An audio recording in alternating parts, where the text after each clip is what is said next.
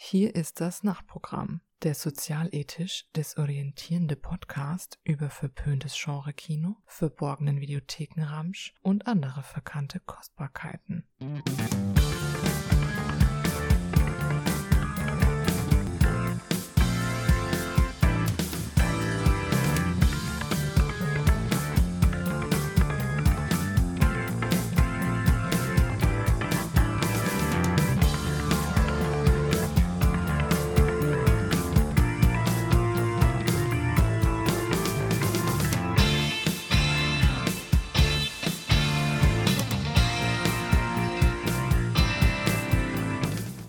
Seid gegrüßt, liebe Actionfreunde, und herzlich willkommen zu Frrr, zum Nachtprogramm. Ja, keine Sorge, ihr habt euch nicht verklickt, ihr seid schon richtig hier bei Fratzengeballer, ehemals mittlerweile. Es hat sich ein bisschen was getan. Wir haben ein kleines Rebranding veranstaltet, veranlasst und der Podcast ehemals Fratzengeballer heißt jetzt nun Nachtprogramm. Äh, das hatte den schlichten Grund, weil der Dominik und ich uns geeinigt haben, im Guten geeinigt haben, dass es irgendwie mehr Sinn macht, wenn, wenn wir beide jeweils unser eigenes Projekt fahren und dann wir jeweils irgendwie unsere Interessen ein bisschen stärker beleuchten können. Und wir sind dabei verblieben, dass wir uns in Zukunft dann zu unseren jeweiligen Podcasts einfach äh, gegenseitig einladen. Also da ist nach wie vor Kontakt und wir äh, haben noch einiges in der Pipeline. Äh, nur haben wir gemerkt, dass es so irgendwie entspannter verläuft, als äh, wenn wir ähm, dann ein bisschen wir hatten ja in der Vergangenheit ein paar bisschen äh, Themendifferenzen und äh, so haben wir uns entschieden, dass es ein bisschen entspannter läuft. Und wenn ihr den Dominik hören wollt, hört rein beim Action Kult. Dort hat er bereits in der Pilotepisode zusammen mit Tom Burgas die Bartkowiak-Trilogie in Angriff genommen.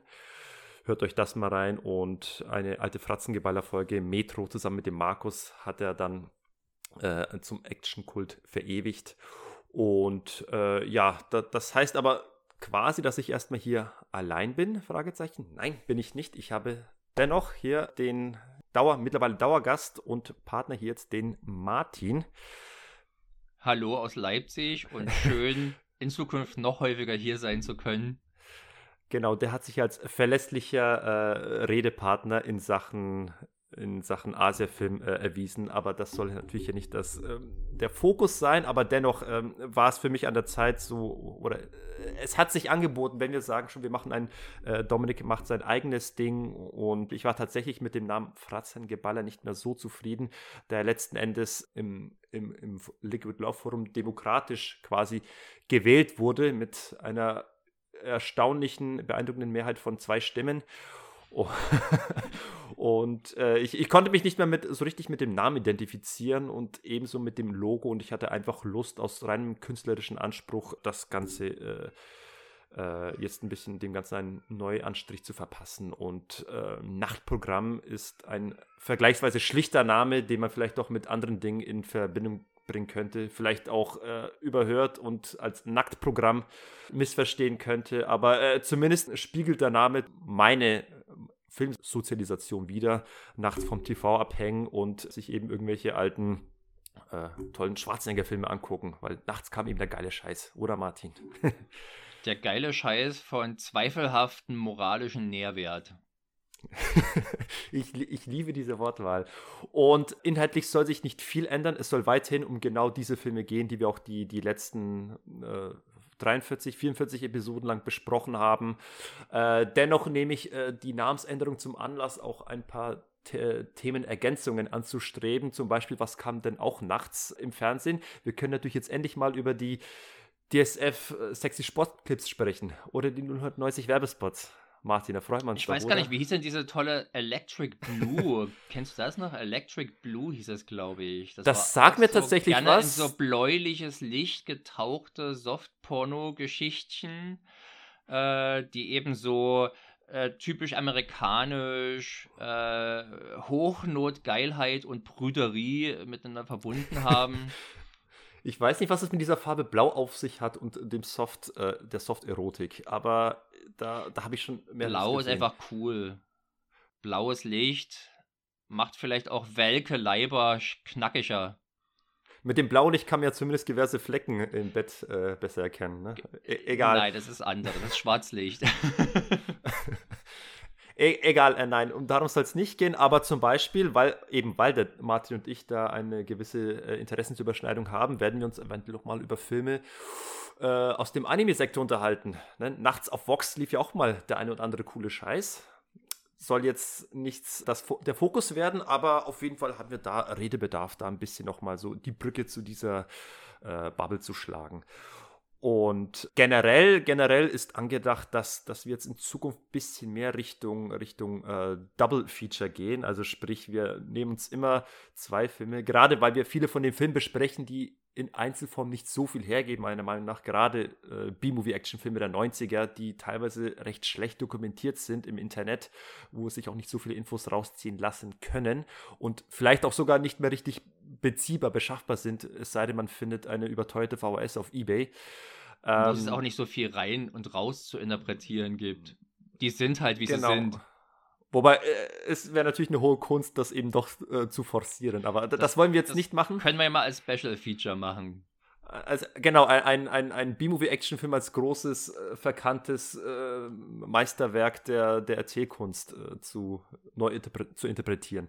Hm. Nein, das haben wir nicht vor, aber äh, wie gesagt, es, es sollen in den Fokus wollen wir rücken, wie es vielleicht auch anderen Podcasts bekannt ist, immer zwei Filme, wobei ich den, den Anspruch hege, zwei Filme zu wählen, die man auf mindestens anhand eines Kriteriums vergleichen kann, die be beziehungsweise die eine Gemeinsamkeit haben. Sprich, wir nehmen zwei Filme mit demselben Hauptdarsteller oder zwei Filme vom selben Regisseur, vom selben Kameramann, keine Ahnung, oder zwei Filme, die dasselbe Thema haben, aber unterschiedliche Herangehensweisen. Und ich bin der Überzeugung, dass man die Identität eines Filmes noch besser äh, sich vor Augen führen kann, wenn man ihn mit ähnlich gelagerten Filmen vergleichen kann. Es muss also eine sinnvolle Verbindung sein. Es, es muss eine sinnvolle Verbindung sein. Also ja, also wir, wir wollen tatsächlich jetzt nicht ganz lose irgendwelche Filme zusammenbringen, sondern schon Filme, wo es Sinn mehr macht. Das ist aber tatsächlich nicht heute der Fall, denn äh, was wir nach wie vor auch gerne machen möchten, sind äh, Retrospektiven von, von äh, ja, gewissen Kunstschaffenden. Also sprich Regisseur, Regie-Retrospektiven äh, soll es weiterhin geben oder Spezialthemen, wo wir erörtern, keine Ahnung, Martin, die besten oder hässlichsten Frisuren in, in Actionfilmen. Die hässlichsten, beste Frisuren gibt es kaum. okay, dasselbe geht zu Klamotten und äh, vielleicht finden wir noch andere schöne Themen. Themen, die wir auch äh, in Fratzengeballer mal in, ins Auge geworfen haben und nicht äh, aus dem Auge verloren gehen sollen. Und heute, wie gesagt, als quasi Pilotfolge, als Einführung in diesen Nachtprogramm-Podcast soll es um eine Einzelperson gehen. Wir machen heute eine Re Regie-Retrospektive und unterhalten uns heute über eine ganz bestimmte Persönlichkeit, die vielleicht nicht so in ihrer Filmkarriere nicht so viel Aufmerksamkeit bekommen hat, äh, wie sie es vielleicht verdiente. Wir werden das jetzt erörtern. Um wen geht es denn heute, Martin? Einer der großen, un nein, einer der kleinen, unbesungenen oder zu selten besungenen Helden des vornehmlich 80er Jahre Männerkinos ich möchte nicht sagen Videothekenkinos, weil es, glaube ich, tatsächlich schon großteils in die Kinos gekommen ist. Ein Kinovolk hatte er. Ein Mann, der, glaube ich, uns beide über den gleichen Film, äh, mit dem gleichen Film in den Weg gelaufen ist. Zuerst, das vielleicht gar nicht sein typischster ist. Ja, ganz genau. Ähm, ich ich mache mal weiter. Wir sprechen heute über einen gewissen James Glickenhaus. So, und wer sich auskennt, wer den Namen einordnen kann, der wird wahrscheinlich den Braten auch schon bereits gerochen haben. Der ist für uns auch nur ein Vorwand, und, um über Jackie Chan sprechen zu können, oder Martin? Endlich mal wieder. Endlich hatten wir schon Es sind immerhin, glaube ich, zwei oder drei Folgen vergangen seit unserem letzten Jackie Chan-Thema. Ja, es, es, es, es häuft sich, es wird immer dichter, aber wir, wir versuchen ein bisschen Abwechslung reinzubringen, indem wir heute nicht einfach nur über den einen Film sprechen, sondern über das komplette Regiewerk dieses Mannes. Und dort werden wir uns auch Themen widmen wie dem Vigilantismus, Drogen, Astrologie und Rennsport. Rennsport, lieber Martin. Ja, unser beider Lieblingsthema. Ich habe meine, meine liebsten Rennsporterfahrungen sind mit Lotus 2 auf dem Amiga. Ja, sehr schönes Rennspiel. 16-Bit-Zeit. Später dann hat es eher aufgehört und in, im echten Leben fahre ich nicht mal Auto. Also insofern kein Thema, das jetzt near and dear to my heart ist. Äh, das scheint mir schon, schon ziemlich gut zu kennen, aber ja, auch bei mir ist es so, dass mir Rennsport ziemlich am A vorbeigeht. Also ich, ich finde Formel 1 furchtbar und uninteressant. Und äh, dennoch, da du die Videospielkarte gezogen hast, ich bin ja ein riesen, riesen, riesengroßer Fan und Nerd und Liebhaber der F-Zero-Reihe von Nintendo. Ah, okay. Also F-Zero X und F-Zero GX, die habe ich ziemlich krass, ich sag mal, zu meiner Bitch gemacht. Aber das sind ja nur im weitesten Sinne Autos. Sondern eher das sind Hovercraft, Vehikel. Ja, genau. Das, das Gute ist, dass die Räder fehlen, deswegen finde ich es eigentlich besser. Ich, ich hasse Räder. Ich habe ein, positivere, ein positiveres Verhältnis zu Rädern, muss ich sagen. Aber, lieber Sergej, wieso reden wir denn über Rennsport? Ja, da, dazu kommen wir gleich. Wir kommen jetzt sofort dazu, denn pass auf, ich habe mal, äh, mich, mich überkam diese Woche ein kleiner Anflug von Selbstüberschätzung. Und da dachte ich mir, ich könnte doch jetzt mal äh, semi-professionell ein, eine kleine Ode äh, anfertigen für unser heutiges Thema, für unseren Regisseur. Ich habe hier mal zwei DIN A4 Seiten vollgeschrieben mit einem Text, den ich jetzt hier dir und euch, liebe Zuhörer, vortragen werde. Wir beginnen. Ähm, James Glickenhaus, ein Mann, den die Filmwelt vielleicht nicht unbedingt als bedeutsam, doch zumindest als einzigartig und nicht ganz uninteressant begreifen könnte, würde sie sich noch an ihn erinnern. ein Mann, der ein Händchen dafür bewies, das Exploitation-Kino für einen kurzen Moment in den Mainstream zu rücken. Leider sind Informationen über den Mann eher spärlich gesät und darüber hinaus je nach Quelle auch leicht widersprüchlich. Ein Umstand, der den Mann trotz vieler Interviews, die im Netz zu finden sind, in ein kleines Mysterium hüllen. James Glickenhaus wurde am 24. Juli 1950 in New York City als Sohn des in der Finanzbranche sehr bekannten Seth Glickenhaus geboren, welcher im Alter von 98 Jahren seine 1938 selbst gegründete Vermögensberatung Glickenhaus Co. geschlossen hatte und die rund 900 Millionen noch zu verwaltenden Dollar an seinen Konkurrenten Newburger Berman abgab, unter der Vereinbarung natürlich, zusammen mit dem Sohn als Seniorberater dort fungieren zu können. Glickenhaus entdeckte schon früh seine Liebe zum Film und bewunderte vor allem die Pioniere des New Hollywood wie Martin Scorsese und Brian De Palma. Die Leidenschaft führte ihn zur Filmhochschule, die selbstredend nach einem Regiedebüt verlangte. Dieses erfolgte auch mit, dem Ro mit der Romanadaption The Astrologer, ein Film, dessen 65.000 Dollar Budget je nach Quellenangabe sowohl über die Mitarbeit an dem Entwurf eines Kreuzfahrtschiffes als auch über ein schlichtes Erbe finanziert wurde. Da die Ausbildung an der Filmhochschule zu jenen Tagen sehr avantgardistisch ausgerichtet war, lieferte Glickenhaus einen sehr sperrigen, da sehr dialoglastigen Titel ab, welcher rückblickend eine Lehrstunde darstellt, die aufzeigen sollte, wohin sich Glickenhaus nicht weiterentwickeln wollte. Stattdessen erkannte er, dass das das Action das Genre ist, mit dem er sich handwerklich wohl am wohlsten fühlt. Und so folgte etwa fünf Jahre später der Film, mit dem er sich bis heute sein persönliches Denkmal gesetzt hat.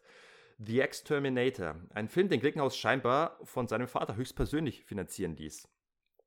Mit 2 Millionen Dollar Budget war das ein verhältnismäßig teurer Film für einen Independent-Regisseur und die gezeigten Gewaltszenen kein Garant für ein Massenpublikum.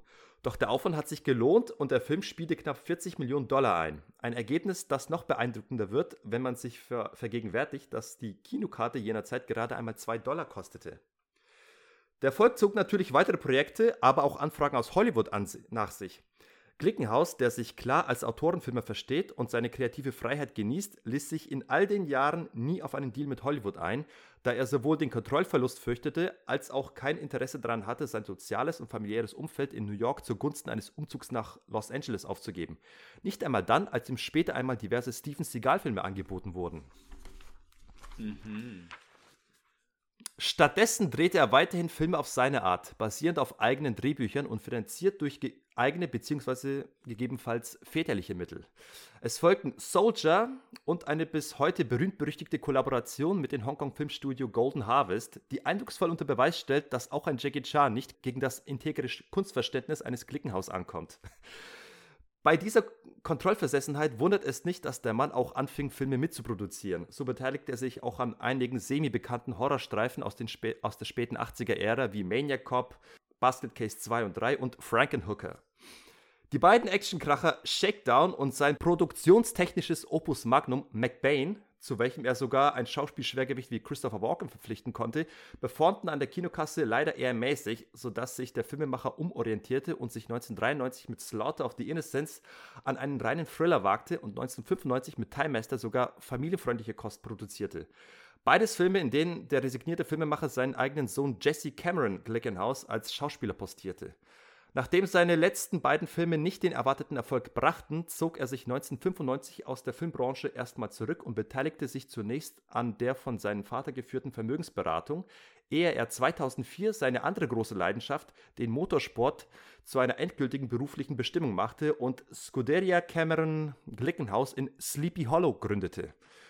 Die Automobilfirma produziert Rennsportwagen der edlen Klasse nicht um Geld zu verdienen, sondern um den Motorsport zu unterstützen, so prahlt Klickenhaus. Bis heute bildet die SCG-Reihe aus dem Hause eine traditionelle Teilnehmerpräsenz an dem jährlichen 24-Stunden-Rennen am Nürburgring. Seine Leidenschaft für Automobilien spiegelt sich letztlich auch in seiner privaten Sammlung an Edelfahrzeugen wider, die unter anderem mehrere Ferraris und Oldtimer listet. Doch abseits seiner Tätigkeit als Rennsportwagen-Entrepreneur ist Klickenhaus auch karitativ tätig und unterstützt Organisationen wie Planned Parenthood, da geht es um Sexualaufklärung, Southern Poverty Legal Center, die hat sich dem der Bekämpfung von Rassismus verschrieben. The Innocence Project, dort werden Leute, die unschuldig im Todestrakt sitzen, unterstützt. Und ganz nebenbei reinigt er auch noch Trinkwasser auf Haiti. In einem Interview 2012 äußerte er sich zu seiner beendeten Regie Regielaufbahn und nannte als Hauptgrund die immer mächtiger werdenden Hollywood-Studios, die immer mehr Ressourcen unter Kontrolle brachten und das Filmemachen für Independent-Regisseure immer schwieriger wurde. Dennoch räumt Glickenhaus ein, dass er womöglich ein besserer Regisseur geworden wäre, hätte er sich auf Hollywood eingelassen. Die Tür für ein Regie-Comeback hätte sich in jedem Falle nach wie vor offen. Uh. Puff, das war jetzt, glaube ich, der längste Monolog, den ich gehalten habe bisher. ja, wobei die ist ja beschiss, du hast ja abgelesen. So ein richtiger Monolog muss eigentlich aus dem Bauch kommen. Ganz spontan, da, aber das, trotzdem perfekt. Da, das Auswendiglernen übe ich noch gut, aber ich denke mal, das ist mal schön, dass man jetzt einen groben Ersteindruck bekommen hat, bevor wir gleich äh, äh, in die Einzelheiten eintauchen werden. Und da frage ich jetzt mal, und eigentlich kenne ich die Antwort schon oder vielleicht auch nicht, aber wir machen es ja traditionell so. Was hast du für eine Geschichte mit diesem guten Herrn James Glickenhaus? Also tatsächlich habe ich das erste Mal von James Glickenhaus im Zusammenhang mit Jackie Chan gehört. Also irgendwann. So was auch bei mir. Also ich sprich, ich habe ihn jahrelang, ich habe ihn auf alle Fälle erst nach seinem Abschied von der Filmindustrie kennengelernt oder aus der Filmindustrie kennengelernt. Und ähm, ich habe ihn über das Buch natürlich, das von uns schon mehrfach angesprochene, die angesprochene Audiobiografie von Jackie Chen äh, kennengelernt, in der der Meister selber, also Meister Chen wohlgemerkt, sich über den Film abfällig äußerte. Was meine Lust, den Film jetzt zu gucken, nicht unbedingt äh, verstärkte. Zumal es halt eben eine insgesamt sehr Hollywood- oder sehr US-lastige Produktion ist. The Protector und, das, und ich war damals in meiner Hoch-Hongkong-Phase. Deswegen habe ich natürlich lieber erstmal alles andere geguckt. Aber letztlich habe ich dann irgendwann doch noch im Spätprogramm vom Fernsehen lief gerade Protector und ich habe mal reingeschaut und tatsächlich äh, gleich eine Action-Szene gesehen, die mich innehalten ließ und den Film dann weiter gucken ließ. Ich werde dann nachher, wenn wir, auf, wenn wir beim Protector angekommen sind, vielleicht darauf eingehen. Ähm, auf alle Fälle, James Glickenhaus war man erstmal positiv wahrgenommen. Das ging dann einher, dass ich meine Liebe für Actiongülle entdeckte. Also preiswerte äh, Actionkost aus amerikanischen Landen. Und da äh, bei meiner Bundeswehrzeit äh, habe ich die, die, Bibliothek leer geräumt und alles, was billig war, gekauft für 5 für fünf Mark, das Tape oder so. Und da war McBain mit dabei. Das war also mein erster Film, den ich äh, bewusst mir rausgesucht habe von James Clickenhaus. Rausgesucht im Sinne von, er war dort verfügbar und ich habe ihn für 5 für fünf Mark mitgenommen. Ja, und tatsächlich habe ich aber jetzt erst bei der Vorbereitung für unseren heutigen Podcast äh, einige Filme zum ersten Mal geschaut, beziehungsweise seit Ewigkeiten wiedergesehen. Also die Exterminator DVD lag bei mir, weiß ich nicht, 20 Jahre rum und wurde, musste ich erst mal gucken, wo sie ist. Also meine Beziehung zu James Glickenhaus ist jetzt keine äh, langjährige, na doch, ist schon langjährig jetzt. Die, die Zeit vergeht wie im Flug, aber sie ist keine, die jetzt an meine Kindheitstage oder meine frühen Jugendtage zurückfährt, sondern ist halt eher eine Folge der Entdeckung, äh, dass, dass Videotheken Action auch Spaß machen kann. Wobei er ja, wie wir schon sagten, auch nicht unbedingt so der reine Videothekenregisseur ist, sondern schon Nein, Kinofilme aber produziert. ich glaube, die meisten haben die Filme dort wahrscheinlich äh, Ja, ja. Oder halt im Fernsehen. Oder wie du im TV. Genau. Also der Protector ist mir auch nie äh, im, im Fernsehen begegnet, wenn ich jetzt drüber nachdenke.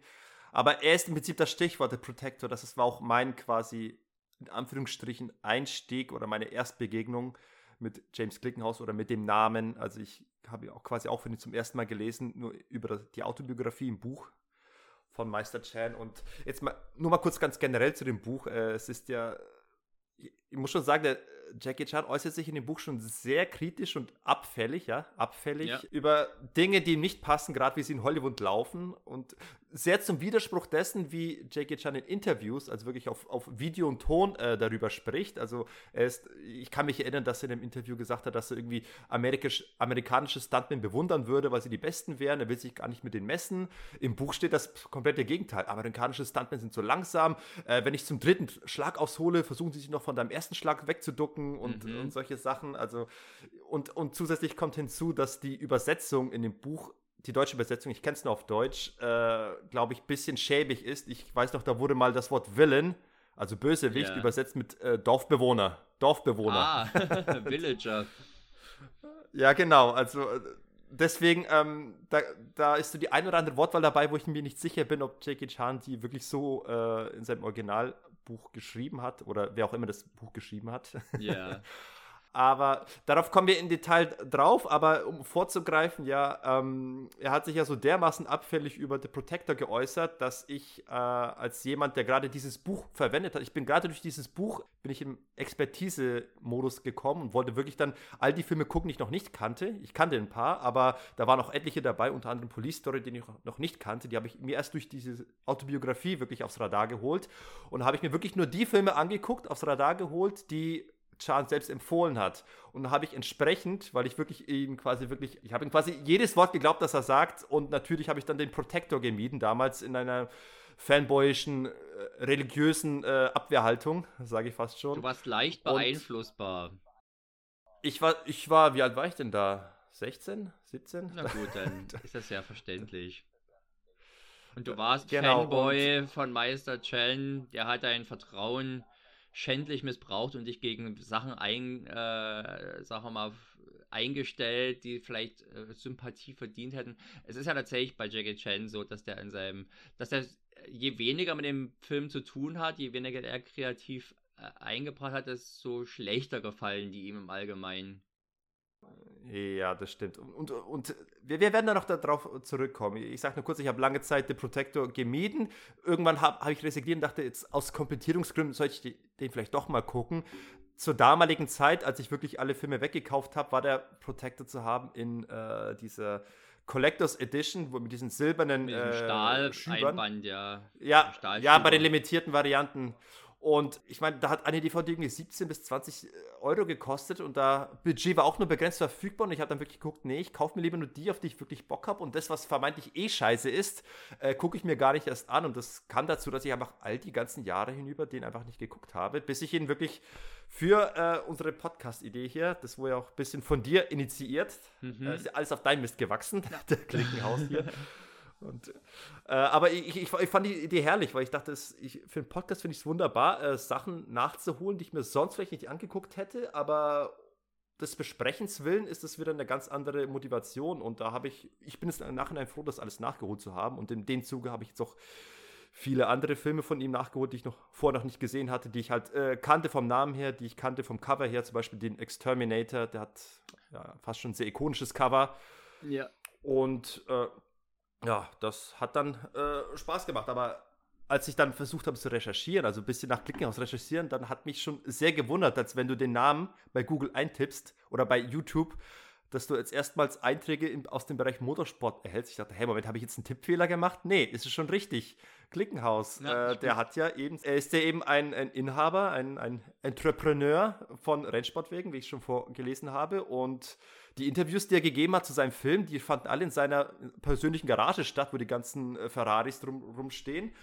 Und ansonsten siehst du wirklich, äh, er ist in etlichen Interviews zu sehen am Nürburgring, wo er sein neues Auto vorstellt, wo er, wo er irgendwie ein bisschen über Porsche und Audi ablästert und, und solche Sachen. Ich muss sagen, ich, ich, man kann da so ein bisschen was von der Person äh, herauserahnen. Ich meine, es ist auch mal äh, aufschlussreich, äh, sie über ein Thema sprechen zu hören, mit dem du gar nichts zu tun hast. Wie ich gelesen habe, äh, er ist ein bisschen in der Kritik, dass er scheinbar jemand ist, der so lange freundlich ist, solange man ihm zustimmt. Aber sobald man irgendeine andere Meinung hat, äh, wird er gerne mal ein bisschen pumpiger. Und das war auch generell mein, mein Eindruck von ihm in, in, anderen Interviews, dass er schon ein bisschen sich, ein kleines bisschen selbst beweihräuchert. Also sehr überzeugt ist von dem, was er tut oder getan hat. Ja, das und ist ja vielleicht verklärt auch. die Tatsache, dass er halt halt so ein self-made äh, Filmemacher war, der also tatsächlich nicht eben nur Auftragsregiearbeiten übernommen hat, sondern selbst die Filme initiiert hat, selbst das Geld besorgt hat, selbst, er hat, glaube ich, wirklich für alle seine Filme das Drehbuch geschrieben und auch bei allen alleine, mehr oder weniger. Und also zumindest dem Credit nach. Das ist sicherlich jetzt kein Ausdruck davon, dass er der super Teamplayer ist oder zur Bescheidenheit, zu falscher Bescheidenheit neigt. Also der Mann ist schon überzeugt. Jemand, der offenbar mit dem, wie heißt das so, im goldenen Löffel im Mund äh, geboren wurde, oder jedenfalls ihm das Geld, das, damit das finanzielle Glück in die Wiege gelegt wurde, die tendieren halt dazu. Umso, umso erfreulicher ist es zu hören, das wusste ich also nicht, als du jetzt gesagt hast, dass er halt diese gesamten progressiven politischen Sachen unterstützt. Das hätte ich tatsächlich ja, nach, das hätte ich so nach Filmen wie McBain jetzt eher nicht vermutet.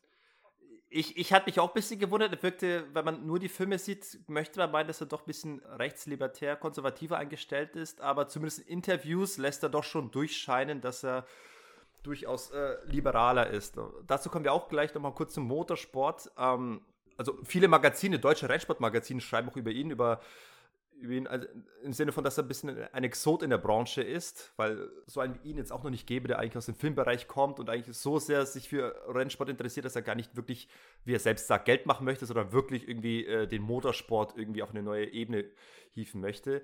Und ich habe da einfach mal, weil ich, ich kenne mich da halt nicht aus, ich habe mal meinen guten Kumpel gefragt, der der Christopher, der ist sehr, sehr tief drin in der Rennsportmaterie. Der, der hat mich schon ums ein ums andere Mal gelangweilt mit, äh, mit Hubraumzahlen und mit Zylindern und mit, mit einem Heckspoiler und schau mal an, wie die, geil dieses Auto ausschaut. Und er wollte mich auch schon zum Nürburgring entführen. Und das ist alles einfach nicht meine Welt.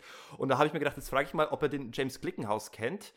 Er kannte ihn nicht noch, hat er noch nie den Namen gehört. Das heißt, jetzt, jetzt bin ich zu wenig tief in der Materie drin, um beurteilen zu können, ob jetzt der besagte Kumpel zu nicht tief genug in der Materie drin ist oder ob Glickenhaus selbst eben doch noch ein relativ kleiner Fisch in diesem Teich ist. Aber hat ja James Glickenhaus nicht vornehmlich, ich glaube, der, der nimmt doch nicht an Rennen teil oder schickt doch niemanden hin. Hat er doch keinen Rennstall, oder? Nee, nee nein, nein, er, er, wie ich das sehe, er, produ er produziert Rennwegen, die äh, am Nürburgring wirklich an diesem Rennen teilnehmen immer ich habe Bilder und Videos gesehen, wo er dann wirklich an, am Rennen vor Ort dabei ist, einen Rennsporthelm anhat und irgendwie toi toi toi wünscht und alles Mögliche. Also das, das nur ganz vage am Rande, weil wie gesagt, Rennsport ist. Wenn wir Glück haben, Welt sehen wir also noch vielleicht als seine Rückkehr zum äh, vereint er vielleicht seine beiden Leidenschaften tretenden Days of Thunder Remake oder Fortsetzung. Das wäre mal ein Thema.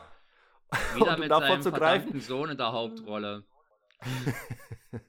das wäre ein Thema gewesen. Oder er hätte vielleicht auch, vielleicht hätte sich damit Jackie Chan gut verstanden, er hätte, er hätte Thunderbolt drehen müssen. Das stimmt, 95. ja. Das hätte ja eigentlich ein Herzensprojekt werden können. Aber ich glaube, die, die, die Brücken waren verbrannt die da eventuell existiert hatten. Das wäre überhaupt natürlich interessant. Äh, ich, du hast ja offenbar einige Informationen gefunden, die ich nicht gefunden habe. Also zum Beispiel habe ich den Hinweis darauf, dass er an der, an der Filmhochschule gewesen ist, nur in dem Wikipedia-Text zu Astrologer gefunden, wo er sich halt äußerte, dass er da äh, dass er dort halt dass das so Auteur und äh, kunstmäßig halt aufgezogen wäre, das Filmstudium, und dass ihm alles gar nichts gegeben hätte.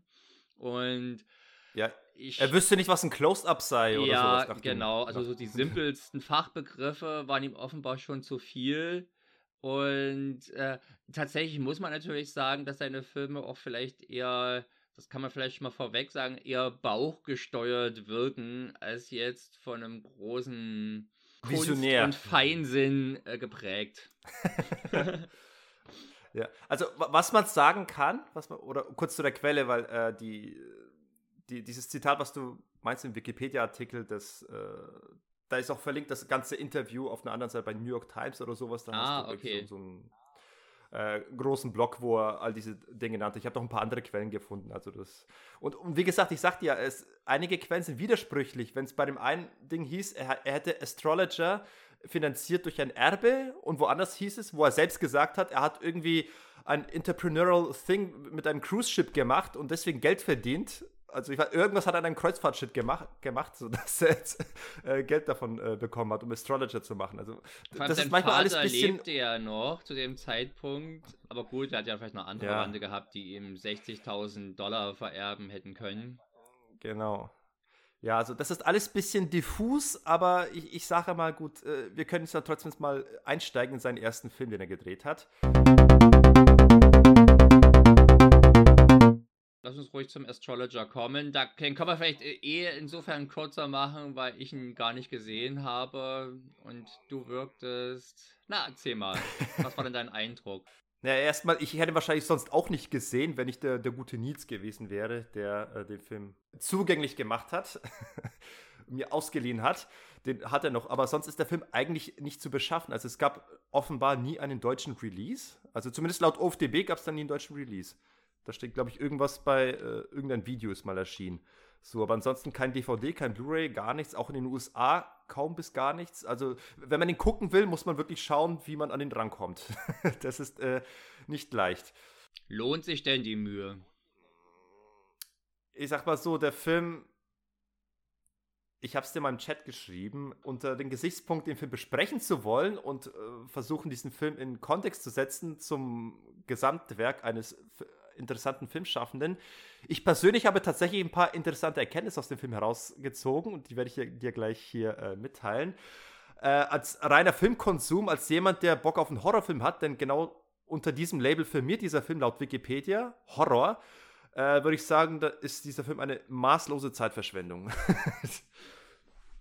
Äh, Im besten Falle ist er vielleicht ein, ein Mystery-Thriller, aber auch nicht mal das. Also, der, kurz zur Handlung, der Film erzählt, oder er, er basiert auf einem Roman von einem gewissen John Cameron. Und es geht hier ganz kurz gesagt um The Second Coming of Jesus. Ja? Ah. Es, es ist so ein leicht äh, re religiöses, spirituelles, astrologisches äh, Mambo-Jumbo-Geschwurbel um einen. Das ist doch eigentlich die viel, das ist eigentlich die viel beschworene Rapture, die Entrückung wonach die, äh, die Rechtschaffenen äh, werden von, jo von Jesus in den Himmel geholt und der, und der stinkende Rest bleibt zurück. ähm, hier geht es um einen Wissenschaftler, der sich verschrieben hat der, der, dem Tierkreiszeichen, der Astrologie, und er hat, er schafft es an Menschen messen zu können, was, was ihr Potenzial an, an, an, an ja, Im Englischen spricht er von dem sogenannten Zodiacal Potential. Ich weiß nicht, wie ich das auf Deutsch beschreiben soll. Das, das, das Tierkreiszeichen-Potenzial. Zodiacal ah, Potential. Also ja, ja, Zod ja, ja, ja, ja, ja. Mhm. Das Zodiac ist ja ein Tier, Tierzeichen. Ja, ne? genau. Und er spricht davon Potenzial, wie jemand äh, zu einem Geburtszeitpunkt geboren sein kann, der äh, besonders nahe dem der Jungfrau Maria steht. Denn die Handlung ist, er hat eine Frau getroffen und geehelicht, die eben, bei der er gemerkt hat, dass sie ein dass ihr Zodiacal Potential sehr, sehr hoch ist und dem von Jungfrau Maria sehr nahe kommt. Und deswegen liegt die Vermutung nahe, dass, dass sie die äh, Austrägerin des Second Jesus wird. Ach, der muss nochmal geboren werden. Ja, der muss, noch, der muss noch geboren werden. Und deswegen, das ist ein Handlungselement, er hat äh, keinen Sex mit ihr. Die Frau äh, bittet fast schon drum, sie versucht ihn die ganze Zeit ins Bett zu ziehen, aber er weigert sich einfach seinen Astroschwengel rauszupacken, weil er eben, weil er eben äh, hoffen und sehen möchte, wie die Frau von alleine schwanger wird, sozusagen. Tja. wird, wird ihm das gedankt, diese Prinzipienfestigkeit? Ich, ich, ich kann es ja gerne spoilern und allen anderen auch. Äh, es stellt sich raus, die Dame war nie Jungfrau, beziehungsweise die hatte schon mit 16 eine Entbindung. Jedoch ohne jeweils körperlich geworden zu sein mit, einem, mit irgendeinem jungen Mann. Das heißt, sie hat längst den Second Jesus geboren, ohne dass er es wusste. Ah. Was aus dem geworden ist, weiß niemand. Und ach ja, und nebenbei gibt es irgendwie einen, irgendeinen komischen satanistischen Voodoo-Kult, der irgendwo in Indien beschworen wird, angeführt von einem gewissen Kajurst. Und dann reist eben unser Wissenschaftler dort auch noch hin und versucht dem auf den Grund zu gehen. Und der Typ wird dann irgendwie von einer, äh, von einer ähm, Wahrsagerin umgebracht, weil ihr das gar nicht passt, wie, wie, äh, wie der da sein Unwesen treibt und dann gehen sie wieder zurück und dann äh, eigentlich hat es eigentlich hat es null, null Bewandtnis dieser ganze Subplot um diesen um diesen äh, Satanisten. Das, das war irgendwie total für den, für den Eimer. Und am Ende ist die Erkenntnis okay wenn du schon äh, Jesus geboren hattest dann können wir jetzt ja doch Sex haben. Und fertig. Ende, Ende gut alles gut Ende gut alles. Ich, ich habe das Ende nicht verstanden. Da ist Aber so wie du das beschreibst, finde ich, du hast ja vorhin gemeint, dass er, dass der Film glücklicherweise nicht bezeichnend ist für das spätere Schaffen von Glickenhaus. Äh, genau, aber weil der Film sehr, der Film ist sehr, sehr dialoglastig und hat dann, der Film vermittelt ja unter Horror. Äh, es gibt halt eben eine einzige Szene im Film, wo eben äh, ein paar Bedienstete von dem Wissenschaftler auf diese, äh, zu diesem Voodoo-Kult rüberschwappen und offenbar kann dieser Kajers Leute mit Blicken töten, indem er sie quasi zum Selbstmord zwingt. Und dann gibt es halt eine Szene, sehr quälend und sehr lang gezogen, wie eine Dame sich dann plötzlich selbst ein Messer in, den, in die Brust rammt und, und dabei äh, elendig den Boden runtersackt. Und das war's. Das ist die, die einzige Gewaltspitze, die du im Film hast. Und ich, ich versuche irgendwie dem Ganzen was ab abzugewinnen, also zumindest irgendwie den Horror dahinter zu erkennen, indem ich überlege, okay, der Horror ist hier nicht physisch, nicht visuell, nicht grafisch, sondern eher, er findet im Kopf statt, weil, weil der Gedanke unheimlich ist, dass man hier eine, eine Dame hat, die eventuell den, äh, einen zweiten Jesus geboren könnte, aber man weiß es nicht richtig. Also das ist quasi der Horror in dem Film. Naja. Also also es kommt nicht einmal so eine Stimmung auf wie bei äh, Rosemary's Baby. Also das mm. kannst du mit kein, also, bisschen also ich glaube, muss ich ja auch nicht zwingen, den Film irgendwie was abzugewinnen. Glickenhaus selber mag ihn ja auch nicht. Er sagt selbst, er war nur interessant, weil es war halt quasi eine, eine Fingerübung und hat vor allem gelernt, was er nicht will, was er nicht braucht. Und das ist eben so ein dialoglastiger, komischer Mystery-Schmonz. Aber ich, äh, was schon mal für die nächsten Filme, denke ich mal, sich hier abzeichnet, ist seltsame Subplots, bei denen man sich fragt, warum eigentlich, die das Ganze nur unnötig kompliziert machen, unnötig aufblähen und die Spannung rausnehmen. Warte mal, äh, ein paar kleine Anekdoten habe ich noch zu dem Film. Zum einen, der Geburtszeitpunkt der Frau, der ist ja der 24. Juli. Das ist der exakt, das exakt gleiche Datum von Glickenhaus Geburtstag. Das hat er mhm. einfach mal hier reingeschrieben. Für, die Ge für, für den Geburtstag dieser zweiten Jungfrau Maria. Und ganz wichtig, also äh, das hat mich wirklich verblüfft. Ähm, wir wollen ja später eh noch über Jackie Chan sprechen, aber ich muss jetzt schon eine Jackie Chan-Referenz ziehen. okay. Du, du wirst dich wundern, dieser Film hat ein Musikstück, das auch in einem Jackie Chan-Film vorkommt, das ich sonst nirgendwo anders kenne. Und zwar bei diesem Voodoo-Kult. Oder nee, Voodoo, aber es ist, es ist so, so, so ein Öff eine bei öffentliche Feier, wo dann dieser. K Der Satanskult da ist, ja, da wird, da wird eben nachts irgendwie getanzt und gesprungen ja. und ein Ritual veranstaltet und da ist eben auch eine Geigenspielerin und sie spielt eine Melodie, die kannte ich und die kannte ich bisher nur aus einem Jackie Chan-Film. Project A. Das ist die Szene, wo Jackie Chan flüchten möchte mit seiner Freundin äh, durch die Stadt. Kannst du dich vielleicht noch daran erinnern, an die Melodie? Ist das auf dem Fahrrad die geht? So. Äh, das ist noch vor dem Fahrrad. Die geht so. Ja, ach so, das ist also nicht aus Jackie, das ist nicht aus dem Film. Okay, na, jetzt muss ich mir. Ich, ich, hätte auch, ich hätte auch gedacht, dass das ein Originalstück aus diesem Jackie Chan-Film ist. Nein. Wie, wie sehr würdest du also, deine musikalische Kompetenz bezeichnen oder wie, wie wirst du sie einschätzen? Könnte es sein, dass es bloß so ähnlich also, klingt? Nein, ich, ich, ich habe es nochmal reingehört. Es, es ist die gleiche Melodie. Sie wird bloß mit einem anderen Instrument gespielt, aber ich kann es dir gerne nochmal vorspielen. Ich habe es verglichen. Ich habe nochmal Project A rausge rausgezogen okay. und das verglichen. Es ist wirklich die, es ist die gleiche Melodie. Und dann wollte ich natürlich wissen, okay, äh, die Wahrscheinlichkeit, dass sich ein Jackie Chan hat von The Astrologer inspirieren lassen, ist extrem unwahrscheinlich. Also die einzige Alternative ist, dass wir es hier mit einem Stück aus der Klassik zu tun haben, ja. das aber relativ unbekannt ist. Tuduridu, meine lieben Zuhörer. Hier spricht der mittlerweile zwei Wochen lebenserfahrenere Sergei, der dieses Mysterium um dieses Musikstück endlich aufdecken konnte. Äh, das Musikstück, um das es sich handelt, ist, es heißt ähm, Chardas, also geschrieben C-S-A-R-D-A-S mit jeweils einem Apostrophen über den beiden A's. Und äh, ich lese jetzt hier einfach einmal der, den Wikipedia-Text dazu vor. Chardas ist vermutlich die bekannteste Komposition des italienischen Komponisten Vittorio Monti. Äh, dieser lebte äh, von 1868 bis 1922 und es wurde 1904 als Rhapsodie für Violine, Mandoline oder Klavier komponiert. Die musikalische Basis des Stücks ist ein ungarischer Chardas. Heute wird er gewöhnlich auf der Violine gespielt, aber auch auf zahlreichen anderen Instrumenten, wie zum Beispiel Klavier oder Tuba, dieser Chardas selbst ist, äh, wie es hier steht, äh, ist eine Musik, eine traditionelle Tanzform der Bevölkerung Ungarns und der Nachbarländer, insbesondere Siebenbürgens. Die Musik des Chardas ist bis heute vor allem ungarische oder rumänische Volksmusik, die häufig von Zigeunerkapellen mit erster Geige, zweiter Geige für die akkordische Begleitung und gestrichenem Bass aufgeführt wird. Ich denke, es macht Sinn, wenn ich an dieser Stelle einfach mal das Stück an sich hier vorspiele, beziehungsweise jetzt eine Interpretation, eine moderne, in diesem Falle von äh, David Garrett. Achtung.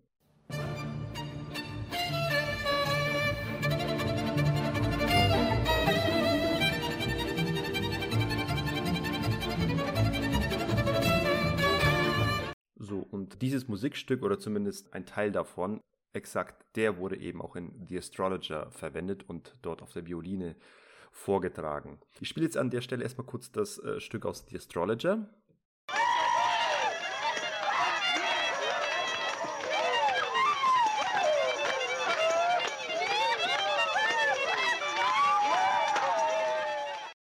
Und hier jetzt auch das eigentliche Stück aus Project A, das meiner Meinung nach äh, eine sehr große Ähnlichkeit hat oder offenbar sehr stark inspiriert wurde von dem Stück. Einen hübschen Unterrock hast du an. Komm jetzt! Versteck dich da! Da ist der Kerl! Schnappt ihn euch!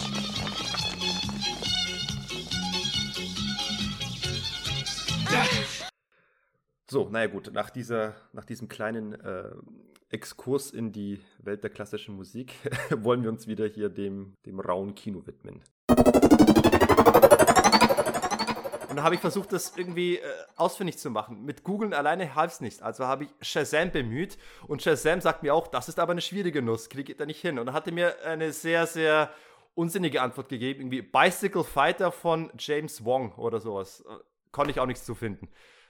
naja, der Soundtrack von Project A ist zwar nicht von James Wong, aber da äh, James Wong ja doch im Hongkong-Kino eine ziemliche äh, Instanz war, war der auch bei vielen Filmen mit involviert. Vielleicht ist es einfach irgendein Gassenhauer. Aber wie ist er denn in, bitteschön in Astrologer geraten, dessen Soundtrack ja bekanntermaßen von deinem Lieblingskompositeur Brett Fiedel ist? Ja, auch das haben wir doch vergessen zu erwähnen, genau. Vielleicht das Interessanteste an dem Film ist, dass auch ein, dass nicht nur James Glickenhaus hier zum ersten Mal tätig wurde, sondern auch ein Brad Fiedel.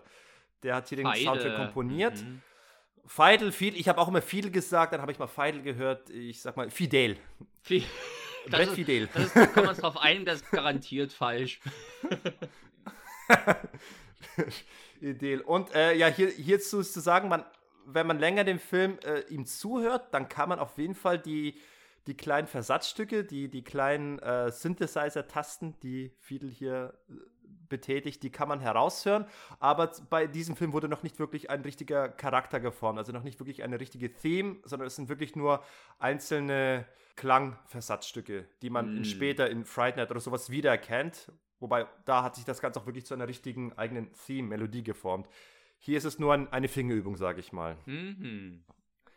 Aber ich gucke mir auch gerne Filme mit Brad Fidel an. so, aber das, ich glaube, mehr muss man zum Film auch nicht sagen. Er ist, kurz gesagt, er ist eigentlich ziemlich scheiße, aber irgendwie auch nicht ganz uninteressant. Ich werde dir nachher mal die äh, Minutenzahl nennen bei Astrology, dann kannst du dich selbst nochmal davon überzeugen. Ja, bitte tu das. das ich habe keine Lust, mich durch das ganze Ding zu spulen. Und da hoffen, vor allem beim Spulen hört man die Musik nicht. Äh, ein Punkt muss ich noch erwähnen. Ich habe ganz vergessen, bei The Astrologer zu erwähnen, dass Glickenhaus ja natürlich, wie es sich für einen guten äh, Independent-Regisseur äh, gehört, auch einen Gastauftritt hat in dem Film. Und zwar als ein Spy, ein Spion in einem Rennfahrwagen natürlich. Der soll eben diese Dame irgendwie zurückholen, als ihm gesagt wird, wo sie ist. Und dann steigt er eben in so einen scheiß Rennwagen, gurtet sich an und es wurde wirklich schön akribisch gefilmt, wie er sich angurtet. Weil, äh, er wahrscheinlich zeigen wollte, dass es kein normaler Gurt ist wie ein normalen Kraftfahrzeug, sondern ein Rennfahrwagen mit einem etwas komplexeren Gurt, der mit so ein Dreiecksystem hat. Und das war wichtig, Glickenhaus wichtig, das zu zeigen, wie er in diesen Wagen steigt, sich angurtet und davon fährt. hm, also eine lange, eine langwährende Leidenschaft zum Motorsport. Ähm, gut, dann springen jetzt machen wir Zeitreise fünf Jahre in die Zukunft und jetzt sind wir bei The Exterminator. Sein interessantester Titel vielleicht. Wieso? Nee, nicht, es ist ja sein, sein bekanntester Titel, es ist ja so sein, der Film, mit dem er am meisten in Verbindung gebracht wird. Sein erfolgreichster und Titel. Der erfolgreichste Titel und ich finde auch schon eine ziemliche Duftmarke. Also für, damalige, für die damalige Zeit hat er, glaube ich, schon ein bisschen aufgerüttelt. Ja, aber eine stinkende. Eine, eine, stinkende Aufrüttelung, ja. Es hat muffig gerochen, aber es hat unvergesslich gerochen. Mm. Also, es ist ja, es handelt sich hier ja um im Prinzip eine Art Deathwish-Ableger. Das war, Deathwish ist ja, glaube ich, von Anfang der 70er Jahre, also sprich, das kam schon mit einem gewissen ja. Verzug. Und es kam auch noch bevor die ganzen Deathwish-Fortsetzungen von Canon-Films rauskamen. An, an, den, an der Stelle muss man auf jeden Fall hinzufügen, Glickenhaus beteuert im Interview äh, hoch und heilig, dass er zu dem Zeitpunkt, als er die Exterminator drehte, äh, Deathwish noch nicht gesehen hat und den auch bewusst nicht gesehen hat, weil er sich nicht beeinflussen lassen wollte für die Exterminator, weil er angeblich auch die Idee für Exterminator schon sehr, sehr lange hatte und sie schon sehr lange mal verfilmen wollte. Das ist wirklich eine super originelle Idee, also bravo kann man da nur sagen. ähm, also ich es ist ein Scheißfilm vor dem Herrn, finde ich. Und wie viele seiner Filme leidet er an einem grauenhaften Skript erstmal. Also, das, ich bin jemand selber, der eigentlich dem Rachemotiv äh, traurigerweise sehr zugetan ist. Das zieht bei mir eigentlich immer. Aber diese zerfahrene Geschichte, in die ein völlig absurder Subplot um der, der fast so Polit-Thriller Höhen erreichen möchte, natürlich kläglich scheitert, weil es alles überhaupt nicht spannend ist und nur konfus. Was gucken wir hier gerade? das ist einfach, das ist einfach nicht spannend. Das, das spricht eben nicht mal diese Triebe an, die, die, die einfachsten oder diesen kleinsten gemeinsamen Nenner, den halt üblicherweise diese Rachefilme ansprechen. Ich war halt wirklich völlig unbeteiligt, habe ich dieser Abfolge von absurden Situationen äh, die ja auch nicht durch einen ja. roten Faden wirklich geführt wird, sondern diese, bei, bei Bronzen, in all den Deathwish-Teilen, die ich übrigens alle durchaus ganz unterhaltsam finde, gibt es halt ja. Einen Menschen oder gibt halt Leute, an denen er sich rächen muss und die er sich gewissermaßen hierarchisch heraufarbeitet.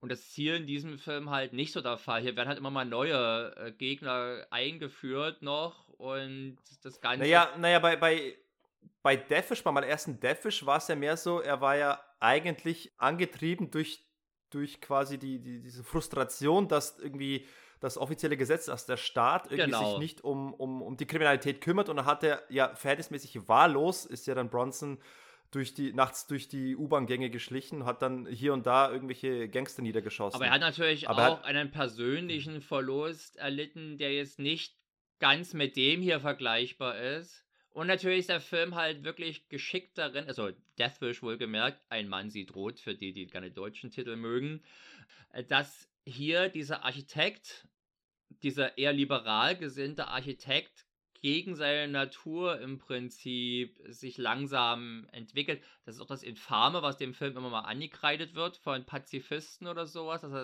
dass er das so glaubwürdig hinstellt, weil man als Zuschauer sich fast notwendigerweise auf diese, auf diesen Gedanken, auf diese Motivation einlässt, einlässt oder gezwungen wird einzulassen. Und das schafft Exterminator überhaupt nicht. Ja, das ist also völlig, das ist halt ein Kumpel, der halt äh, der sehr stark verletzt wird bei einem Racheanschlag. Ja, und dann ist das, hat man das Gefühl, dass es eigentlich bloß der Katalysator ist für unseren wie ein alter Knabe aussehenden Haupthelden. Alter Knabe hier im Wortsinne. Robert Ginty, Ginty, whatever, dass der halt die Sau rauslassen kann. Ja, also ich habe den Film ein kleines bisschen anders wahrgenommen. Also ich, ich sehe ihn ähnlich kritisch, aber nicht ganz so katastrophal wie du jetzt. Du hast dich nicht gelangweilt? Ähm, ich habe mich jetzt nicht so sehr gelangweilt. Ich war doch in gewissermaßen an einigen Stellen doch erstaunt, sage ich mal. Aha. Sei es meistens, ob, ob der äh, Gewaltfantasien, die zelebriert wurden, oder ob äh, der Handlungspunkte, die mich überrascht haben, weil sie überhaupt keinen Sinn ergeben haben. ja. äh, Nochmal kurz äh, zu, zu, Leo, äh, zu Klickenhauses Einflüssen. Wie ich schon sagte, er sagt ja, dass er sich nicht von Deathwish hat inspirieren lassen, doch er war viel mehr inspiriert durch, durch Westernfilme von Leone. Also für eine Handvoll Dollar, für eine Handvoll Dollar mehr waren, sein, waren für ihn äh, quasi die, die kreativen Treiber für, für, für sein eigenes Werk. Kannst du sagte. da Parallelen also hab, entdecken?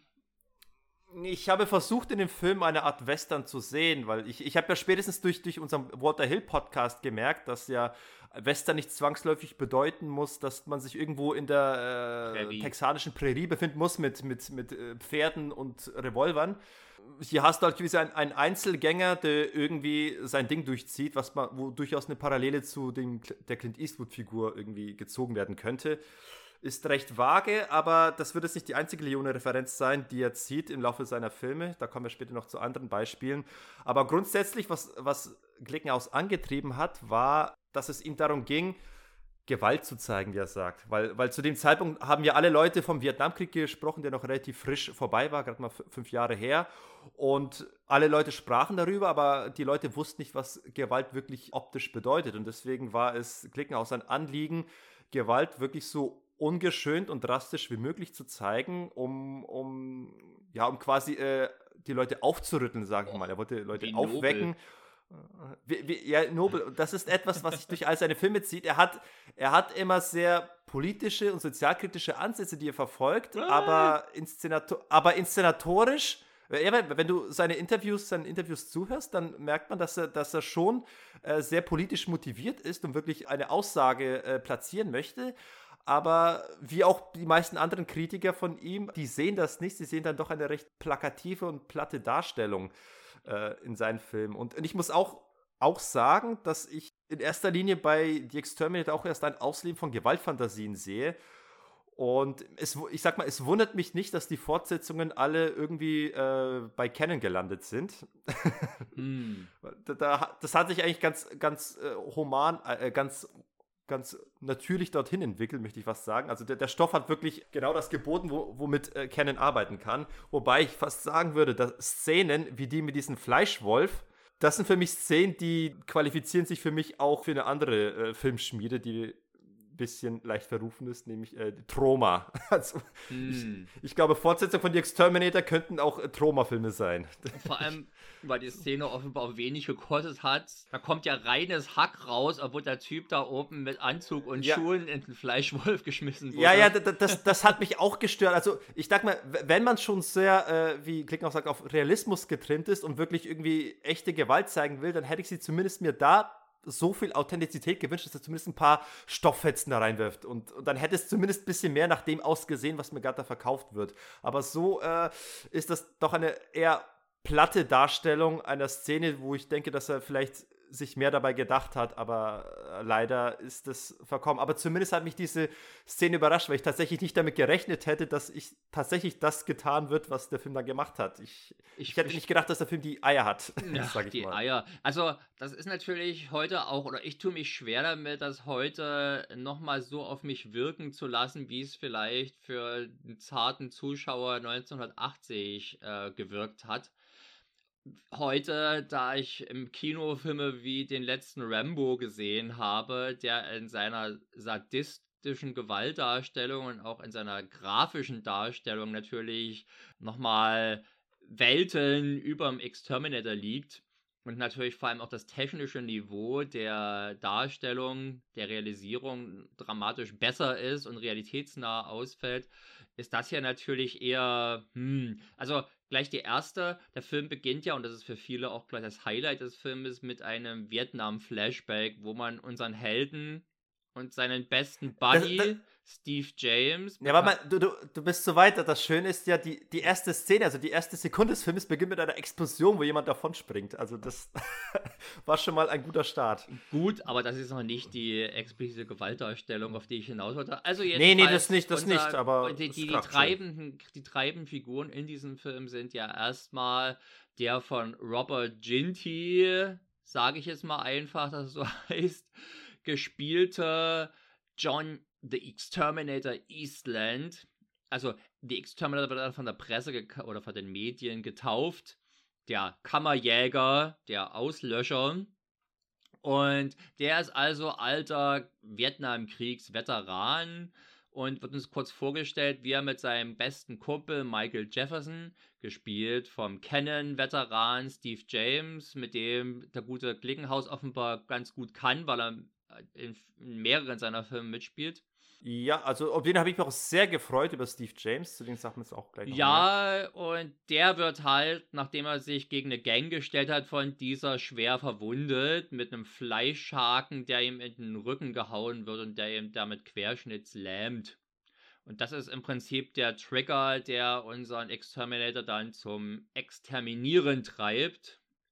Und ja, genau, der Motivator. Äh, diese, und in dieser Vietnam-Rückblicksszene, die also am Anfang des Filmes steht und mit der wir halt mal eingeführt äh, werden, wie vermutlich einfach damit wir begreifen, wie nah die beiden sich sind, ja. Äh, da gibt es also eine Enthauptungsszene und diese Enthauptung sieht halt derart unrealistisch aus, äh, wie halt diese Machete, wie wirklich durch, wie, wie, wie durch Butter geht. Also überhaupt kein Widerstand, der Kopf fällt einfach ab. Also wie in solchen japanischen Filmen, wenn das Meisterschwert jemanden enthauptet, der Enthauptete redet da fröhlich weiter und erst, also wenn er seinen Kopf, wenn er, wenn er nicken möchte, fällt ihm der Kopf runter und da wird ihm also ich gewahrt, sag, pass auf, ich, ich sag mal folgendermaßen, da ich, ich, ich, ich, ich habe da eine sehr hohe Suspension of Disbelief.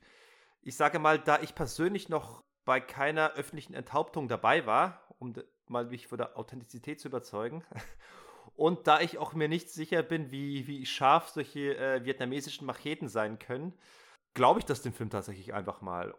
Dieser Special Effekt, der ist ja entstanden von keinem geringeren als Stan Winston. Und mich hat zum einen als auch die, also der Effekt an sich, dass die, die quasi die, das schreiberische, der Vorfall, der stattfand, die, diese Enthauptung, die hat mich an sich überrascht, dass die so grafisch äh, dargestellt wird. Und äh, der Effekt an sich technisch, ja, ich glaube, spätestens wenn man auch, es auf Blu-ray guckt, dann wirkt es ein bisschen befremdlich. Die Köpfe, man wirkt, merkt schon, dass das irgendwie so eine Puppe ist, ne?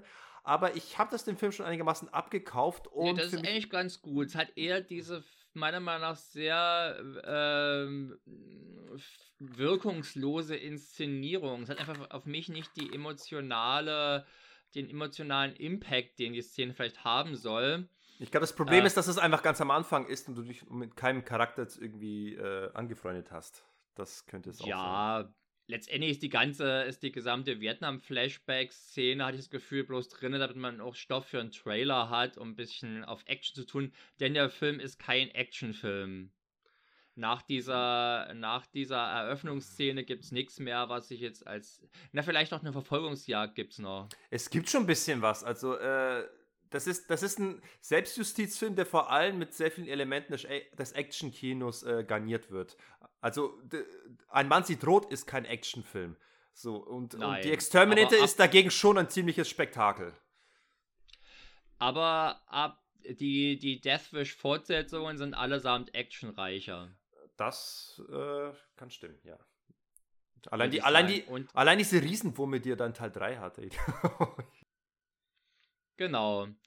Aber, äh, und sie sind auch kompetenter inszeniert, würde ich mal sagen. Also, ich finde Exterminator, also, was ich interessant finde, ist, und das zieht sich auch ein bisschen durch das Schaffen von, Glicken, äh, von Glickenhaus, er selber hat ja gesagt, einer der Gründe, warum er sich nicht ins Studiosystem integriert hat, warum er eben nicht Auftragsregisseur geworden ist, ist dass die Tatsache, dass er halt gerne, dass er gerne New Yorker ist und gerne in New York leben möchte.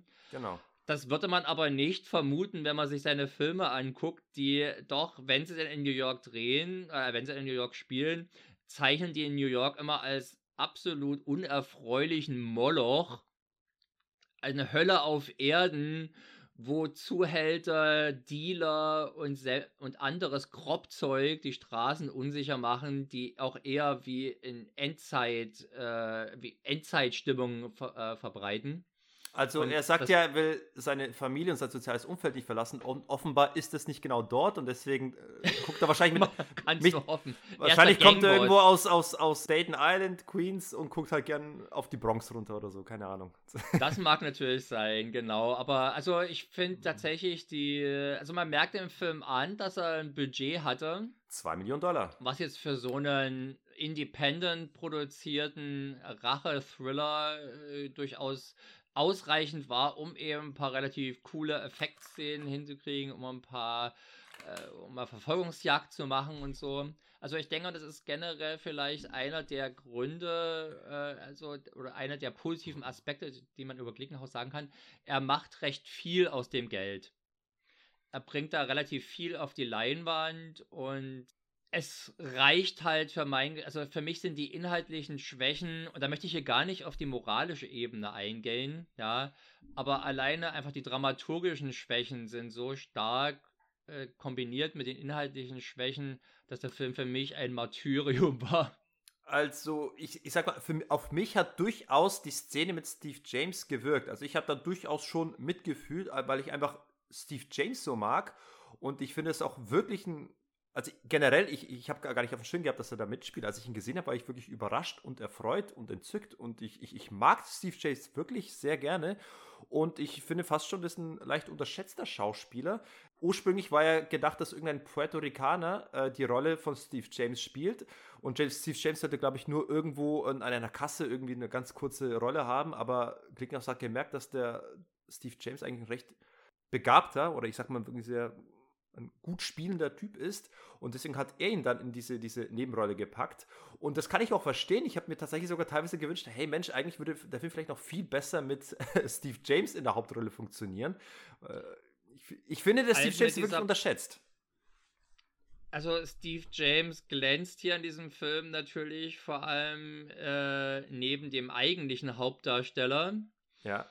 Äh, ich würde jetzt also Steve James ist kein großer Schauspieler. Er ist ein sympathischer Typ in den meisten seiner Rollen. Er spielt, habe ich das Gefühl, auch fast immer die gleiche Rolle. Mhm. Und er hat ein gewisses Charisma. Aber das ist für so einen Film ja durchaus ausreichend. Ja. Mehr als genug. Ja, aber, aber Klickenhaus hat sich ja bewusst für Ginty entschieden, weil, weil es ihm ja darum ging, quasi ja realistisch zu bleiben. Deswegen nimmst du halt irgendwie einen, einen Everyday Guy, der halt eben auch in Vietnam dienen musste, wie viele andere. Und, und den nimmst du halt her, den man es vielleicht auch erstmal nicht ansieht und ihn dann eben diese Gewaltexzesse durchleben lässt. Also das hat, es hatte für mich schon ein Konzept, dass er genau so jemanden verhältnismäßig ausdrucksschwachen... Charles Bronson ist ein, Charles Bronson ist ja nun auch nicht gerade, äh, wenn man ihn im Anzug oder sowas sieht, wie im ersten Deathwish oder sowas, ist er jetzt auch nicht gerade ein Typ, den man jetzt in Actionhelden sofort vermuten würde. Ist er ja, in dem genau. Film auch nicht, aber ihm glaubt man halt diese Wandlung vom, äh, vom normalen Zivilisten, vom Pazifisten zu diesem äh, gewalttätigen Vigilanten halt deutlich äh, eher. Bei Ginty, dem fehlt dann, wenn doch, irgendwie noch das psychopathische Element oder das soziopathische Element, was diese Rolle vielleicht glaubwürdig machen würde, mit genau diesem Hauptdarsteller, der ja immerhin auch eine erfolgreiche TV-Karriere vor allem auch hat und in den 80ern mhm. auch jede Menge Deathwish oder Exterminator Rip-Offs äh, noch angeführt hat. Ja. Aber also, so wie es ist im Film, finde ich ihn keinen guten Hauptdarsteller. Ich hatte nie Sympathie für ihn es ich, ist eine komische ich, Figur und ein also komischer ich, Haupt, ein komischer Darsteller. Ich hatte zu Beginn Sympathie Also die ersten 20 Minuten des Films fand ich eigentlich äh, stark. Wie gesagt, die Vietnam-Szene am Anfang, die fand ich effektvoll. Ich fand, äh, Steve James hat für mich sich sehr gut äh, etabliert in dem Film. Ich habe dann wirklich irgendwie die Motivation abgekauft, etwas unternehmen zu wollen. Das Problem ist, dass er danach sich der Film recht stark verliert, weil er dann relativ willkürlich überall Baustellen sieht, wo er mal irgendwie äh, mit, mit seinem Fleischwolf, mit seiner Kanone tätig werden könnte. Und, und das artet dann ein bisschen aus, sag ich mal, in dem Film. Aber am Anfang hat es eigentlich sehr gut funktioniert. Und das Problem bei dem Film ist, ja, da, da, dass er dann doch recht zu plump ist mit seiner Gewaltdarstellung und für mich schon ein bisschen so wirkt wie ein reines Ausleben von Gewaltfantasien. Und äh, ja, du sagst es ja selbst, auf, die, auf diese politische Ebene wolltest du gar nicht erst eingehen. Glickenhaus selbst verteidigt seinen Film, dass er gar nicht so faschistoid wäre, wie alle Leute vorwerfen würden. Er hält ihn für recht liberal, weil er ja eben auch eine, eine, eine, eine, einen Counterpart installiert hat, nämlich die CIA-Agenten, die ein Problem mit, mit äh, dem Schaffen von diesem Exterminator haben und versuchen, dem äh, Einhalt zu gebieten. Deswegen hat er den Film als recht liberal für sich selbst empfunden. also tatsächlich, äh, der Film mieft nicht so nach Faschismus, wie es die Deathwish-Teile, insbesondere 2 und 3 tun. Also wir haben hier beispielsweise bei den, bei den Schweinehunden, die von unserem Helden bestraft werden, haben halt nicht nur wie bei vielen Deathwish-Teilen irgendwelche Leute mit, also mit, die zum ethnischen Minderheiten gehören, sondern wir haben ja halt eine sehr bunte Mischung mit auch vielen Weisen dabei. Und das, äh, er kontextualisiert halt diese niederste Ebene der Verbrecher, das Kropfzeug sozusagen, noch mit den White-Color-Verbrechern von der höheren ja. Ebene. Die, ja. Wie eben zum Beispiel dem Mafia-Boss, äh, der in auch einer super clever eingefädelten Operation gekidnappt wird. Ja. also, ich damit mal, wir müssen ja hier jetzt noch die ganzen anderen Filme mal ansprechen. Wir kommen das vielleicht nicht zu lang machen. Ja, genau. Wer eine Wird bisschen ausführlichere, wer eine ausführlichere Besprechung von speziellen Exterminator haben will, der kann gerne mal äh, beim Bahnhofskino vorbeigucken. Da wurde der Film im Einzelnen ein bisschen detaillierter besprochen. Und wir werden mal über die anderen Filme rüberjagen. Aber ich bin trotzdem würdest noch nicht mit dem Film. Aber dein, ja? Würdest du denn empfehlen, jemanden? Ich würde den Leuten empfehlen, die gerne auf diesen brutalen Schmuddelkram aus der Videothekenzeit stehen. Also da, da kommt man dennoch auf seine Kosten. Und das tue ich aber. Das tue ich aber und amüsiere mich trotzdem du, nicht bei diesem du, Film. Du, du, du hast eben zu hohe Ansprüche. So. Ja, wahrscheinlich. Ähm, das nee, aber ich, ich, ich, möchte noch die Frage stellen, ähm, wie geläufig ist es zu der damaligen Zeit, dass ein Film so auf diese White Saviorism ähm, Schiene geht? Die bitte was? Ja, aber weil hier hast du ja quasi wie diesen, diesen White Savior. Es ist ein Weißer, der irgendwie einen, einen Schwarzen rächt. Und äh, aber er sagt in dem Film auch irgendwie, äh, die, er wollte den Peiniger quasi stellen und wollte ihn quasi umbringen. Und der Peiniger meinte, hey, uh, leave me alone, that, that guy was just a nigger. Und er meinte that nigger was my best friend. Und ich weiß nicht, wie viele Filme äh, machen das, äh, hat es zu der damaligen Zeit gemacht? Hm. Ich würde A, nicht sagen, dass der Film hier jetzt diesem White Savior Trope zugehörig ist.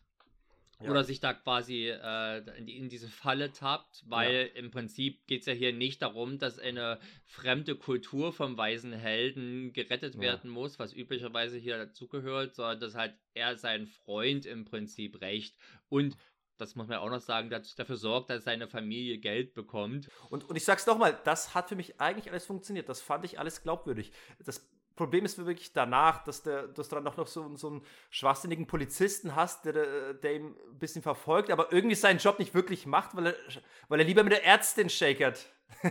und das bekommt so viel Zeit, dieser, dieser Plot, der halt überhaupt nicht zündet, der ein Fremdkörper ist. Das ist eher ein Problem. Fragt, merkst du denn nicht, dass das ja. keiner sehen möchte? Man möchte sehen, wie der Held äh, eben zur Tat schreitet. Ja, und, und das Schlimme, das wirklich Schlimme ist äh, bei dem Film, äh, ganz am Ende, kurz vorm Finale, dann begegnen sich die beiden ja und dann schafft es irgendwie Robert Ginty ihn, oder halt der Exterminator, äh, diesen Polizisten irgendwie zu, zu überlisten und bedroht ihn mit einer Pistole mit dem Spruch, ah, now you know what it's like to be a victim. Und ich dachte, hä? Seit wann, warum ist das jetzt plötzlich ein Thema? W wann ist das ja. jemals, wann ist das jemals irgendwie in dem Film zu einer, äh, eine Frage gewesen, dass ein Polizist nicht wüsste, wie es ist, ein Opfer zu sein? Und es geht doch auch gar nicht darum, dass der Polizist das verneint oder bestätigt, sondern er geht einfach nur einem Exterminator nach. Aber inwiefern müsste jetzt dieser John, äh, wie heißt er nochmal, seine Figur John? Wer? Äh, der Exterminator, äh, John. Eastland. John Eastland. Eastland. Äh, warum musste John Eastland dem Polizisten plötzlich irgendwie sein Handeln tun, damit beweisen, er zeigt, was ein, äh, wie es ist, ein, ein, Opfer zu sein. Und, und damit, damit konnte er quasi rechtfertigen, dass das, was er tut, richtig ist. Also äh, ich. Seine, Le seine Lektion hat er, der Detective ohnehin nicht lernen können, weil er gleich erschossen wurde. Also ja, insofern. Ja, eben. Und wenn er nicht erschossen worden wäre, wäre er gleich danach wahrscheinlich wieder ins Bett gestiegen zu der Ärztin.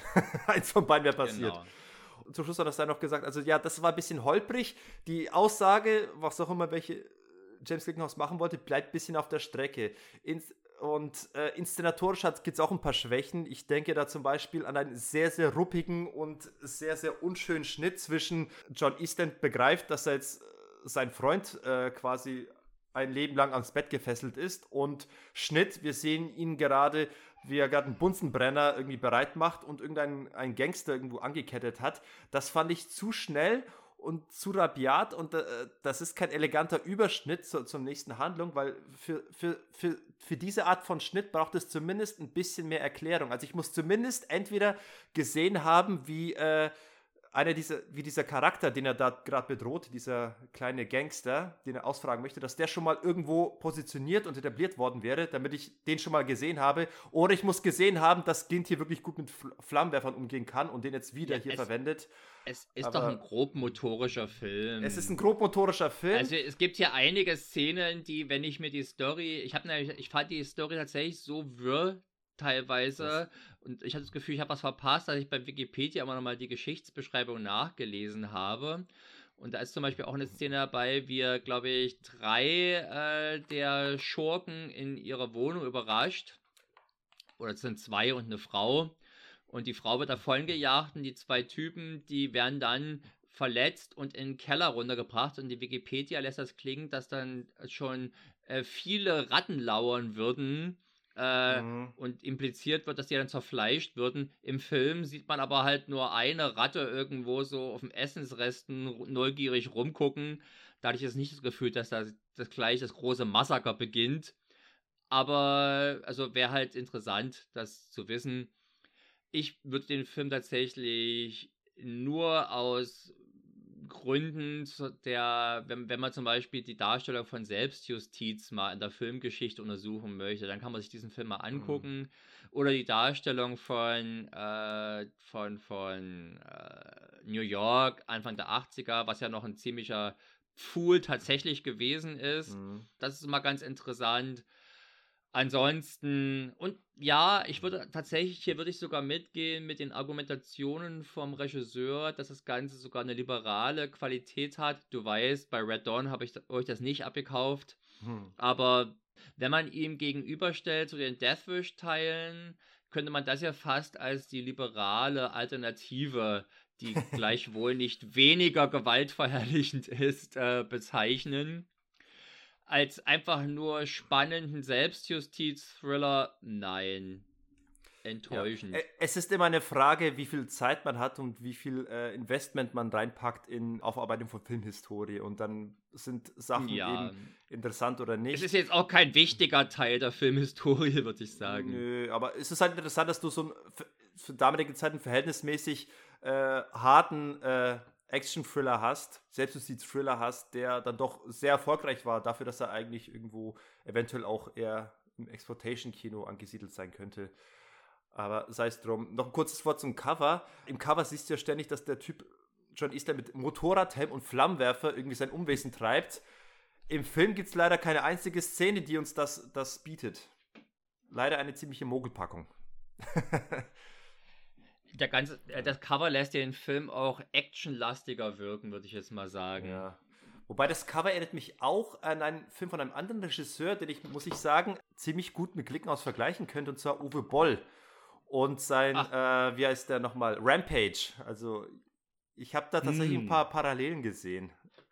Und, okay. und, und, vom Typ her würde ich auch sagen, irgendwo ist äh, Glickenhaus so ein kleiner Vorläufer von Uwe Boll.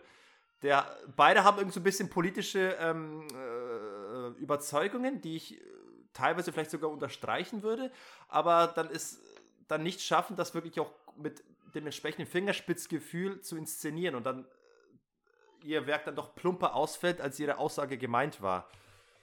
Beide scheinen auch ihr handwerkliches Talent dezent zu überschätzen. Das kann auch gut sein. Gut, aber damit soll es jetzt mit dem Exterminator gewesen sein und damit wir jetzt nicht jeden Film 40 Minuten lang besprechen, nur ein paar kleine Worte zu The Soldier, weil den habe ich jetzt leider nicht geschafft nachzuholen. Was kannst du über den sagen? ich habe ihn ja geschaut. Ja, gern.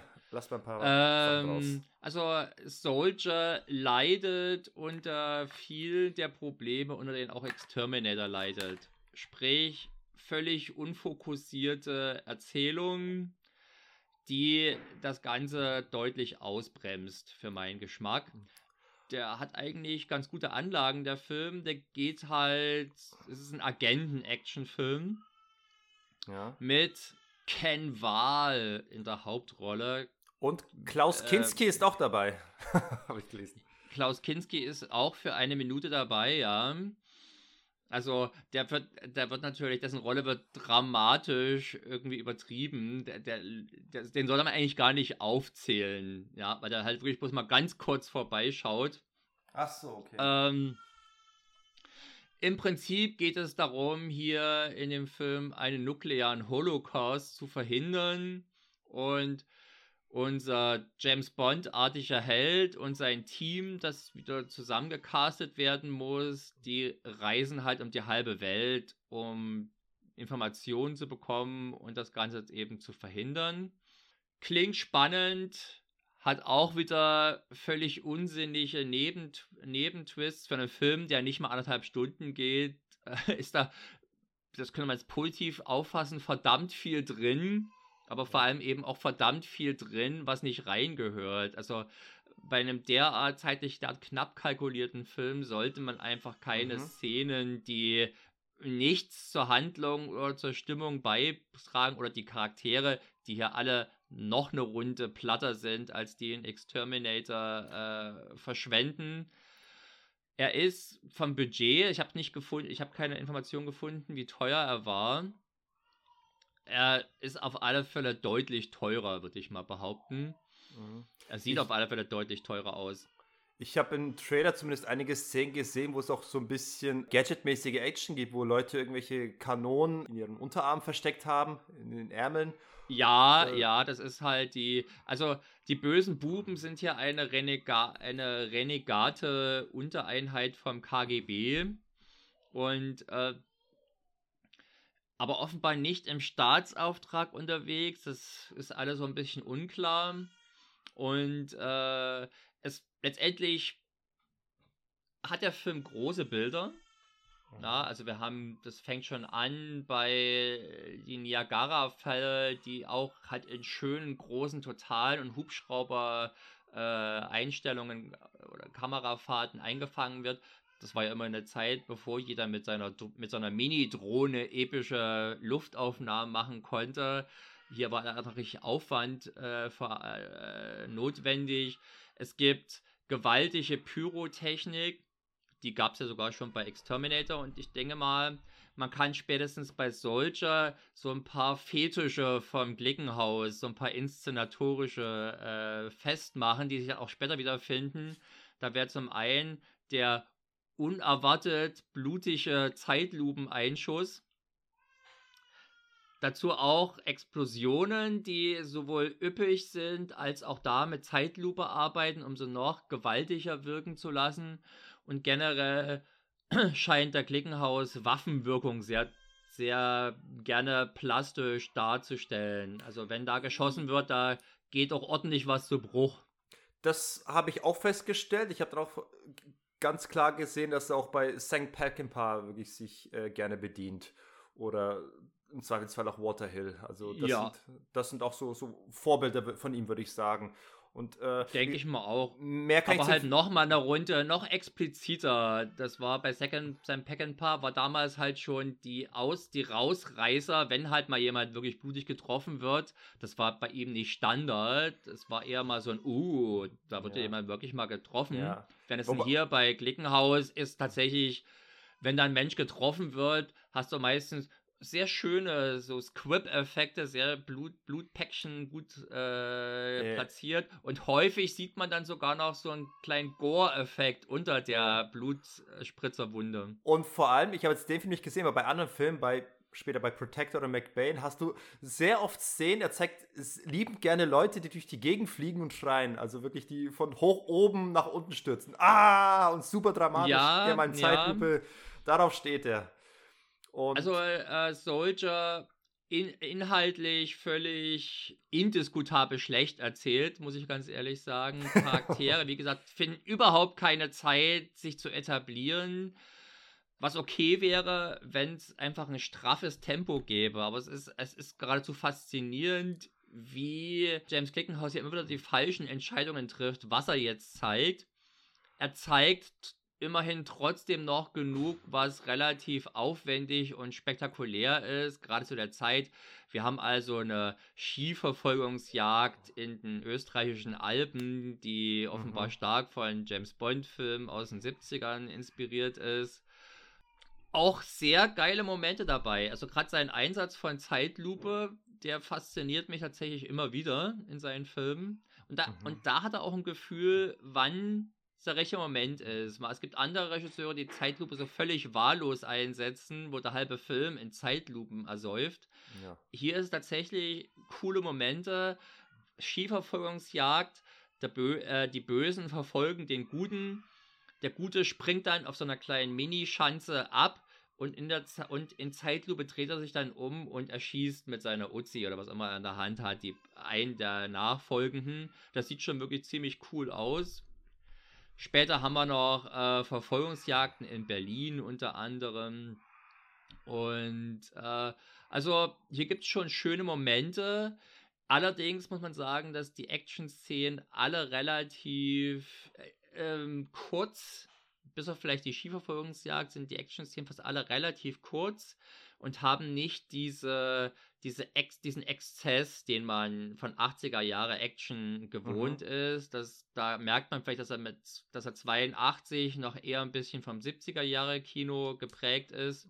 Das merkt man äh, auch äh, an dem, das merkt man auch an dem Cover, das ich übrigens sehr schick finde. Da hast du ja wirklich, das ist ja einfach so, so eine Action-Ramschware, sondern du hast da wirklich die, ne, die Figur äh, in, in einer Pose mit dem Gewehr als Silhouette, das den Fuß irgendwie an einen Stuhl anlehnt und siehst du die schöne Schlaghose im 70er Jahresteil. Ja. Also das, das, das, das Cover verspricht eigentlich einen edleren und durchdachteren Actionfilm, so wie du es mir gerade beschreibst. Also edel, also er ist, er hat schicke Bilder. Er hat einen Soundtrack von Tangerine Dream. Ach, schau an. Der, der ist jetzt eher unauffällig, würde ich mal sagen. Äh, unerwartet auch, dass ja Tangerine Dream ja ein Synthi, eine Synthi-Kapelle ist, Synthi-Musikprojekt.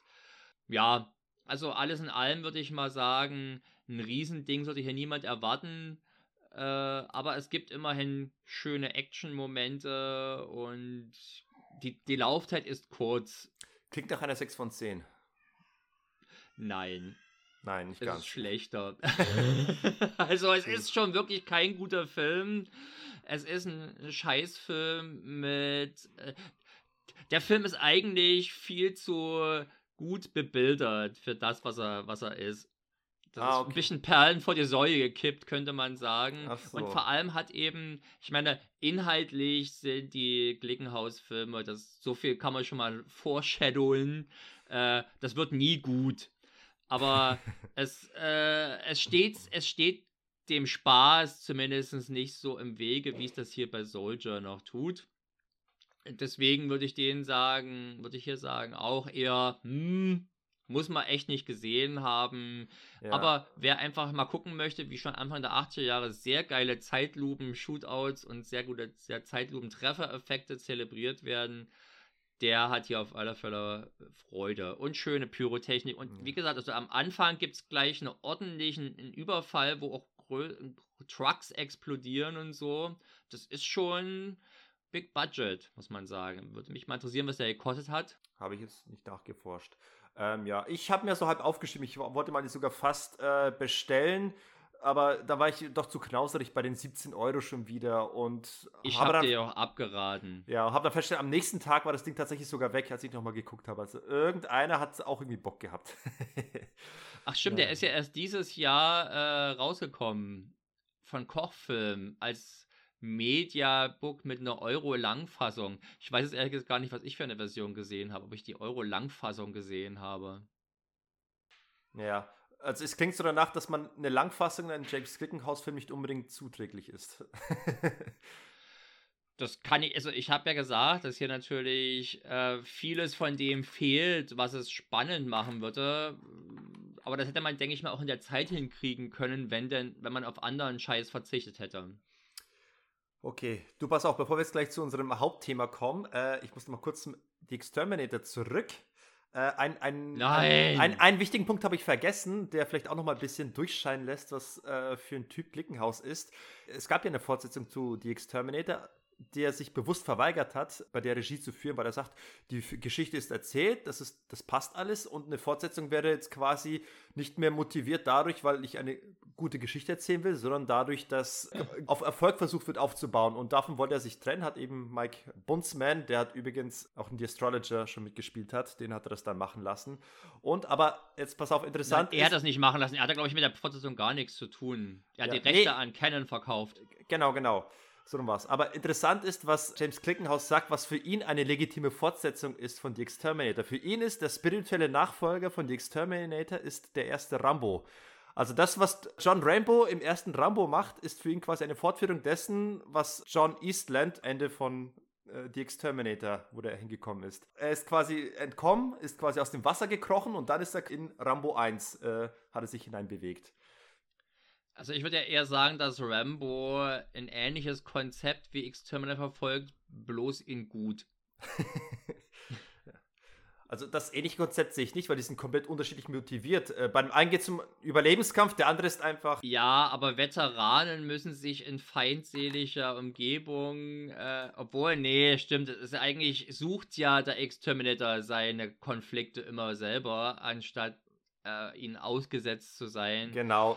Aber einfach eine Veteranengeschichte, die Abarbeitung von letztendlich auch posttraumatischem äh, Belastungssyndrom, was denke ich mal natürlich bei Exterminator irgendwie auch mit dabei ist. Es gibt auch mal so kleine Flashback-Fetzen im ja. Film. Also auf der Ebene lassen sich Gemeinsamkeiten finden, aber ich, ich wollte nur darauf äh, hindeuten, dass es äh, schon bezeichnend für Glickenhaus ist, dass er sich immer gerne ein bisschen Fame abgreift, dass er sich gerne irgendwie Credits holt von besseren Filmen und sie mit seinen Filmen gleichsetzt.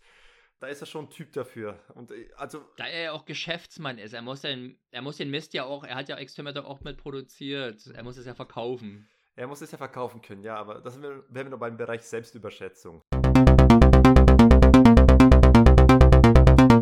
Apropos Selbstüberschätzung, der Protector. Ja. Wäre wär das ein gutes Stichwort? Aber hier ist die Selbstüberschätzung vielleicht bei jemandem anders ja, suchen, würde ich ja, mal sagen. Ja, ja, ja, tatsächlich, tatsächlich. Ich, also, Nämlich da, bei, bei, äh, bei Raymond Chow. Nein, okay. Bei Golden Harvest wollte ich fast sagen. Nein, um, ähm, ich würde sagen bei Jackie Chan, ja, ja. nur hinsichtlich, was er im Buch geschrieben hat. Hinsichtlich dessen, was er im Buch geschrieben hat. Ja, also da, gemessen an dem, was ich in, diesem, in der Autobiografie gelesen habe, habe ich mir wirklich den denkbar schlimmsten und inkompetentesten Film aller Zeiten vorgestellt. Ich, ich zitiere, da meinte er schon, war Battle Key Crawl bereits schon eine Katastrophe, so entpuppte sich The Protector als Weltuntergang. das sind zumindest die Worte aus der deutschen Diva, Übersetzung. Bloß weil er seinen Willen nicht bekommen hat. Was für eine jetzt? Kurze, äh, kurze Background-Story. The Protector war der zweite Versuch von Golden Harvest, Jackie Chan auf dem US-Markt zu etablieren. Das hat 1980 mit Battle Creek Brawl, Schrägschicht die große Keilerei, nicht geklappt. Und ja, fünf Jahre später wurde es nochmal versucht. Und die hatten ja, Golden Harvest hatte irgendwie einen, ein, eine Tochterfirma in den USA sitzen. Und die hat versucht, irgendwie für Jackie Chan was zu arrangieren. Und ja, es ist die Frage, wie, wie, warum die irgendwie auf Klickenhaus gekommen sind. Wahrscheinlich, weil er A günstig ist und B haben sie quasi, ich nehme an, in seinem Film haben sie irgendwie das gesehen, was sie sich, was ihrer Vorstellung von New Hollywood entspricht. Irgendwie dreckige Straßen und Action in irgendwelchen äh, dubiosen Milieus. Und äh, wahrscheinlich haben die gesagt, ja, Hollywood ist sowas wie Taxi Driver und der James Glickenhaus ist wahrscheinlich eine, eine günstige Variante, der sowas drehen könnte.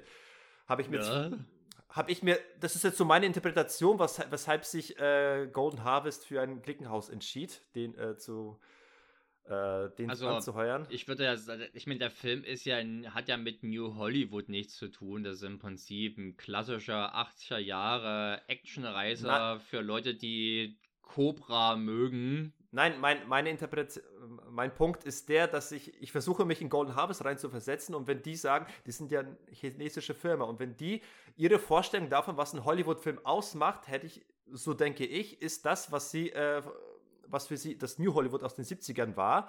Und sie wollten, glaube ich, irgendwie in diese Richtung gehen und haben geglaubt, mit einem günstigen James Glickenhaus in etwa das bekommen zu können. Und ich frage mich natürlich, warum James Glickenhaus, der das so auf Eigenständigkeit abzielte, warum er dann ausgerechnet für diese ausländische Produktion zur Verfügung stand. Aber natürlich wurde ihm das ja, wurde ihm ja völlige Freiheit gewährt zum Ärger von Jackie Chan. Ihm wurde zugesichert, dass er absolute Kontrolle hat. Zum Ärger von Jackie Chan, weil irgendwie auch das sagt Klickenhaus in einem Interview, äh, Jackie Chan agreed to that und er hat dann sich darüber beömmelt, weil er meinte, Jackie Chan hat offenbar nicht gewusst, wo, wofür er seine Zustimmung gab. Er dachte sich, ja, ja, der Klickenhaus macht es, aber natürlich, wenn es um Action geht, werde ich das machen, wird sich Jackie gedacht haben und äh, Pustekuchen. Der, der, der, Jackie Chan war natürlich, das sagt er ja selbst in seinem Buch, äh, zu dieser Zeit, also äh, total im Höhenrausch und verliebt in sich und seine Genialität da konnte es vermutlich gar nicht fassen, dass man ihn dann halt nicht so derart ins Zentrum rückt und ihn derart gewähren lässt wie das Golden Harvest. Also ich meine, Golden Harvest hatte ja mit Jackie Chan auch schon einen einzigartigen Deal oder Omidre Jackie Chan mit Golden Harvest. Auch die haben ihn ja voll gewähren lassen und das war jetzt zum ersten Mal vermutlich, dass, dass er quasi ein ganz normaler Schauspieler sein musste. Und Nein. Nicht der unangefochtene Star und quasi auch Herrscher am Set, was Jackie Chan bis dato gewesen Na, ich, ist. Ich glaube, zum ersten Mal war es nicht. Es gab ja schon irgendwie die Negativerfahrung mit, mit Battle Creek Brawl und wir dürfen nicht vergessen, er hat ja schon lang vorher, bevor er Erfolg hatte, wurde er elendig lang äh, in eine Bruce Lee-artige Rolle gesteckt, ja, die er niemals ausführen aber wollte. aber man vergisst doch, man vergisst doch schnell oder man gewöhnt sich doch schnell an den Luxus, sagen ja, okay, mal gewisse Annehmlichkeiten. Zum, zum, Zeitpunkt 1985 oder 84, wenn der Film gedreht wurde, äh, war Jackie Chan auf jeden Fall so mittendrin in seinem auf seiner Höchstphase, was kreatives Schaffen und seinen Erfolg anging. Und da denke ich, ist es tatsächlich nochmal was anderes, wenn er dann plötzlich äh, zurechtgerückt wird und zurechtgewiesen wird.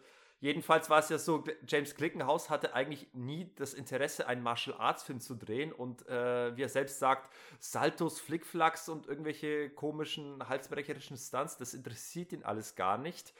Und er wollte seinen Film machen, wie er wollte. Und er meinte, wenn, wenn er Jackie Chan machen lässt, warum wurde überhaupt Glickenhaus überhaupt angeheuert? Dann hätte auch Jackie Chan einfach seinen Film in den USA drehen können. Aber dann hättest du unter Umständen keinen richtigen amerikanischen Film bekommen, sondern eben einen Hongkong-Film, der zufällig in den USA spielt. Und das wollte Golden Harvest vielleicht auch vermeiden. Oder genau. Es war halt auch tatsächlich äh, keine Zeit dafür, für diese Art von Jackie Chans äh, Action-Eskapaden. Ja.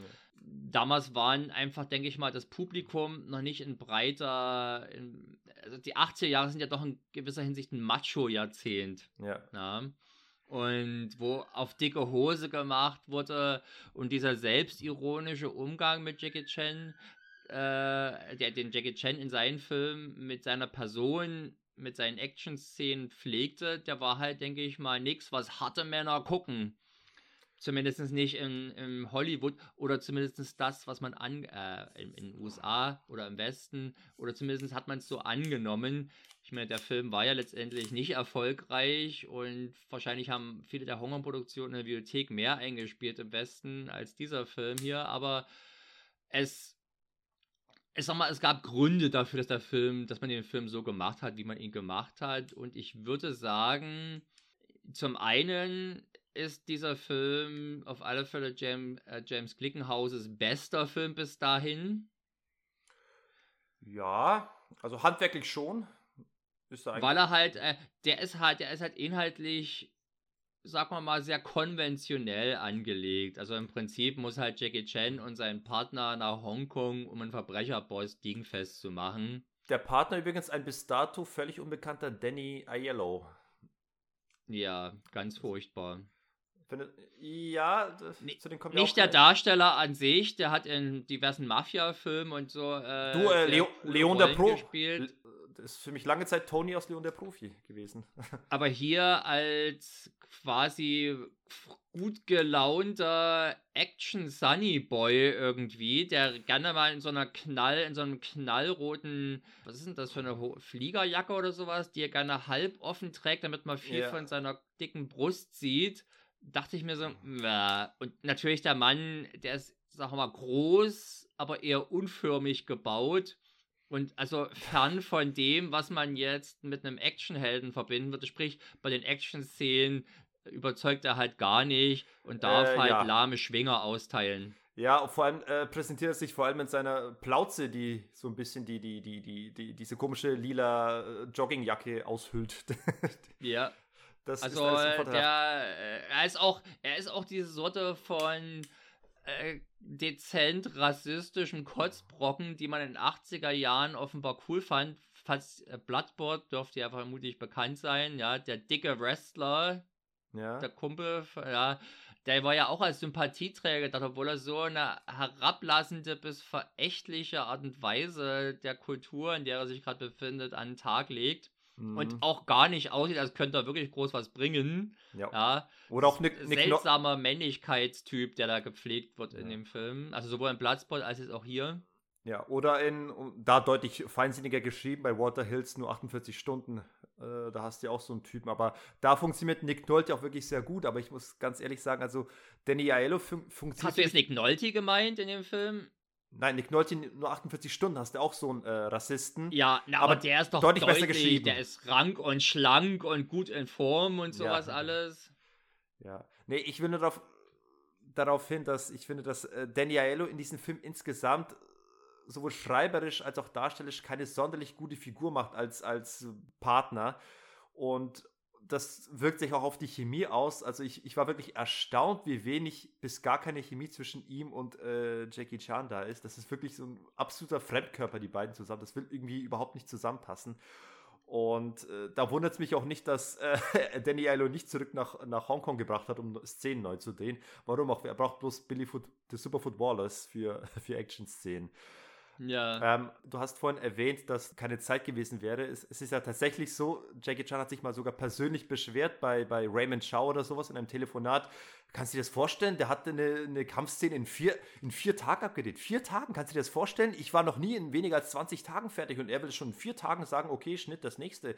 Äh, das ist äh, deren Arbeitsunterschied und auch spannend wie Glickenhaus sagt, äh, wie, auch quasi mit, mit der Mentalität des Filmemachens aus Hongkong überhaupt nicht klar kam, weil für Jackie Chan ist es ja ganz äh, normal und, und gehört zum, zum Arbeiten dazu, dass man sich beim Arbeiten verletzt. Also im Sinne von, dass man Stunts plant, wo von vornherein die so geplant sind, dass man sich verletzen muss.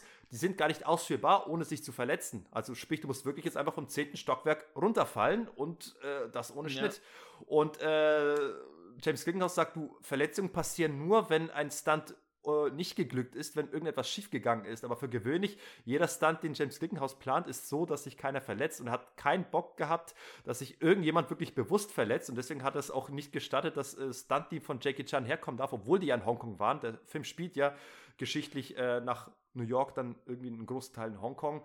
Und der Film hat aber ein Hongkong-Stunt-Team. Also wenn man im Abspann guckt, sind da bekannte Namen dabei, äh, die die Stunts äh, choreografiert haben und so. Und ich würde sagen, man merkt es ihm auch an. Auf eine gute Art und Weise. Tatsächlich, finde ich, funktioniert der Film, man darf ihn nicht mit der Erwartung anschauen, jetzt einen, Act, einen Jackie Chan-Film zu bekommen, einen klassischen. Ja? Genau. Man muss dazu auch noch vielleicht sagen, dass Jackie Chan in Hongkong auch ein absoluter Sonderfall ist. Solange dreht natürlich kein anderer an den ganzen Action-Szenen mhm. und trotzdem sind da jede Menge spektakuläre Action-Szenen dabei rausgekommen, selbst wenn sie bloß an ein paar Tagen anstatt an ein paar Wochen oder Monaten abgedreht worden zu sein. Mhm. Ähm, aber diese, die Action hier im Film hat eine angenehme Schnur, also wir sprechen gerade von der Fight-Action, ja, den Kämpfen, äh, mhm. eine angenehme Schnörkellosigkeit. Äh, und das ist ja, äh, der Film ist insofern faszinierend, dass er uns im Finale auch die Chance gibt, äh, bei sowohl die US-Fassung als auch die Hongkong-Fassung äh, zu vergleichen. Der Endkampf gegen Bill the Foot Wallace. Superfoot Wallace. Superfoot Wallace, ja, also den, den Endgegner, äh, der ist meiner Meinung nach in der US-Fassung völlig okay. Der sieht cool aus und im Vergleich zu anderen äh, US-Martial Arts-Filmen dieser Zeit ist das sogar spektakulärer, würde ich mal sagen, als das, was beispielsweise Chuck Norris so zu der Zeit äh, zusammengekickt hat. Das auf jeden Fall. Also Chuck Norris-Kämpfe fand ich eigentlich nie sonderlich gut. Also das Beste an Chuck ja, Norris. Stimmt, da hast du dich ja schon mal bei Delta Force drüber negativ geäußert. ist, bei Chuck Norris ist eigentlich der Bart immer das Beste. So, ähm, Wen gibt es denn sonst noch? Wer hat denn in den 80er Jahren sonst noch? Van Damme hat da. Das kam ja später. Ja, also, mir gefällt es auch. Ja, aber mir gefällt es besser als das, was Van Damme in seinen frühen Jahren so zusammengekickt hat. Äh, das Fass wollen wir jetzt mal nicht aufmachen. Äh, ich würde es nur sagen, ich, ich war auch erstaunt, dass ich die Action-Szenen gar nicht mal so schlecht finde, aber im Einzelnen findet man doch Szenen, die es niemals durch die Jackie Chan Qualitätskontrolle geschafft hätten. Und einige würde ich da mal doch äh, negativ äh, mal ankreiden. Da, da gibt es so eine Szene, wo Jackie Chan kämpft und plötzlich ist dann ein Blumentopf im Weg. Also du siehst dann wirklich, äh, wo Jackie Chan von Blumentopf verdeckt wird und dann macht er auch noch so, so, so einen gesprungenen Kniestoß, der ganz offensichtlich daneben ging. Und da hat man wirklich gemerkt, okay, das hat kein Jackie Chan inszeniert, weil er hätte A darauf geachtet, dass nichts im Weg ist und B hätte er wirklich einen Schlag so inszeniert, dass es wirklich so aussieht, dass jemand getroffen wird. Aber das ist, war so Und die jemand Inszenierung von James Glickenhaus, der da jetzt nicht so viel äh, Liebe ins Detail reinsteckt, weil äh, im Prinzip hat die Kampfszene auch so gepasst, wie er selbst meinte. Und da bin ich mehr auf Jackie Chans Seite und sage, nee, also das geht besser und hat dann diese Szene zum Beispiel rausgeschnitten, weil die tatsächlich einfach äh, zu unsauber ist und nicht so richtig wirkt. An vielen anderen Stellen muss ich sagen, dass vieles von dem, was Glickenhaus macht, eigentlich Sinn macht und äh, als Jackie Chan das rausschneiden wollte, würde ich eher sagen, dass Jackie Chan irgendwie nicht begriffen hat, was der Film sein wollte oder dass das dem Film eigentlich der Authentizität des Films zuträglich ist. Sprich, äh, diese Nacktszenen. Er hat ja wirklich, er hat ja, das ist, das ist ja wirklich absurd, er hat ja. Da bist du auf Seiten von Glickenhaus.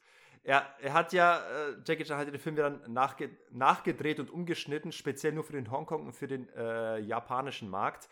Und dann hat er O-Ton den ganzen unsäglichen Dreck äh, herausgeschnitten, auf den Glickenhaus so Wert legte. Unter anderem eine völlig, in Anführungsstrichen, überflüssige Nacktszene in einem Drogenlabor.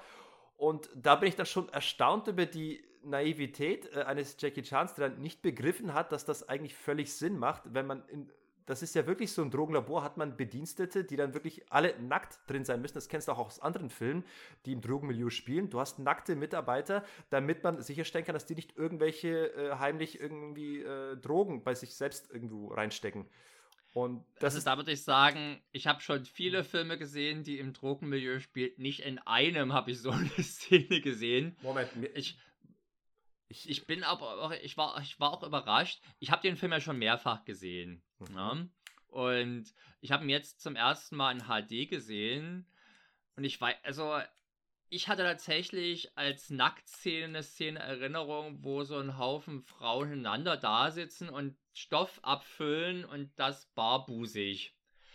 Ich hatte tatsächlich entweder Gab es da nochmal eine andere Schnittfassung, dass es vielleicht bei der deutschen Fassung auch schon gefehlt hat, bei der alten oder so, aber das Ausmaß, wie hier diese nackten Frauen also, äh, wie lange die auch quasi gezeigt wurden, wie die hochklettern, wie die sich an- und ausziehen, immer wieder. Das sind wirklich fünf Minuten reine Nacktszenen im Prinzip, die natürlich wenig zur Handlung beitragen und ganz offensichtlich einfach bloß da waren, um halt einfach ein bisschen, oh, geil, Nacktes. Du, ja. mir, mir fällt jetzt leider kein Beispiel Mann, also ich weiß, ich habe das definitiv auch in anderen Filmen gesehen, zumal es ja wirklich auch äh, beim Recherchieren, es wird auch tatsächlich haben hier und da irgendwie äh, Drogenbosse äh, gerne mal die Leute nackt arbeiten lassen, damit äh, die nicht irgendwas klauen können. Mir fällt jetzt leider kein Beispiel mehr ein. Kurzer Einschub meinerseits. Ein Beispiel für einen Film mit nackten Leuten in einem Drogenlabor wäre auf jeden Fall New Jack City aus dem Jahre 1991 von Mario Van Peebles und mit Wesley Snipes in der Hauptrolle. Aber Komischerweise, nackte Typen sieht man ja aber nicht. Nackte Typen sieht man nicht. Also ich, ich sag mal, zu einem gewissen Teil spricht da bei Jackie Chan auch so eine gewisse chinesische Brüderie heraus, die das Ganze rausschneiden wollte. Abgesehen davon stimme ich dir zu, vielleicht sind die Szenen etwas zu lang geraten und ja, es ist auffällig, dass es nur Frauen sind, also vielleicht ein bisschen plakativ, aber im Grunde hat für mich die Szene Sinn gemacht und dass Jackie Chan sie rausschneiden wollte, war für mich, glaube ich, mehr Brüderie als wirklich Sachverständnis würde ich mal behaupten. Der wollte halt keinen Sexploitation-Film drehen. Ja. Aber da gab es so eine schöne Szene, bei der ich lachen musste. Da aus Gründen haben die offenbar keine Treppen dort in diesem Labor. Sprich von der Anladefahr von, von, der, von der Anladerampe oder von der Laderampe müssen die in die nächste Etage über eine Leiter nach oben. Ja. Alle, die ganzen nackten Weiber nacheinander, gucken nach oben und überlegt sich so, was die da, was das für ein Ausblick ist. Wenn du quasi in die Arschlöcher der Vorregenden gucken darfst. Äh, ganz reizend. Und man hatte auch genug Zeit, um sich solche Gedanken zu machen, weil das wurde ausgiebig zelebriert. Als letztes darf dann ein Mann hoch. Der hat wahrscheinlich irgendwie vorher beim den einzigen langen Strohhalm gezogen, als die Wächter sich das ausge, also ausgelost ich, haben, wer da hoch darf ich, ich überlege gerade, wie man gerade eine Leiter hochklettern muss, damit man wirklich die Pobacken so weit gespreizt sind, dass man tatsächlich reingucken könnte. es ist, wirkt auf mich sehr unnatürlich, dass man da was zu sehen bekommt. Na, beim, die, die Pobacken werden, glaube ich, schon auseinandergezogen, wenn du ein Bein hochstellst von dem oh, anderen. Ich weiß es nicht, ich habe das noch nie gemacht und plane es müssen, auch nicht. müssten wir, das wäre doch mal was für einen äh, YouTube-Selbsttest, ne? Oder bei Galileo könnte man das doch mal machen, ne? Wie viel bekommt man zu sehen, wenn man das jemanden beim. Können andere, das können andere. ich glaube aber, im heutigen politischen Klima wäre das vermutlich auch noch umstrittener, als es damals möglicherweise gewesen ist. Also, ich kann es gut nachvollziehen, dass Jackie Chan das entfernt hat. Zumal es halt, wie gesagt, es gibt keinen Verlust äh, außer dass man halt jetzt nicht die Klugheit des Gangsterbosses bewundert, der, der die Leute nackig beschäftigt, damit die. Sie können hier immer noch, äh, äh, sie können hier immer noch Päckchen in ihrem Rektum verstecken. Ja, genau. Oder eine. eine da werden sie ja nicht. Im immer. Knast werden ja die Leute bekanntermaßen auch da geflöht, zumindest ab einer bestimmten Sicherheitsstufe. So zumindest weiß ich aus meinem Studium von Gefängnisfilmen. Ach so, äh, ich, dachte, aus, aus deiner Erfahrung als, als äh, äh, Insasse, als, Wächter. als, als Testinsasse. Wie, Nein, ich war der Wächter. Wie Stallone in Escape Plan. ich war der. Nein, das war mir eine, das, der Film war mir eine Warnung vor diesem Beruf. das, kann, das kann nur schief gehen. Aber nochmal, ich hatte ja am Anfang, als, als ich gesagt habe, welche Verbindung ich zu Glickenhaus habe, äh, erzählt, dass ich den, dass ich also Protector als erstes gesehen habe im Fernsehen. Und zwar lief da gerade die äh, Eröffnungsszene der Shootout in der Bar. Und ich muss echt sagen, das, hat das war mir damals schon so aufgefallen, auch jetzt wieder, welch, dass das durchaus so Proto-John Woo-mäßig ist. Ja, also die Zeit, durchaus, nicht nur ist Zeitlupenballerei, sondern es wird auch akrobatisch sich über Hindernisse gehechtet und gesprungen. Ja, aber sehr plakativ. Sehr die erste Szene, wo Jackie Chan so aus der Klotür rausgesprungen kommt und in Zeitlupe, oh, ballert, das ist für mich so ein sehr plakatives, so, guck mal, das ist doch Action, jemand, der in Zeitlupe fliegt und ballert, das ist ein bisschen eine Spur drüber. Das ist auch Action. Ja. ja. Sieht, also, ich finde, das sieht sehr cool aus. Ja, und noch cooler sieht es ja aus, wie dann der Typ dann wirklich davonfliegt. Das ist ja wirklich, da merkst du das Seil, das ihn quasi so wegzieht und das auch in Zeitlupe und dann auch der schreit wieder so ganz dramatisch. Ah! es darf geschrien werden bei Glickenhaus, ja, aber es spritzt halt auch ordentlich mhm. und das Blut in wirklich sehr coolen äh, Blutexplosionen. Und also ah. generell Shootouts sind sehr cool. Ich mag auch die Kämpfe. Also ich war letztendlich. Ich, ich war erstaunt vor den Kämpfen. Ja, okay, spiel zu Ende.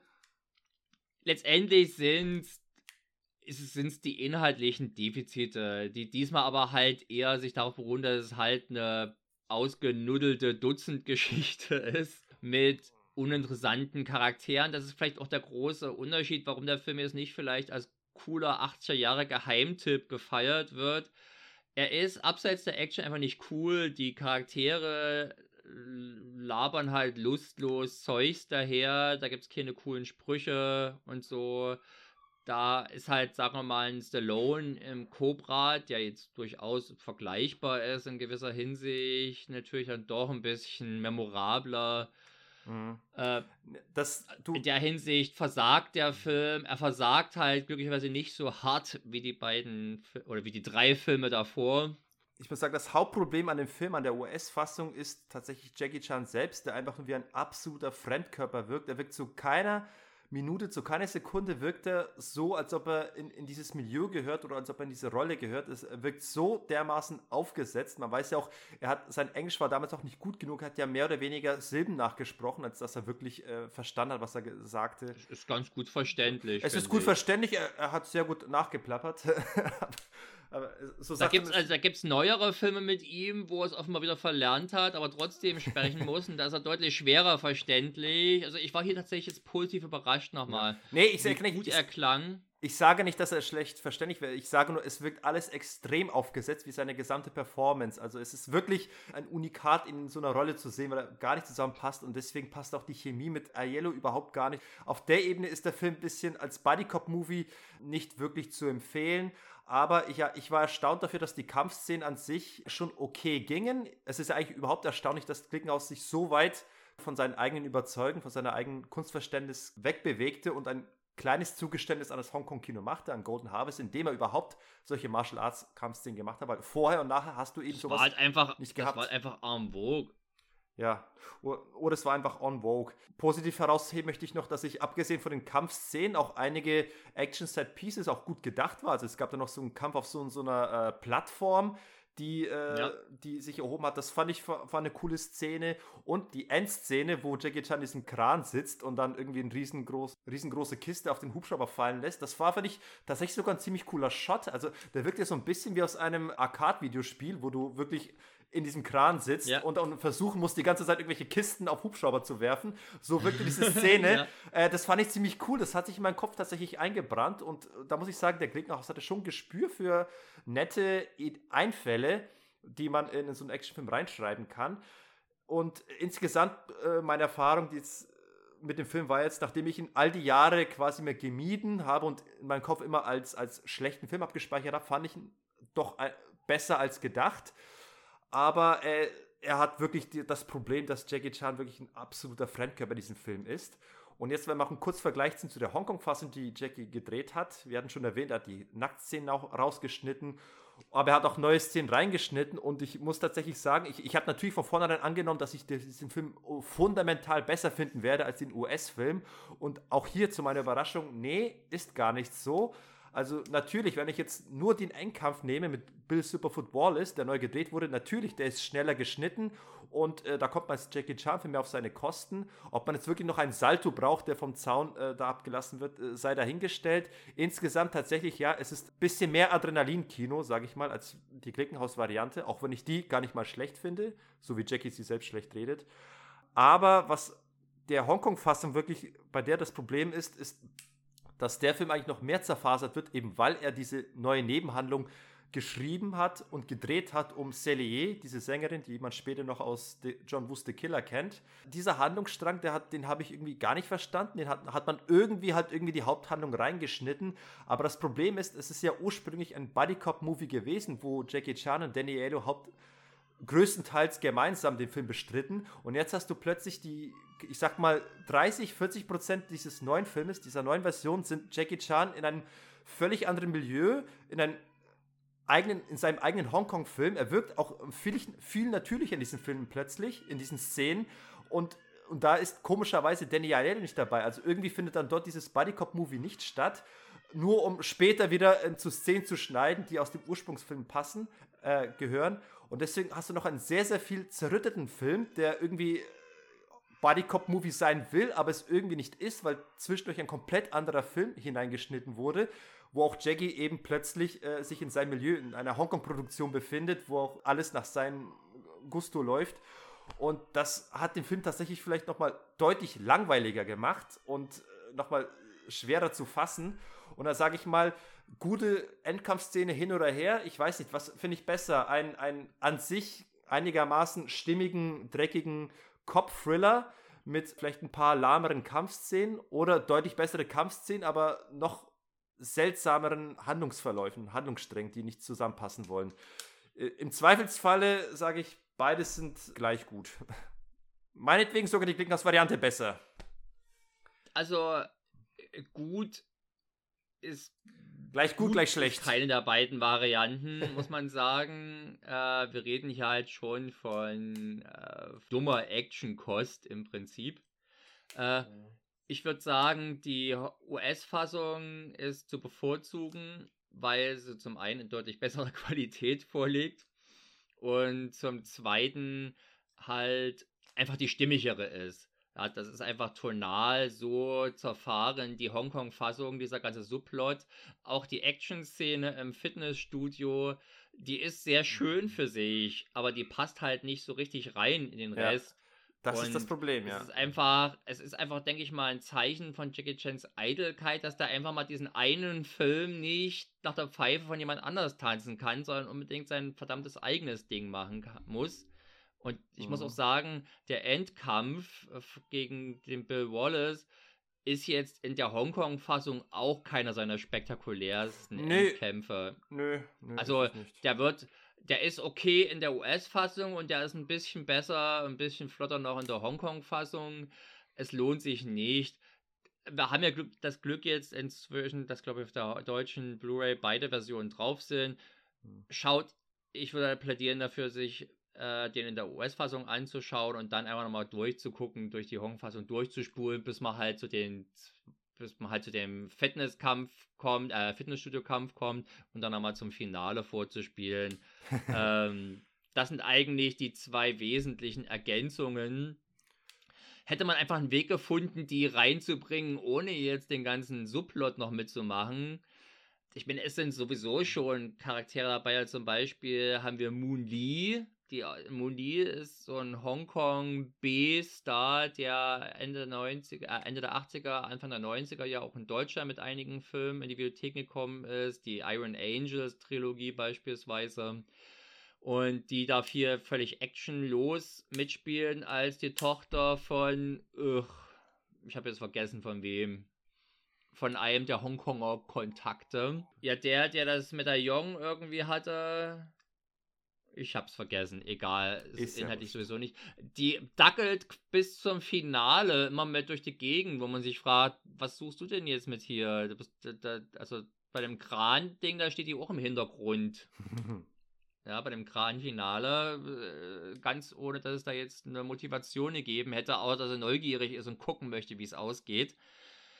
Ich möchte noch erwähnen den recht coolen Soundtrack mit einem schönen äh, eingängigen Titelthema, wo ich das Gefühl hatte, dass sich da der Lalo Schifrin für sein Rush Hour Hauptthema ein bisschen hat inspirieren lassen. Mhm. Äh, ganz eingängiges Thema, schöner Soundtrack und tatsächlich, also insgesamt würde ich sagen, wenn ihr einfach Bock habt auf 80er, wer Bock hat auf 80er Jahre Action, kann den sich, da, da kann viel, der kann viel Schlechteres gucken. Er hat auf alle Fälle die Production Values, also er sieht aufwendig aus, hat teure Szenen, äh, schöne Bootsverfolgungsjagd. Ja, eben, auch da, wie gesagt, sinnlos aufwendigen Explosionen. ja. Das kann schon der Glickenhaus. Bei Glickenhaus ist auch einer von den Leuten, bei denen Fahrzeuge und Vehikel bei der geringsten Berührung, äh, bei der geringsten Kontakt zu irgendwas gleich Detonieren. Äh, explodieren, als wenn sie mit Pulver, detonieren, als wenn sie mit Pulver geladen, also mit, äh, mit, mit TNT bis oben hin gefüllt worden wären. Das wäre mal ein Stoff für eine Top 10, wo, wo es die absurdesten Explosionen gibt bei den geringsten Berührungen. So. Wer macht das gerne? Ich kann dir, ich kann dir sagen, wo es die absurdeste Nicht-Explosion gibt. Ja. Ich greife mal ganz kurz vor zu McBain, der Schuss im Flugzeug. Ach ja. äh, zu den Kommen wir da nochmal drauf. Zu denen kommen wir fast in eineinhalb Filmen. Wollen, wollen wir den äh, Protector mal beschließen? Ja. Äh, ja, gut. Haben wir alles mal gesagt. F fand ich jetzt mal schön, den, das jetzt mal irgendwie, auch für meinen Seelenfrieden, mal, den mal nachgeholt zu haben und, jetzt, und mal festgestellt zu haben, dass er gar nicht so schlimm ist, wie Jackie sagt. Äh, Ich finde, du hast, du hast ja, glaube ich, von den älteren Filmen doch alles gesehen, oder? Ich habe tatsächlich nur bei den- US-Filmen die, die Lücken. Ich wollte eigentlich in Vorbereitung auf den Cast mir auch endlich mal Battle Creek Ball nachholen. Auch äh, habe ich leider nicht geschafft. Der, ah ja, doch- der ist auch gar nicht so schlecht. der ist auch eine Lücke von mir, genauso wie die Cannonball-Filme. Ansonsten. Ja, die habe ich nicht gesehen, weil da ja bloß eine Nebenrolle Ja, mitspielt. Eben, und weitere Lücken von mir sind ähm, diverse frühe Low-Way-Filme, zum Beispiel dieser New Fist Ah ja, Fury. ich wollte gerade sagen, also ich würde mir lieber Protector anschauen als irgendwie äh, Mhm. Half-Love of Kung Fu. Der ist tatsächlich ziemlich scheiße. Also da war ich erstaunt. Den hat ja Jackie Chan so einigermaßen gelobt, dass der eigentlich gar nicht mal so schlecht wäre. Ja. Das ist ja Riesenmist, der Film. Da kann man mal sehen, vertraut dem Urteil von vom Jackie nicht bedingungslos. Nee, das habe ich auch gelernt. Das sollte man nicht. Aber soll man, wir werden äh, in Zukunft noch viel über Jackie Chan quatschen. Deswegen wollen wir es an dieser Stelle mal belassen und wollen jetzt mal ganz kurz zu Shakedown rübergehen, der nächste Film. Auch Blue Jean Cop. Blue. Jean Cop so im- kann man hier raus. Auf, in Deutschland. Und da muss ich sagen, ich. Ich glaube, das war der internationale Titel, oder? der Originaltitel ist Shakedown. Nee, aber es war Und- der internationale Titel. Also es ist nicht nur deutscher Titel, den man sich überlegt Okay. hat, sondern da steht auch bei Wikipedia als Alternativtitel da. Blue Jean Cop. Ja, auch nicht, aber klingt so, so plakativ. Schau mal, da ist ein Cop und der hat blaue Jeans, deswegen nennen wir es so. so. Nein. Es gibt aber im Film drauf eingegangen, warum der Blue Jean Cop heißt. Blue Jean Cop ist eine bestimmte Bezeichnung für diese Cops, die äh, Verbrecher abzocken, anstatt das Ding festzumachen. Nämlich genau Ja. das, worum sich bei diesem Film dreht. Ja, korrupte Polizisten, das, das habe ich schon mitbekommen. Aber die, die, die Erklärung habe ich jetzt, glaube ich, jetzt nicht mehr äh, parat gehabt. Hast du auf Deutsch gesehen? Ich, ha, ich habe ihn anfangen wollen, auf Deutsch zu gucken, bis ich festgestellt habe, dass die, der Ton auf Deutsch unglaublich scheiße ist. Also es klang sehr hallig, also keine Ahnung, was die da verbockt haben. Auch im O-Ton äh, klingt das Ganze natürlicher auf jeden Fall. Hm. Ich hatte ein bisschen mal geswitcht, weil dann ist mir doch irgendwas, habe ich akustisch was nicht verstanden und so gucke ich mal gerne mal die Filme. Ich sag mal gleich, also ich fand den Film, ich hatte den Film erstaunt, also ich, ich war, ich habe nichts erwartet und ich war sehr gut unterhalten und ich würde mal sagen, das ist der bis dato beste James Glickenhaus-Film bis zu diesem Zeitpunkt. Ja, bis dato, er kam ja nach Protector, deswegen kann, widerspricht er es ja nicht. Protector kann bis zu Protector der beste Fliegenhaus-Film gewesen Er hat sein. sich, er hat sich gesteigert. Shakedown klaut ihm diesen Titel. Ich weiß nicht, ob ich so weit gehen würde. Nee, ich, ich, war, nee, ich war erstaunt von der schreiberischen Qualität. Also ich fand, der Film war jetzt deutlich präziser geschrieben als die anderen Filme. Ich, hier würde ich jetzt dem Film keine nervige oder unnötige Nebenhandlung vorwerfen. Und der Film widmet sich auch seinen Charakteren und, und gibt ihnen eine Background-Story, die ich durchaus spannend fand. Also zum Beispiel Sam Elliott, der hält da kurz diese, erzählt diese Geschichte, wie er aus Versehen bei einer Love Interest irgendwie den, den Hund getötet hat und es gar nicht wollte Mhm. da bin ich dran geblieben. Also für mich, der Film hat für mich tatsächlich ein bisschen äh, erinnerungswürdige Charaktere ähm, etabliert. Und, und das nicht nur schreiberisch, sondern auch über die Schauspieler. Sam Elliott fand ich sehr gut in dem Film und auch Peter Weller, den, den ich auch für einen recht charismatischen Darsteller halte, auch wenn er manchmal äh, recht seltsame Gesichtszüge hat. Aber vielleicht ist es auch der Tatsache. Er ist nicht gerade der, er ist nicht gerade der klassische Heldentyp jetzt von, von der Physiognomie her. Physiognomie. Aber das liegt vielleicht auch daran, dass er auch äh, seiner Zeit nicht so viel dem Schauspiel widmen konnte, sondern eben auch äh, dem Geschichtsstudium. Denn du weißt, ich habe es dir mal privat erzählt, er ist ja mittlerweile Professor an der University sowieso, wo er äh, Professor für Geschichte und ich habe den schon mal auf äh, N24 in einer Doku über Kaiser Nero gesehen, wo er bisschen nacherzählt hat. Ob das jetzt der Grund, also das wird sicherlich zu dieser Zeit noch keine Rolle gespielt haben. D damals nicht. Behaupte ich jetzt mal einfach. Das muss ich jetzt einfach mal erwähnt haben.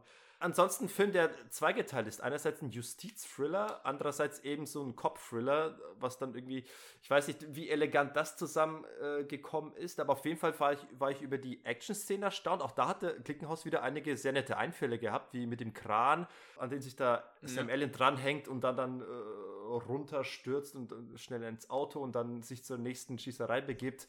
Auch hier ist der Film leider auch doch mehr äh, eskapistisch als realistisch was ja eigentlich gut ist, aber manchmal fragt man sich schon, du hast jetzt diesen Anwalt, für den es scheinbar überhaupt kein Problem ist, sich äh, auf ein Motorrad zu setzen und auf den fahrenden Motorrad rumzuballern, als ob es das Natürlichste der Welt wäre für ihn. Dem Sam Elliott kaufe ich das ab, dass das irgendwie sein täglich Brot ist, beim, bei dem Anwalt Peter Weller weniger.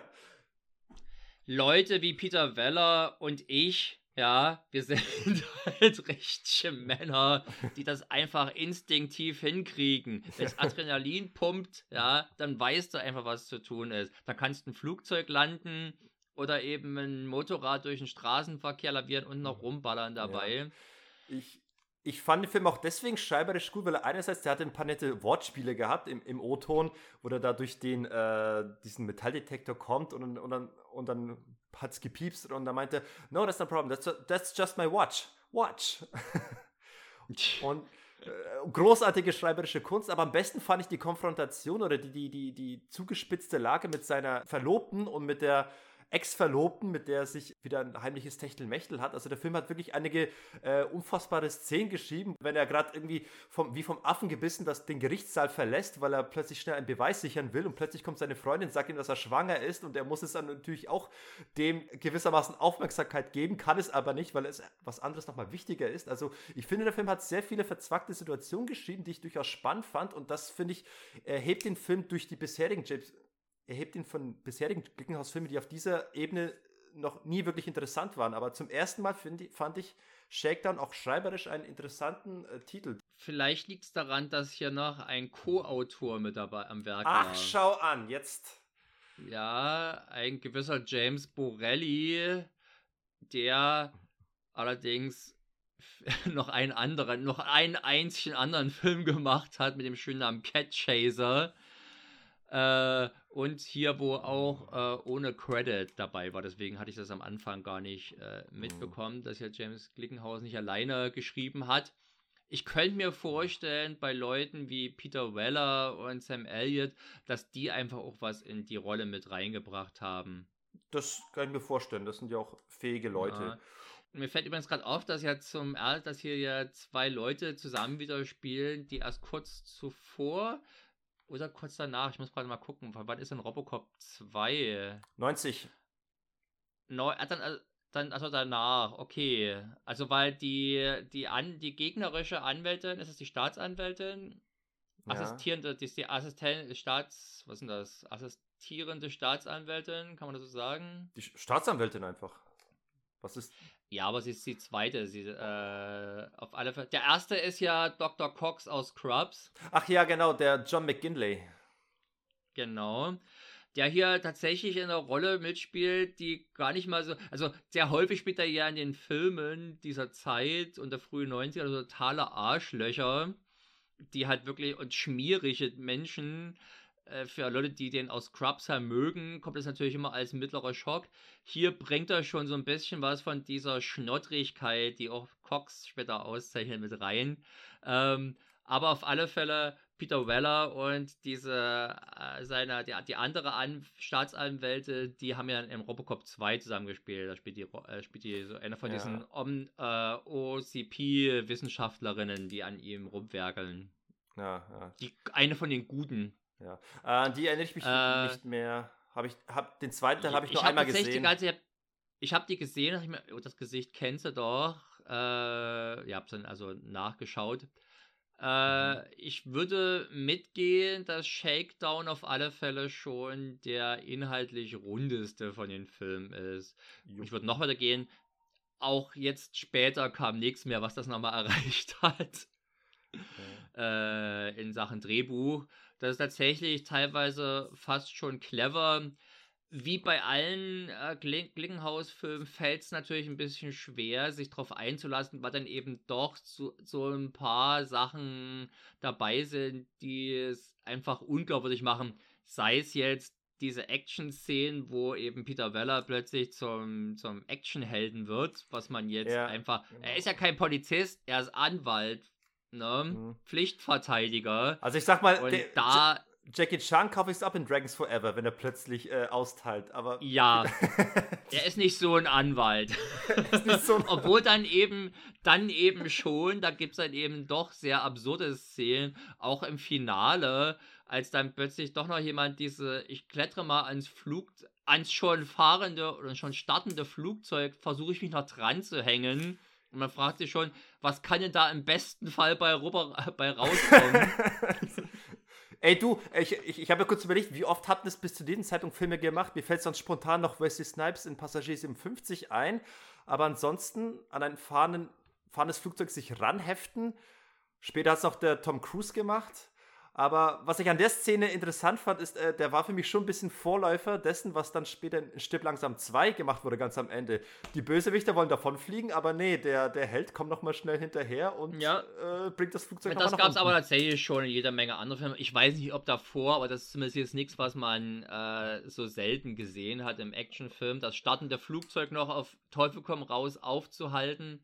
Ich bin mir gar nicht sicher. Vielleicht wurde es dann in den 90ern Ja. öfters gemacht. Jetzt Speziell. Hier waren die Chancen natürlich besser, da das ja doch bloß so eine kleine Cessna oder sowas war. ja. Das Flugzeug, das die hier flogen. Die Bösewichter, die korrupten Polizisten. Ähm, ich fand ihn interessant im Kontext mit den gesamten politischen Forderungen, die jetzt insbesondere im letzten Jahr in den USA mit dieser George Floyd-Affäre und den daraus resultierenden Protesten einhergingen, wo eben auch Cops, also Cops kommen hier im Blue G Cop verdammt schlecht weg. Und Ja. das ist ja schon mal relativ äh, interessant. Das ist das, was für die progressive Ader von James Glickenhaus spricht. Äh, ja, wenn man das so interpretieren möchte, kann man das sicherlich. Ähm, das, äh, es, es gab so ein paar Déjà-vus quasi zum Zeit, zum aktuellen Zeitgeschehen Durch- durchaus, und das ja. fand ich auf alle Fälle interessant.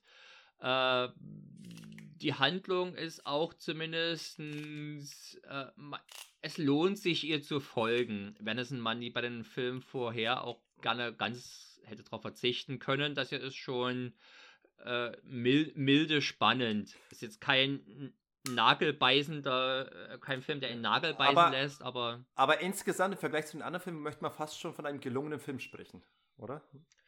das ist tatsächlich schon fast ein gelungener Film.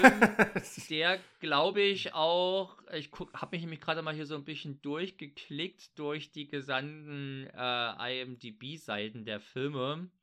Und ich glaube, dass Shakedown hat mit, mit einer Wertung von, na, lade mal, du verdammte Seite. Sechs Ko- Sechs. 6,0 ist er, glaube ich, Ist, am glaub ich- besten bewertet von allen Filmen. Ja, Protector hat immer auch 5,7. Ich muss sagen, man wundert sich zuweilen schon. Äh, es gibt Filme, die mir deutlich besser gefallen, die schlechtere Wertungen haben. Selbst der Exterminator kriegt hier 5,7 und The Soldier 5,3. Interessanterweise kriegt McBain nur 4,8. Was wisst ihr denn schon? Ja, Nichts Nutziger. da, da, das werden wir gleich klären, äh, ob das berechtigt ist oder nicht. Kurz zu äh, Shakedown noch. Also, was auch auffällt, ist Glickenhauses Vorliebe für die Darstellung von Bordellen. Ne? Hast du hier auch wieder. bei, bei nicht, nicht ganz so explizit wie jetzt die und sinnvoller, würde ich mal sagen, inhaltlich eingebettet als jetzt die Nackt-Szenen in Protector.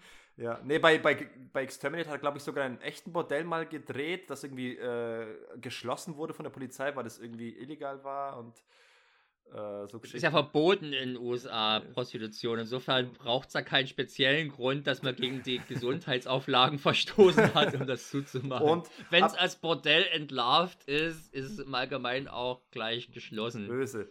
Und äh, ansonsten habe ich aus diesem Film so herausgespürt, dass Glickenhaus, wenn er einfach nur mehr Mittel gehabt hätte, wenn er sich vielleicht doch mehr auf, auf Hollywood eingelassen hätte, ich glaube, der, der, der hätte schon gerne mal sowas wie Heat gedreht.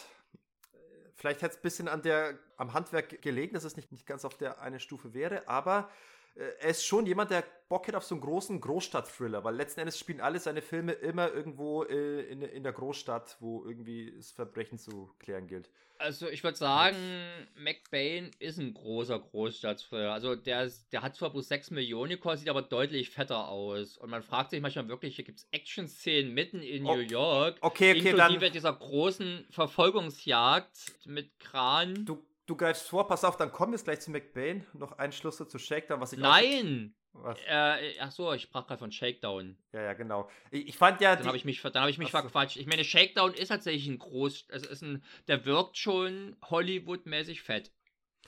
Eben schon. Dafür, dass es letztlich keine Hollywood-Produktion ist, ist es schon äh, dick. Ein dicker Film. Und äh, was ich auch schön fand, das hat mich eigentlich abgeholt bei dem Film, die Einführung. Die Hauptfigur von, von Peter Weller ist ja großer Jimi Hendrix-Fan. Und dann spielt auch eben Musik von ihm gerade im Hintergrund, bis dann seine Verlobte kommt, man kann sich mal diese Heavy-Metal-Musik ausmachen. Und er geht ihm voll drauf ein und, und weist sie zurecht, äh, was das für ein Unterschied ist zwischen Jimi Hendrix und, und Heavy-Metal-Musik. Und da, das kann ich voll nachvollziehen, weil ich bin dann auch manchmal so hier, äh, wird die Leute dann berichtigen, wenn sie dann musikalisch hier und da. Für mich war das Fakten. auch so eine Szene, wo ich zuerst dachte, hm, da kriegt, weiß oder mal jemand den Unterschied nicht, oder das ist, für wen das Metal ist, für den ist vermutlich alles Metal. Aber dann wird das vom Film auch aufgegriffen, dass das also tatsächlich, dass der Unterschied den Leuten bekannt war und man damit hier spielt. Ja. Also tatsächlich gibt es ganz, gibt's eine ganze Menge solcher netten kleinen Situationen, die eingestreut werden und anders als jetzt die Subplots in den bisherigen Filmen rauben die halt der Haupthandlung nicht die Aufmerksamkeit und stehlen nicht den Thunder, den ja, also Mhm. das ist hier tatsächlich eher, das macht das Bild runter. Also es ist trotzdem kein kein Lethal Weapon. Also Nee, das Lethal nicht. Weapon macht natürlich vieles ähnliches, besser, runter, lustiger, spektakulärer, aber Lethal Weapon ist ja nicht umsonst ein, Au- ein Ausnahmefilm. Ja. Und ich würde sagen, dass der Blue Jean Cop oder halt Shakedown trotz allem ein. Das ist schon, würde ich mal sagen, so eine Brauchbar. 6,5. Brauchbar. Du wirst lachen, das ist tatsächlich genau die Wertung, die der Dominik dem Film bei Moviepilot gegeben hat. Eine 6,5. Ah ja, okay. Ist auch der einzige Film, den Und was würdest du geben? Ich habe dann, glaube ich, sogar eine 7 gegeben. Mensch, du wirfst ja um dich mit Punkten, als kosten sie nichts.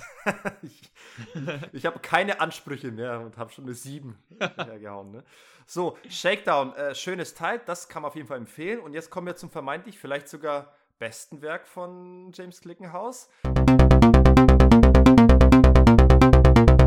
Es ist auf jeden Fall der Film, auf den ich mich am meisten gefreut habe bei dieser Retrospektive. Protector auch ein bisschen, aber vor allem habe ich mich auf McBain gefreut. Ich hatte Ich hatte ja, glaube ich, immer mal, ich hatte ja immer mal interveniert, beziehungsweise habe dafür geworben, dass wir dann mal McBain besprechen. Ja, und ich genau, ich den halt so mag. das war irgendwie der Startpunkt, weshalb wir, woraus quasi diese, diese, diese Idee des, der gesamten James Glickenhaus Retrospektive geboren wurde. Nämlich, weil du McBain empfohlen hast und ich fand irgendwie die, die Idee des Filmes oder also das, was ich mir von dem Film vorgestellt habe, nämlich äh, Christopher Walken als Bürstenhaarschnitt tragender äh, Macho-Action-Held, äh, das, das fand ich so faszinierend, dass ich dachte, geil, ach, das ist vom Glickenhaus, da müsste ich eigentlich auch mal Protector sehen. Und so haben wir es dann uns schnell für diese ganze Retrospektive geeinigt. Und ja, also ich konnte es kaum erwarten, mir diesen Film anzusehen. Und, und da wären wir schon beim Problem, meine Erwartungshaltung. Ich habe mir einen, leider, leider einen radikal anderen Film vorgestellt, als das, was ich mit Backbane bekommen Echt? habe. Und, und ich glaube, Aber erzähl doch mal, was hast du denn, was hast du dir denn vorgestellt? also sag mal, es ist, ich glaube, es ist ein bisschen naiv und fahrlässig anzunehmen, dass man etwa das bekommen würde, was die Simpsons mit ihrer McBain-Figur immer präsentiert haben. Tatsächlich ist ja der Name purer Zufall, die McBain-Figur bei den Simpsons und der hier McBain von Christopher Walken. Äh, die sind ja völlig unabhängig voneinander entstanden und teilweise war es ja so, dass eine Zeit lang durfte, durften die Simpsons ihren McBain, ihre McBain-Figur nicht mehr McBain nennen, weil Glickenhaus ein Problem damit hatte. Deswegen haben sie dann diesen äh, Schauspielernamen Rainier Wolfcastle quasi ins Leben gerufen. Reiner. Der Rainer. Der ist ja dort auch letztendlich, bei den Simpsons ist ja McBain eine Schwarzenegger-Parodie. Er ist eine Schwarzenegger-John McClane-Parodie. Und äh, Klickenhaus selbst sagt, dass er sich bei den Namen eher inspirieren hat lassen von Sergio Leones äh, Spiel mir das Lied von Tod. Da gibt es ja mehrere Figuren, Natürlich. die McBain mit Nachnamen heißen. Und äh, ich, ich sag's, wie gesagt, auch wenn ich nicht so, so ein Macho-Action-Film wie, wie ein, so eine Mischung aus, aus äh, Stirb langsam und, und Phantomkommando habe ich jetzt nicht erwartet. Aber ich war doch irgendwie getrieben von dem Cover, das mir einen Bürstenhaarschnitt tragenden äh, Christopher Walken zeigt, der eine Maschinenpistole hochhält und im Hintergrund irgendwie eine, eine, ein nächtliches Stadtpanorama. Da habe ich schon so ein bisschen an eine Art Macho-Großstadt-Action-Film gedacht, so der Marke, keine Ahnung, Cobra mit, mit äh, Sylvester Stallone. Und da der Film eben einen reinen Figurnamen als Titel trägt, habe ich eben gedacht, dass das eine reine One-Man-Show ist. Was ich bekommen habe, ist aber leider eher eine Art A-Team, äh, die irgendwo äh, im, im kubanischen Dschungel spielt. Und also ich, hab, ich war nicht gefasst auf einen Kriegsfilm, der sich um das, den Sturz eines diktatorischen Regimes dreht, in dem Christopher Walken mehr die organisatorische, planerische Zü Zügel in der Hand hat, als dass er wirklich sehr viel eigenmächtig tätig wird. Und ja, da muss ich mich ein bisschen neu arrangieren, aber das war zumindest mein erstes Problem, meine Erwartungshaltung. Ich habe nicht das bekommen, was ich wollte und wäre der Film mal so geworden, wie ich mir vorgestellt hätte, wäre viel besser gewesen. das ist ja immer so. Man stellt sich ja jetzt nicht explizit scheiße vor und hofft dann, dass der Film so wird.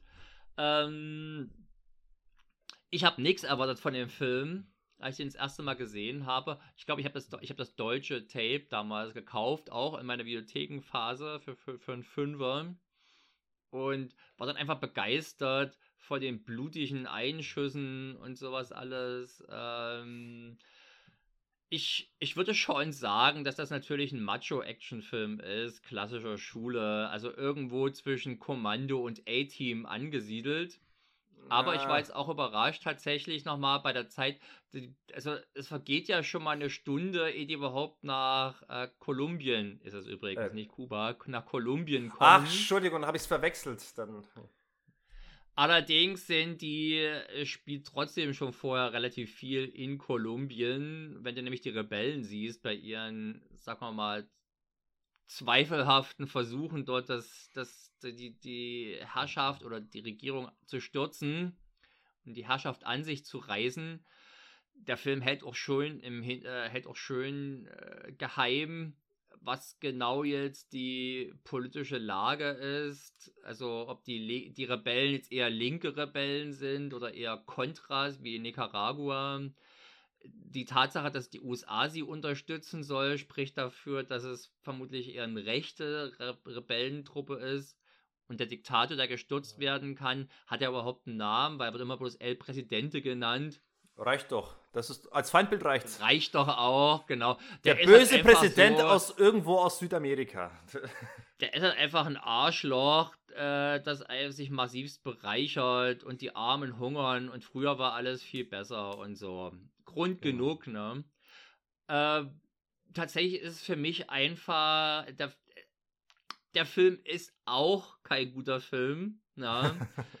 aber er hat einfach er hält den Kit, also die Handlung hält den Kit, äh, nee, die hält, die, der hält nicht den Kit, der, die Handlung ist der Kit, der die ganzen Action-Szenen und die Szenen, auf die ich mich freue, gut beisammen hält. Mhm. Und es beginnt halt tatsächlich sehr schnell, also gleich beim, Ein, beim Einstieg.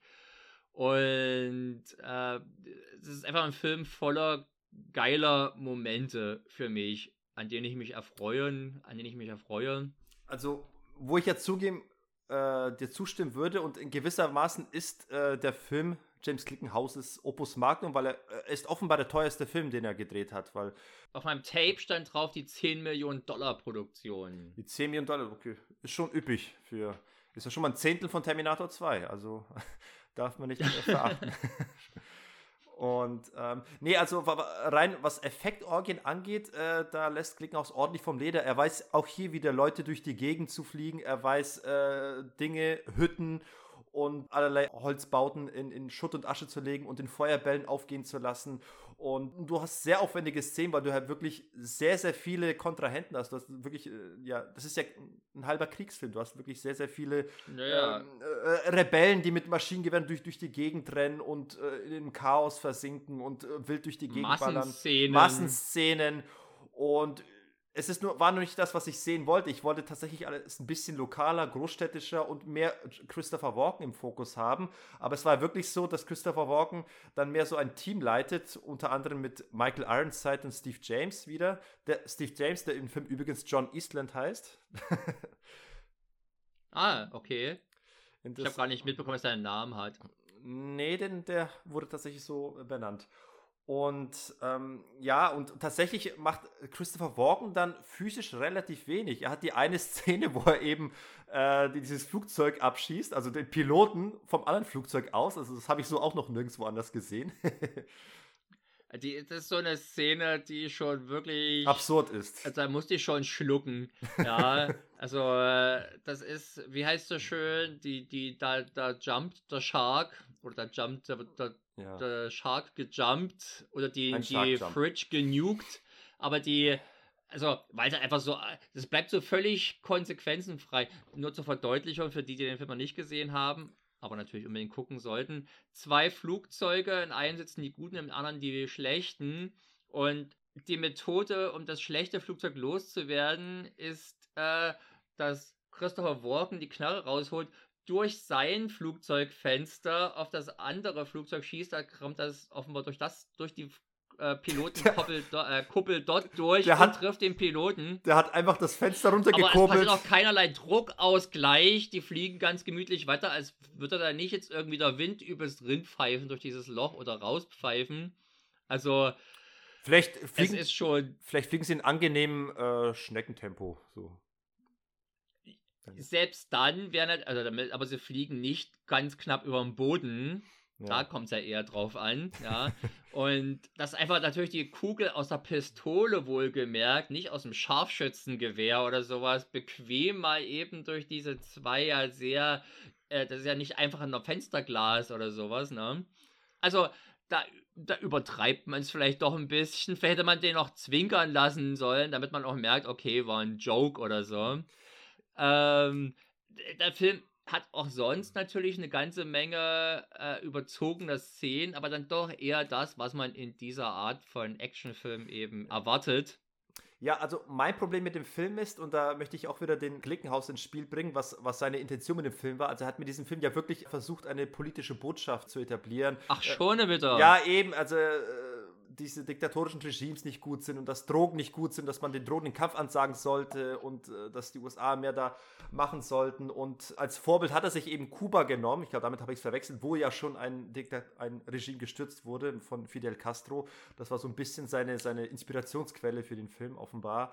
Und, äh, Sollten jetzt die Revolutionäre Fidel Castro sein oder die, die Fidel Castro stürzen wollen? Für das, die Guten? Das hat, er, das hat er nicht genannt. Er hat bloß gesagt, das gab es mal in Kuba, deswegen ist mein Film gar nicht so unrealistisch. Ich habe mir die, die, ganzen Interviews mit Klickenhaus angehört und ich war dann auch immer erstaunt, welche Ambitionen er da verfolgt hat. Und offenbar die, die, die Kuba. Revolution in Kuba in den Ende der 50er Jahren äh, filmisch nochmal neu aufleben lassen wollte mit dieser Fiktion in, in Kolumbien. Aber es ist halt aber es hat irgendwie auch, also alleine schon eben äh, an diesem Beispiel sagt, zeigt sich, dass er eben nicht rüberbringen konnte, nicht mal im Ansatz, was er, der Film kann sich ja nicht entscheiden, wie er eigentlich, was das für ein System sein, welche Art von Revolution, von Aufstand hier äh, gelobt wird, weil, wie gesagt, die Amer die, die, der amerikanische Geheimdienst oder die amerikanischen Geheimdienste, wenn die sich engagiert haben bei irgendeinem so Umsturz, war das selten was Gutes, war das selten irgendwas Progressives, was das Land nach vorne brachte, sondern meistens bei irgendwelchen Militärputschen oder so. Ja, der, der, Punkt ist ja, äh, die, die, USA haben ja meist immer äh, Faschisten unterstützt, so auch eben dies, die, diesen genau. äh, Batista, der eben gestürzt wurde von Fidel Castro, was eben die, die Armees angepisst hat. Und Klickenhaus ja da mit, mit Matt Bane quasi was ähnliches gemacht. Äh, oder äh, der, der, Film war ja, ist dann insofern anti-amerikanisch, weil ja auch der Film quasi erzählt, wie quasi ein Faschist, wie die die Figur in, in, in McBain quasi gestürzt wird, was ja auch irgendwie äh, diesen Batista darstellen soll. Und das stimmt, aber den, ganz offensichtlich den, hat er nicht, das hat er nicht die Unterstützung der Amerikaner. Zwar ja, unterstützen da. sie dann letztlich auch nicht die Revolution, weil sie zu feige, zu geizig, weiß der Henker was sind, ja, aber äh, prinzipiell sehen sie diesen Sturz des Diktators, glaube ich, schon positiv Das war ja nun in Kuba genau andersrum. Also, es sind hier sehr.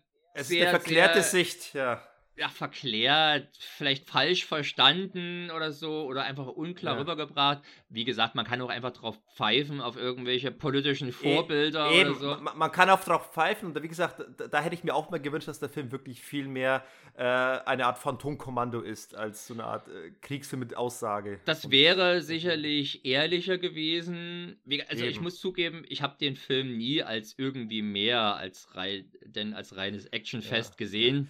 Ich sagte, mir, hat ein bisschen, mir hat ein bisschen Masochismus. Die Sprüche und äh, das Übertriebene hat mir in dem Film gefehlt. Mein Problem mit dem Film ist, ist, dass er das eine sein möchte, aber das andere ausstrahlt. Der Film möchte, wie Klicken auch selbst sagt, realistischer und, und äh, politischer sein. Allerdings schreit er doch irgendwie nach Eskapismus. Er schreit doch irgendwie so, dass er eigentlich mehr sowas wie Phantomkommando sein müsste. Ist es aber nicht, weil er dafür wiederum irgendwie zu, zu zimperlich oder zu handsam ist, zumindest was, was die, die übertriebene Machohaftigkeit angeht. Also äh, der, der Film ist sehr naiv in dem, was er macht, aber nutzt das nicht aus und baut darauf auf, indem er noch wirklich bescheuert wird, also richtig überzogen, machohaft, sondern äh, belässt es dabei und fährt damit angezogener Handbremse, was diesen Eskapismus angeht. Also Christopher Walken hat für mich zu keinem Zeitpunkt irgendwie einen coolen One-Liner oder er hat auch keine wirklich ja. keine coolen Einzelszenen. Gut, am, am, Ende ist er noch ein bisschen in diesem Kriegsschauplatz und läuft ein bisschen rum, hat ein, zweimal eine Salbe verschossen und ansonsten platzt er einfach bei, die, bei diesem äh, Diktator rein und schießt ihn um, aber es gibt noch nicht mal einen Spruch dazu. Also ich also finde, komm, er hat gleich zu Beginn in der Martial Arts Szene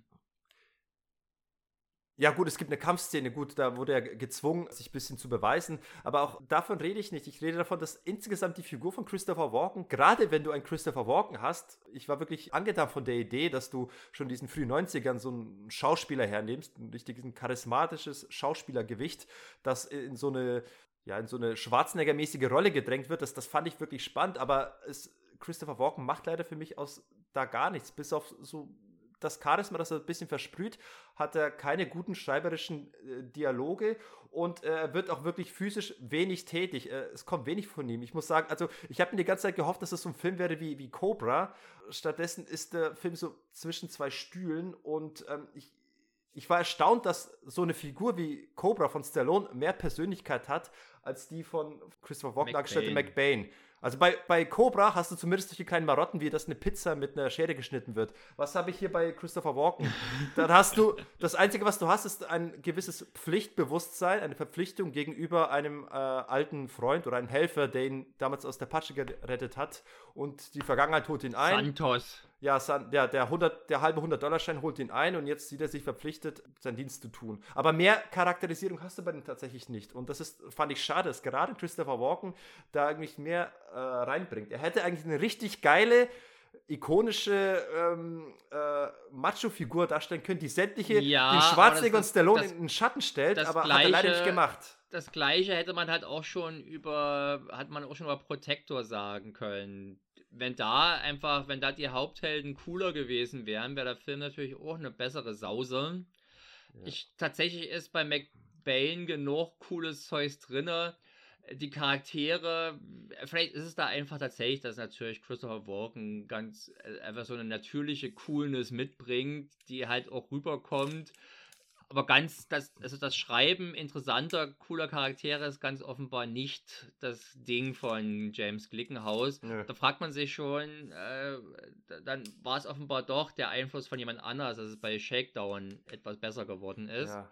Also ich würde wahnsinnig gerne trotzdem so einen Film sehen mit, mit äh, oder ich hätte einen gesehen mit, mit Christopher Walken in einer äh, One-Man-Show, in einer One, eine Ein-Mann-Armee-Film, aber am besten geschrieben von jemand wie Shane Black. Das, wäre, glaube ich, ein richtig dickes Ding gewesen. Aber so leider Potenzial verfehlt, würde ich bei dem Film sagen. Äh, durchaus. Äh, wie gesagt, hier sollte niemand drin. Vielleicht habe ich auch den Film zu sehr äh, empfohlen, ohne gleich die Einschränkungen mitzubringen, dass es natürlich A, Grütze ist und B, dass der natürlich dass es keine One-Man-Muskelshow für Christopher Walken du, wird. Äh, Muskel habe ich nicht erwartet. Ich, ich hätte, aber ich hätte auch gerne seine Hühnerbrust gesehen, die, die wo er, wo er einen Munitionsgürtel drum geschnallt danke, hat. Da verzichte ich Habe ich nicht bekommen. Ich hatte ja glücklicherweise schon mal ein paar Teils des Plots vergessen. Äh, an Expendables erinnert der Film natürlich irgendwie auch. Ja. Ja. Aber die, äh, der Märtyrer, der heilige Märtyrer dieser Geschichte, der Santos, der also dem Christopher Walken im Vietnamkrieg interessanter, du hast ja die Biografie von Glickenhaus so versucht zu rekonstruieren aus den Infos, die man kriegt. Ja, War der mal in Vietnam, hat das Gefühl, dass irgendwie das ihn auch ordentlich geprägt äh, hat. Das habe ich, hat er definitiv nie erwähnt, dass er irgendwie im Krieg gedient hätte. Das steht nicht da, aber ich kann nur herauskristallisieren, dass er sich äh, da schon äh, politisch, thematisch damit äh, befassen wollte, möchte, aber inszenieren kann er das, das nicht. Das war ja auch für die Zeit, sag mal, der, äh, der Vietnamkrieg war natürlich zu seiner Zeit in Amerika deutlich präsenter im Alltag, als das dann zum Beispiel der Afghanistan- oder Irak-Einsatz gewesen ist in Nullerjahren bis vor kurzem. Und äh, deswegen kann es schon, ist natürlich nachvollziehbar, dass ihn das auch beschäftigt. Auf alle Fälle, Santos rettet dem Christopher Walken im Prolog des Filmes das Leben und äh, als Danke gesagt wird, da zerreißt er ganz pathetisch einen Geldschein und gibt ihm eine Hälfte und sagt ihm, wenn er die andere Hälfte kriegt, dann wird es Zeit, die Rechnung zu bezahlen. Auch eine etwas komische Art, aber nun gut. Und äh, die, also da ist so ein Pathos drin. Und der Typ, der den Santos spielt, das ist halt ein Mensch, der über den bei Wikipedia zu stehen, äh, zu lesen ist, dass er öfters mal als, Stu als Stimmdubel, ich wusste gar nicht, dass es sowas gibt, als Stimmdubel für Joe Pesci gearbeitet hat. und die gleiche Art von hysterisch überschnappter Stimme hat er auch. Also gerade bei dieser Action-Szene am Anfang im äh, vietnamesischen Dschungel vermutlich in dem gleichen Filipino-Set gedreht wie der Rest des Filmes dann, außer die New York-Szenen. Ähm, da schreit er die ganze Zeit so hässlich rum mit so einer hohen Fistelstimme, total nervig. Insofern war ich gar nicht böse drüber, als er dann relativ schnell aus dem Spiel genommen wird. Und ich denke mal, da sieht man auch schon, welche Art der Film ist. Dass also El Presidente, um seine diabolische Finsterkeit unter Beweis zu stellen, erschießt er den Typen vor laufender Kamera. Also schon mal eine schön plakative Aktion. Aber der interessanterweise interessanterweise fällt der Film ja wieder in die gleiche Falle wie die frühen äh, Glickenhaus-Filme, sprich mit seltsamen Nebenplots, bei denen man sich fragt, wofür. Aber immerhin ist hier das, führt das, führt diese Nebenplots hier tatsächlich dann zu noch mehr Action und vielleicht sogar mit die coolsten Action-Szenen. Also, der, der, Christopher Walken hat offenbar unter seinen Ex-Kameraden einen Buddy, gespielt von Michael Ironside, der vermögend ist und Verbindungen hat. Und Pferdesch wohin auch immer. Und Pferdeschwanz tragend und, ist. Und einen, einen super stylischen Pferdeschwanz, ja, sein dünnes Haar äh, wird also hinten noch zu einem ebenso dünnen Pferdeschwanz ja, vereint. Das finde ich so spannend, dass du Michael Ironside immer nur mit so Mönchskutte und fast Glatze kennst und hier müssen ihn unbedingt jetzt einen Pferdeschwanz äh, andichten. die Glatze hat aber trotzdem, ja. oder die beginnende Glatze das zumindest, passt. man sieht schon, wohin die Reise haarmäßig gehen wird. Wir müssen ja in jedem Podcast mit dir einmal über Haare gesprochen haben. Das scheint so, das ist, das ist mein verdammter Haarneid, ja, der Neid der Besitzlosen. ähm, aber die, man hätte es einfach kurz machen können, dass Michael Ironside also die Mittel besorgt, damit die dort ihre Mini-Invasion beginnen. Ja. Nein, er ist vor dem, dem Vorhaben wohlwollend aufgeschlossen, gibt ihnen dann aber doch nichts. Also müssen sie das Geld anderswoher besorgen. Und was ist da die naheliegende Methode? Man schaltet also Drogendealer aus, aber auch und, und klaut der, der, deren Geld, aber auch nicht den ersten, der man erwischt. Nein, der gibt den Hinweis zu einem größeren Fisch, wo man sich fragt, Gott, was für ein viel deutlich aus, deutlich zu stark ausgebauter Nebenplot. Ja, aber weißt du was? Aber wie gesagt, ich, hätte mir, ich hätte tatsächlich mir diesen Nebenplot als Haupthandlung gewünscht. Komplett die Kolumbien und, und dieses Regime und diesen Kriegsfilm weglassen. Ich hätte mir einen kompletten Film Drogenmilieu gewünscht, wie Christopher Walken im Alleingang alle Drogendealer platt macht. So. Nein. Man hat auch schon, mein Herz zumindest hat auch um die bezaubernde, die üblicherweise bezaubernde, hier nicht ganz Maria so bezaubernde Conchita. Maria Conchito Alonso. Die heiße vorige Spanierin. Nee, mal, ko- aus Kolumbien Wer sie kommt jetzt die. nicht kennt, das. Bitte? Äh, ja, wer sie nicht, ich weiß, äh, die, die kommt ja tatsächlich aus Kolumbien, deswegen war es für sie ein persönliches Anliegen, äh, da mitzumischen in diesem Film. Und ja, ansonsten. Was, wirklich? Ja, also die hat sich tatsächlich persönlich motiviert gefühlt, aus ihrer persönlichen Geschichte heraus in diesem Film mitzuspielen. Und ja, man kennt sie Okay. ansonsten aus Running Man und oder Ja, äh, Extreme Prejudice. Extreme Prejudice. War sie noch Colors mit, mit Sean Penn? Ja. Ja, genau, Colors noch. Und Das sind ihre großen Rollen. ja, Und sie ist äh, eine sehr attraktive Frau, die auch Charisma mitbringt. Beides ist jetzt hier in dem Film, also sowohl die Attraktivität, sie hat eine ganz komische Frisur und dann hat äh. Klickenhaus sie in ein sehr unvorteilhaftes Oberding, wo die offenbar mal BH-frei rumlaufen muss. Sieht komisch aus irgendwie. Vor allem, wenn sie Okay. dann anfängt, revolutionäre Reden zu, spre äh, zu, zu halten. ja, ja. Und hat einen Puh, komischen ähm. Bubi-Kopf auf dem Kopf. Äh, aber äh, diese, diese Drogenaufmisch- oder diese Drogendealer-Aufmischszene hat auch.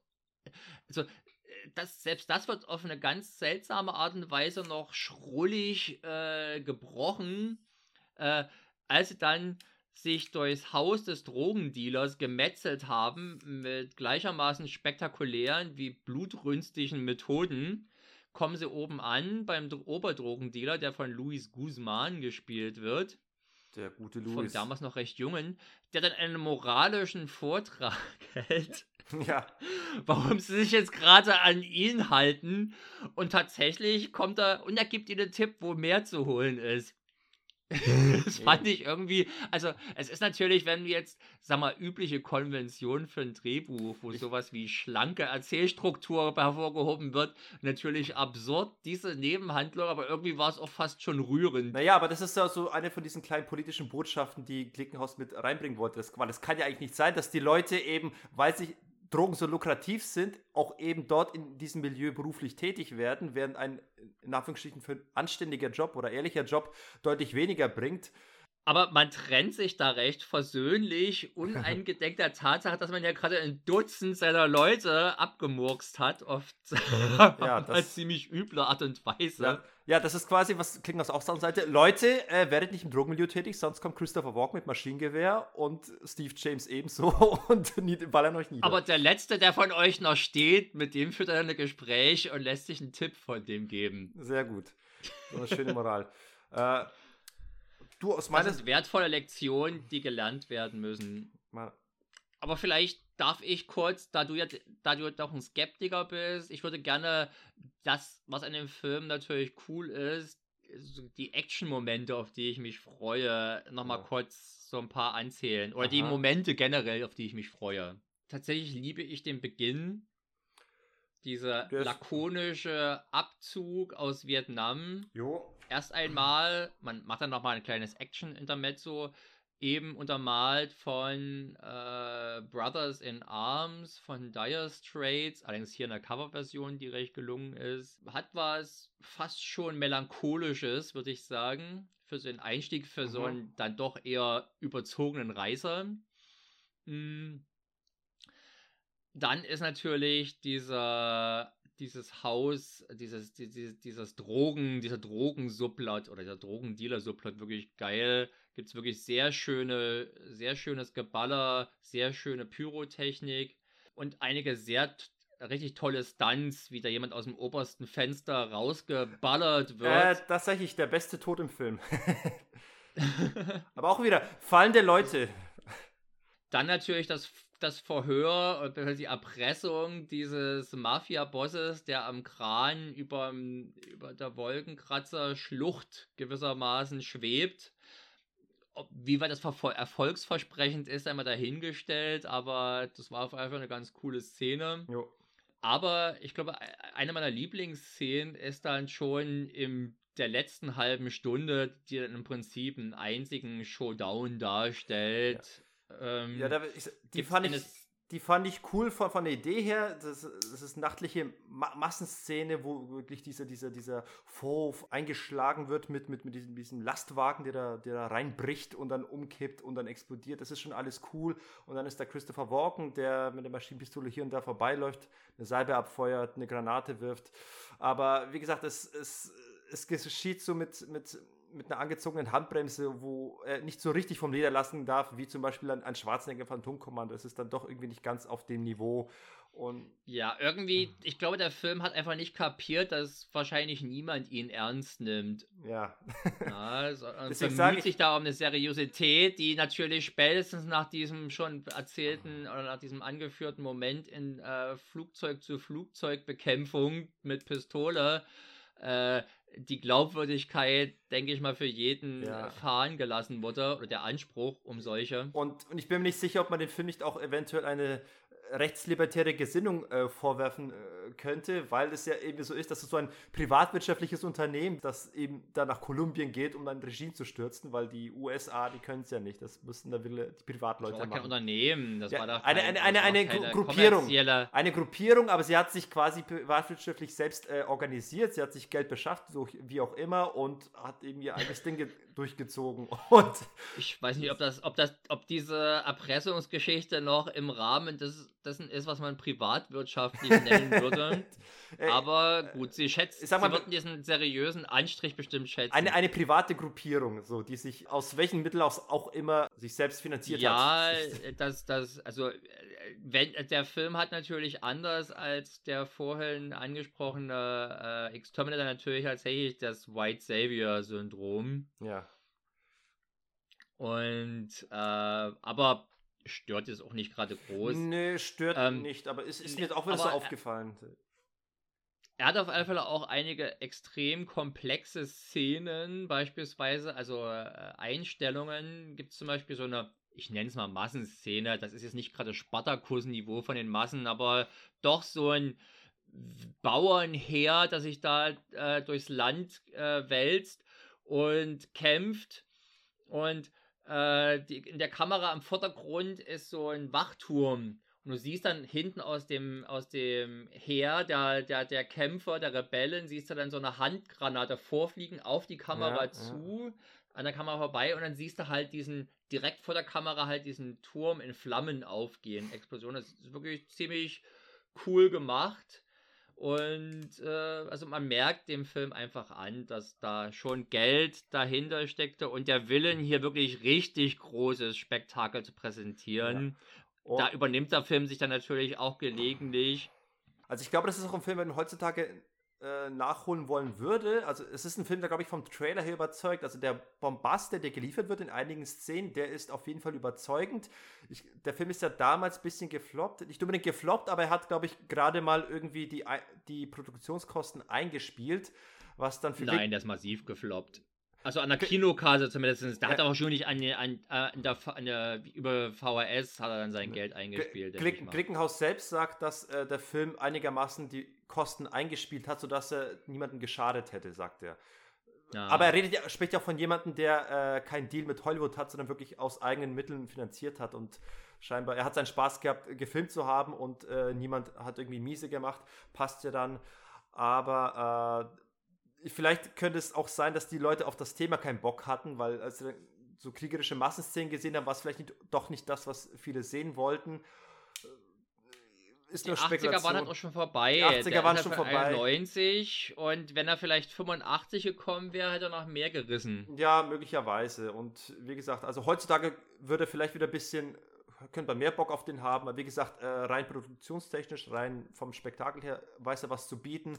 Aber wie gesagt, äh, auch hier wieder so richtig, äh, Klickenhauses politische Botschaft kommt nicht so richtig durch. Und äh, aber dadurch, dass er irgendwie gewissermaßen um Seriosität bemüht ist, aber andererseits doch irgendwie so einen so eskapistischen 80er Jahre Actionfilm gemacht hat, steht der Film zwischen den Stühlen, ist da nicht so richtig nichts Halbes, nichts Ganzes und hat einen maßlos verschenkten Hauptdarsteller, der in seiner Rolle eigentlich nicht wirklich äh, erinnerungswürdig ist, außer dass es eben Christopher Walken ist.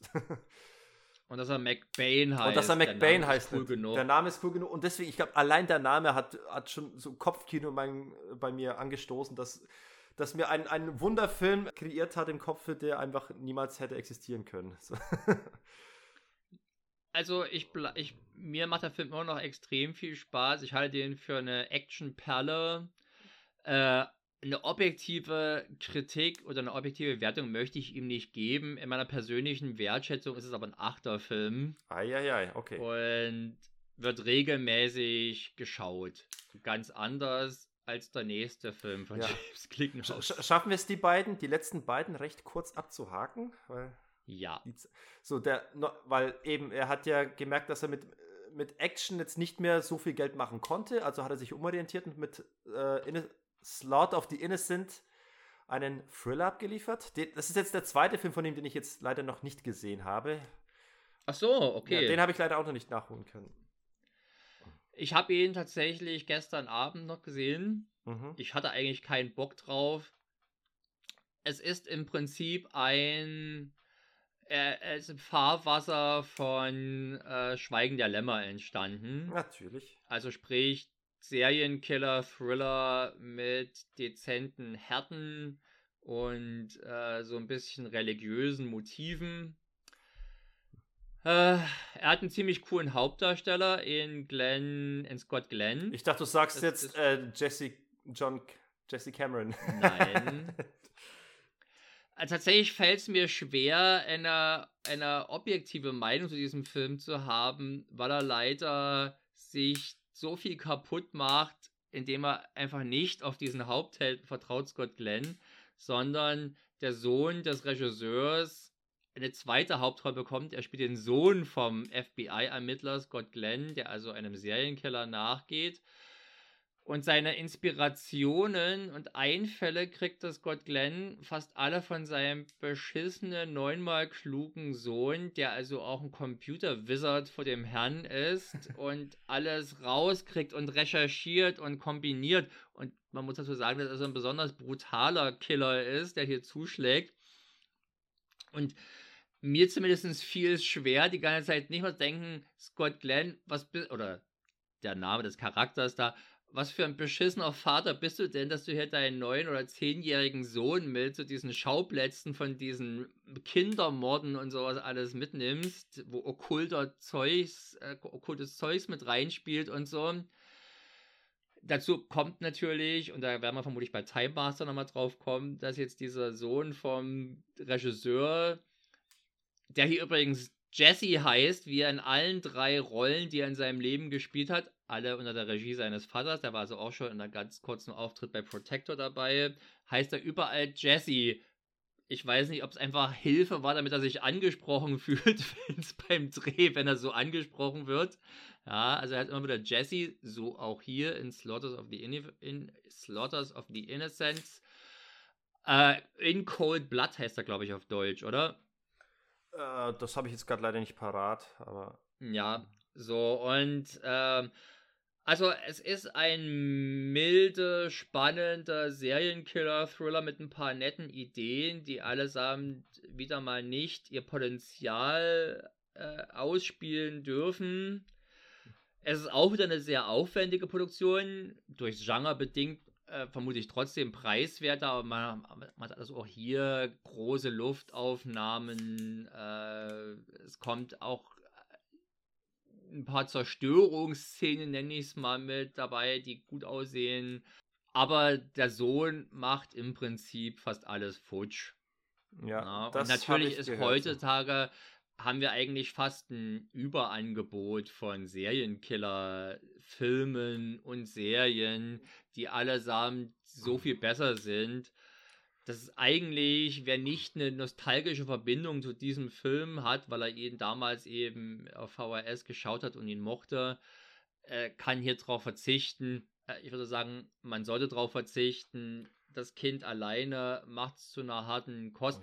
Es ist insofern interessant, weil ein paar bekannte Namen, man sieht also Kevin Sorbo, der spielt seit der, den Chef von Scott Glenn. Wir haben Aaron Eckhart in einer kurzen, in einer kleinen Rolle. Ach ja, das habe ich auch gelesen. Das hat mich tatsächlich sogar ein bisschen heiß auf den Film gemacht. Es- Ich, ich, Ja, es war mir noch nicht möglich, ihn fünf- aufzutreiben. Auf YouTube gibt es eine Fassung auf Russisch, wo ich kurz überlegt habe, ob ich mir die gebe. Und ja, also er lohnt nicht. Er lohnt nicht, der Film. Natürlich für die, jetzt dadurch, dass ich einen Bus bespreche, wird es jetzt auch eher kurz abgehakt, aber wir haben ja die anderen Filme. Es trifft nicht den schlechtesten Film, um ihn kurz abzuhaken. Ähm, ich würde sagen, der da, glaube ich, auch bloß als überteuertes Mediabook verfügbar ist, sollte man da drauf verzichten. Verstehe. Das heißt, wenn ich äh, neulich für mich Memories of Murder entdeckt habe und jetzt in einem Rausch bin, viele Serienkillerfilme zu gucken muss, kann ich jetzt den ruhig mhm. aussparen. Ja, wenn du nicht, wenn du nicht alle gesehen haben musst, ja, und selbst mhm. dann, also gerade auch im B-Bereich, dann gibt es immer noch, sagen wir mal, Sachen wie zum Beispiel Resurrection mit Christopher Lambert, der auch nicht super ist, aber doch deutlich besser funktioniert als dieser Film hier. Er schafft es vor allem auch nicht, das, was eigentlich man, wenn man die, die, den Plot sich kurz durchliest, vermuten oder hoffen würde, äh, weil es halt eben schon stark mit diesen religiösen Motiven spielt, stellt sich so recht schnell heraus, dass er ein Kult eine Rolle spielt und so. Das sind äh, Sachen, die mich eigentlich durchaus anködern, aber er schafft es nie, da eine dichte Atmosphäre beispielsweise draus Ja, für mich klingt das, für mich klingt das auch wieder so zwiegespalten zwischen einerseits will man eine düstere äh, äh, Serienkiller-Geschichte erzählen. Andererseits ist sie sehr vermeintlich familiengerecht gemacht, weil man so ein, so ein kleines Kind in den Vordergrund rückt, das irgendwie. Ist gar nicht familiengerecht gemacht. Der ist, der ist schon ein brutaler Film. Nee, aber, aber es, okay, aber es klingt so, als ob das für, für die auch junge Zuschauer abholen soll, weil du eben einen jungen Hauptcharakter hast, der der Computerwizard ist. Man, man könnte es vermuten so eine ähnliche Kritik habe ich zum Beispiel auch an Return of the Living Dead Teil 2, was 2 oder 3, wo du dann auch äh, Kinder als Hauptcharaktere hast, die diese Zombie-Seuche überleben sollen. Das fand ich auch irgendwie sehr seltsam in den Filmen. Und so ähnlich stelle ich es mir jetzt bei dem hier vor. Also, wenn's. Äh, es gibt ja gute Kinderdarsteller, ja. Und da ist der Sohn vom J, äh, vom äh, na, Klickenhaus keiner. Der ist halt wirklich Tatsächlich ist er hier aber noch besser als im nächsten Film, muss man sagen. Ja, kommen wir zu dem mal Time Master 1995. Hier wurde ja sein Sohn Jesse Cameron wirklich dann wirklich in die, in die Hauptrolle reingedrückt. Und an der Seite, ja, niemand geringer als Pat Morita. Ulala.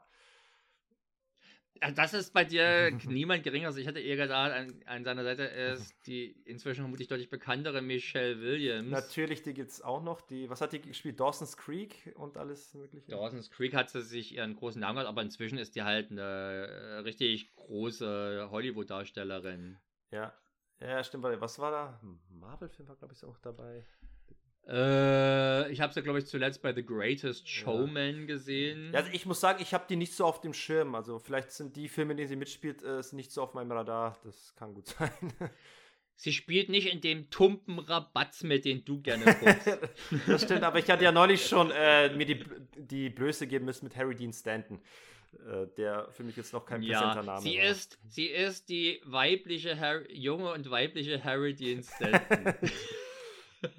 Nein, also ich würde mal sagen, sie ist deutlich bekannter als Harry Dean Stanton, der halt wirklich nur Nebenrollen oder fast ausschließliche Nebenrollen mitgespielt hat. Äh, das Fass machen wir ein andermal auf. Aber jetzt mal Time Master. Was zum Teufel habe ich da eigentlich gesehen? Kannst du mir das sagen? Ich, ich habe diesen Film nicht verstanden. Es ist ein, ich auch nicht. Es ist ein wilder Mix aus äh, Zeitreisen, Dimensionsportale und äh, Virtual Reality und einen sehr viel herumphilosophierenden und Alien, Invasions- und Zerstörungsplot.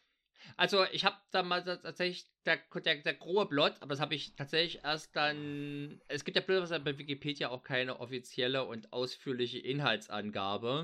Sprich, ich habe also noch andere Rezensionen gele gelesen, der hoffen, dass die mir erklären könnten, was ich hier gerade gesehen habe. Auf, auf Letterbox hat der Film, glaube ich, gerade mal irgendwie 14 Reviews oder sowas.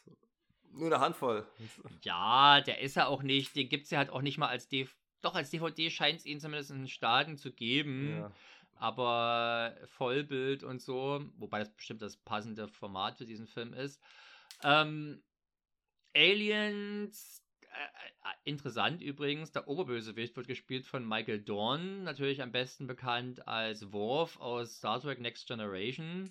Und wer diese Serie im Englischen kennt, kennt natürlich auch seine tiefe Stimme, mit der, der, mit der dieser Film hier auch eingeleitet wird, sodass ich gleich dachte, okay, Worf erzählt mir jetzt also die Prämisse Fand und dieser cool. Einführung konnte ich schon nicht mehr folgen. Ja. Muss ich sagen. Und von da an wird derart wirres Zeug, was da erzählt wird. Und von da an wird es nur konfuser. Also Außerirdische, die offenbar technisch deutlich weiterentwickelt sind als wir, genauso aussehen wie wir und haben die Möglichkeit entdeckt, sich offenbar in unsere Vergangenheit einzulocken an jeder bestimmten Stelle und bestimmte Momente entweder zu beeinflussen oder die als Schauspektakel für eine Art intergalaktische Wettarena äh, auszufechten. Und äh, unser Held, der ist, den lernen wir zwar in irgendeiner seltsamen, also unser jugendlicher Held, wiedergespielt vom Sohnemann vom Regisseur mhm. Jesse Glickenhaus, den lernen wir in irgendeiner Mad Max-artigen Endzeitszenerie kennen. Aber ich habe eher keine Ahnung, wie genau die jetzt zum Rest des Films passt, weil eigentlich stammt er nämlich schon aus unserer Welt und unserer Zeit. Ja, zwischendurch sind und sie auch dann äh, im Wilden Westen und dann sind sie beim Skifahren. Das geschieht ja alles durch diese ja, Virtual Reality. Ich habe irgendwie verstanden, dass irgendwie äh, mit, mit Zivilisation gepokert wird, die letzten Endes bloß oder artifizielle Figuren sind in dieser Virtual Reality. Und, äh, nee, ist es nicht, ist es nicht. Das, das sind schon, glaube ich, die richtigen Figuren. Aber dadurch, dass man ja immer wieder zurückreisen kann, können die quasi immer wieder wiederbelebt werden und der Rhythmus wiederholt werden. Ja, wie es ist konfus. Auf alle mhm. Fälle wird uns ja erzählt in einer der dramatischen Szenen dieses Filmes, dass sie, jetzt überlege ich gerade was, ach ja, das Attentat auf Hitler verhindert haben.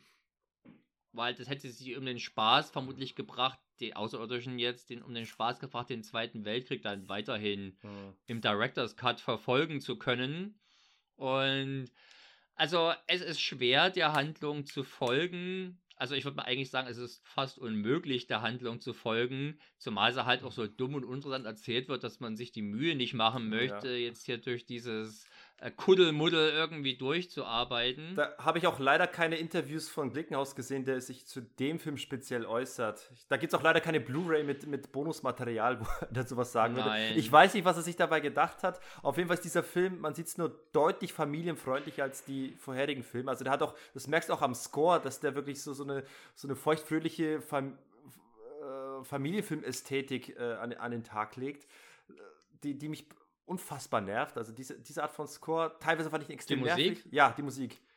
Echt? Ich mochte die eigentlich. Ganz ne, war, Harry sie, Manfredini sie, sie, sie war teilweise, fand ich den Score gut, aber dann immer wieder werden solche Versatzstücke aus dem Bereich Familienfilm reingestreut, die ich extrem nervig finde.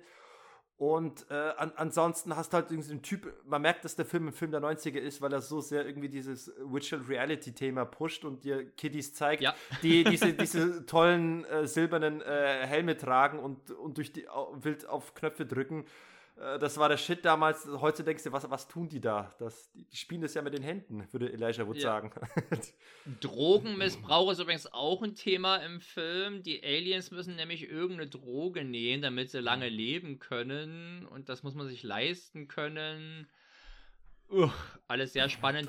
Warum Pat Morita übrigens spielt auch einen der Außerirdischen, der aus nicht ganz geklärten Grund aber jetzt den Menschen hilft, äh, den Masterplan des Bösewichts, also Michael Dorn, zu verhindern, der die Erde nämlich auslöschen möchte. Ja.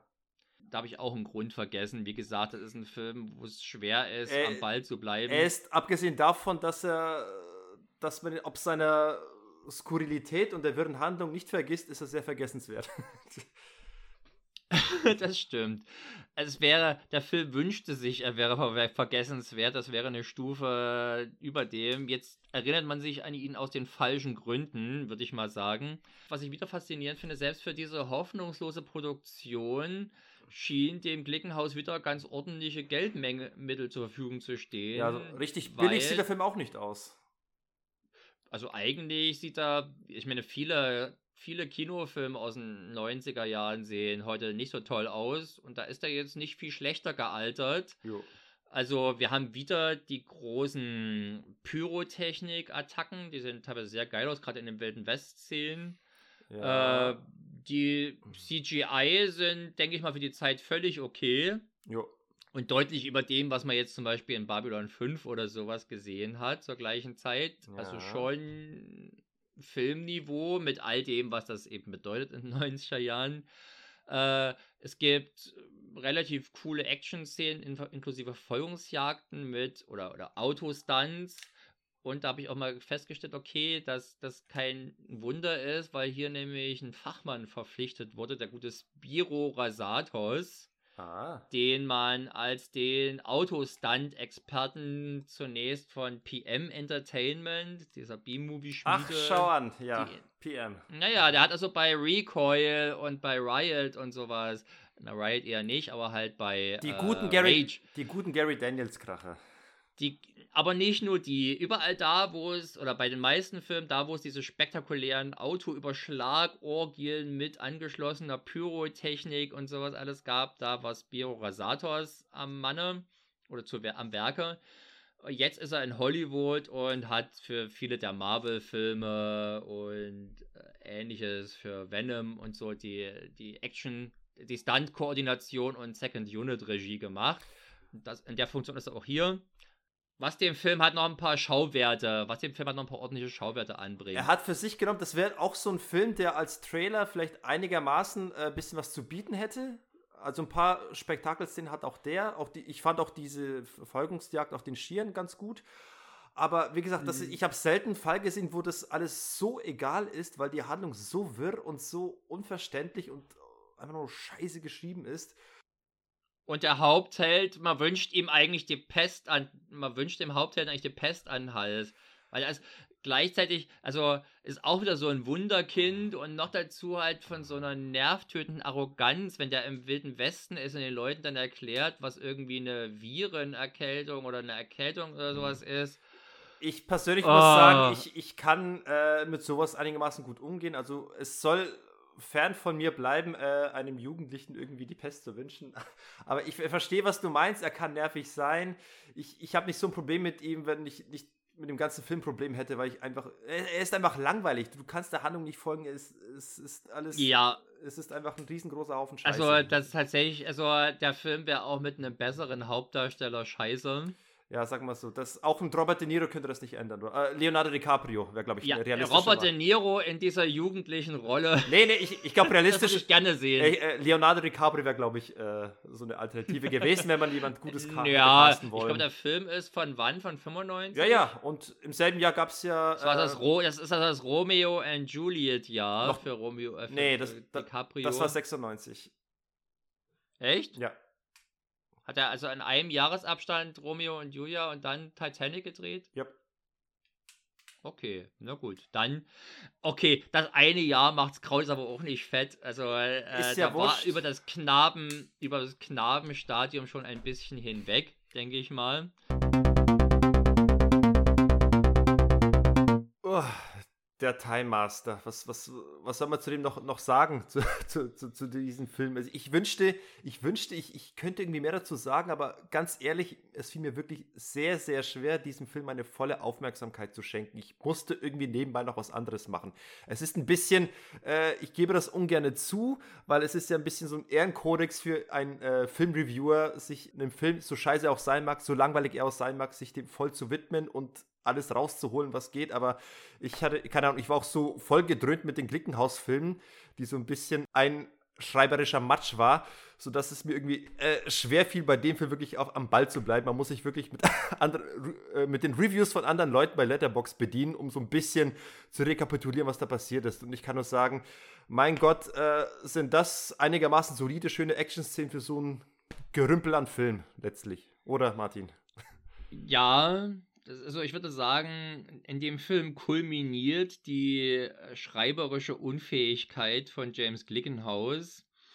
Und vielleicht ist es auch ganz gut, dass er sich dann zurückgezogen hat. Äh, es, ich bedauere, dass es diesen Film in dieser Form gibt, weil er einfach das Potenzial gehabt hätte, nicht durch die Geschichte, ja, aber die Möglichkeiten, das, das, die finanziellen Mittel, die da drin stecken, das Talent, das in die Kameraarbeit gesteckt wurde, die tatsächlich recht gut ist. Es gibt ordentliche Sets, es gibt aufwendige Action-Szenen, haben wir schon angesprochen.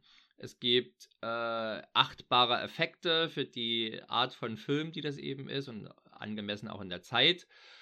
Es der Soundtrack ist auf, ein aufwendiger Orchester-Soundtrack. Das Ganze hätte also durchaus eine bessere Geschichte, was heißt eine bessere, eine irgendwie akzeptable Geschichte verdient, die man hätte nachvollziehen können. Die Erwartungen waren ja hier nicht hoch. Das ist, glaube ich, bei keinem Glickenhaus-Film irgendwie äh, berechtigt, da hohe Erwartungen an den Inhalt zu haben dass man ihn nachvollziehen kann, denke ich mal, ist äh, keine überzogene Erwartung an, die, an, den, an den Plot. Das ist halt hier nicht drin.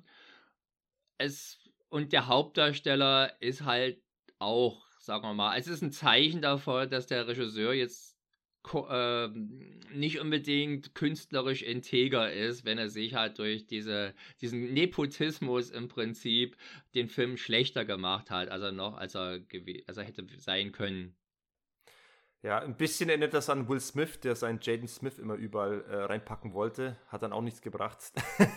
ich weiß nicht, also der war schon, also der Jaden Smith ist schon besser als. Du? Okay. Ja, durchaus. Ja, ja gut, also für mich ist mehr die, die Figur in dem Film, die so, so wirklich so altklug ist und irgendwie alles besser weiß als alle Erwachsenen um ihn herum und nur gegen Pat Morita kann ich anstecken. Und, und das ist, glaube ich, der einzige wirkliche Punkt, gute Punkt in dem Film. Also neben den paar guten. Pat Morita? Nein. Pat also, ja, ich finde Pat Morita jetzt nicht gerade einen guten Schauspieler. Der ist halt irgendwie Kult wegen Karate Kid. Aber ansonsten ist der halt also ganz drollig. Also zum Beispiel, ich mochte ihn in der Rolle als dezent creepy Opa, aber der auch lustig ist in Jean-Claude Van Dammes Inferno, alias Desertit. alias Coyote Moon. Hieß der mal so? Der hat diese drei Titel. Ich weiß nie, welcher Original ist. Inferno, Desertit, Coyote Moon. Ich glaube, unter Coyote Moon ist aber nie vertrieben worden. Inferno ja sollte geil. er eigentlich heißen und hieß er bei uns ja auch, aber in den USA wurde er halt als Desert Heat äh, verkauft. Vermutlich gab es schon Infernos. du, du, ich, ich sag einfach nur, Pat Morita sich irgendwie gerne und der hat diese Drolligkeit ist, glaube ich, die ich jetzt eigentlich als seine Hauptqualität. er, er hat ja hier im Film, also in äh, Time Waster, Hatte ja auch durchaus Meister Miyagi-Qualitäten so ein bisschen, wenn er halt unserem Daniel-San, unserem Jesse-San hier beibringt, wie er durch die Dimensionen, nee, durch die Zeiten hoppen kann. In ja, aufwendig visualisierten Blasensystem.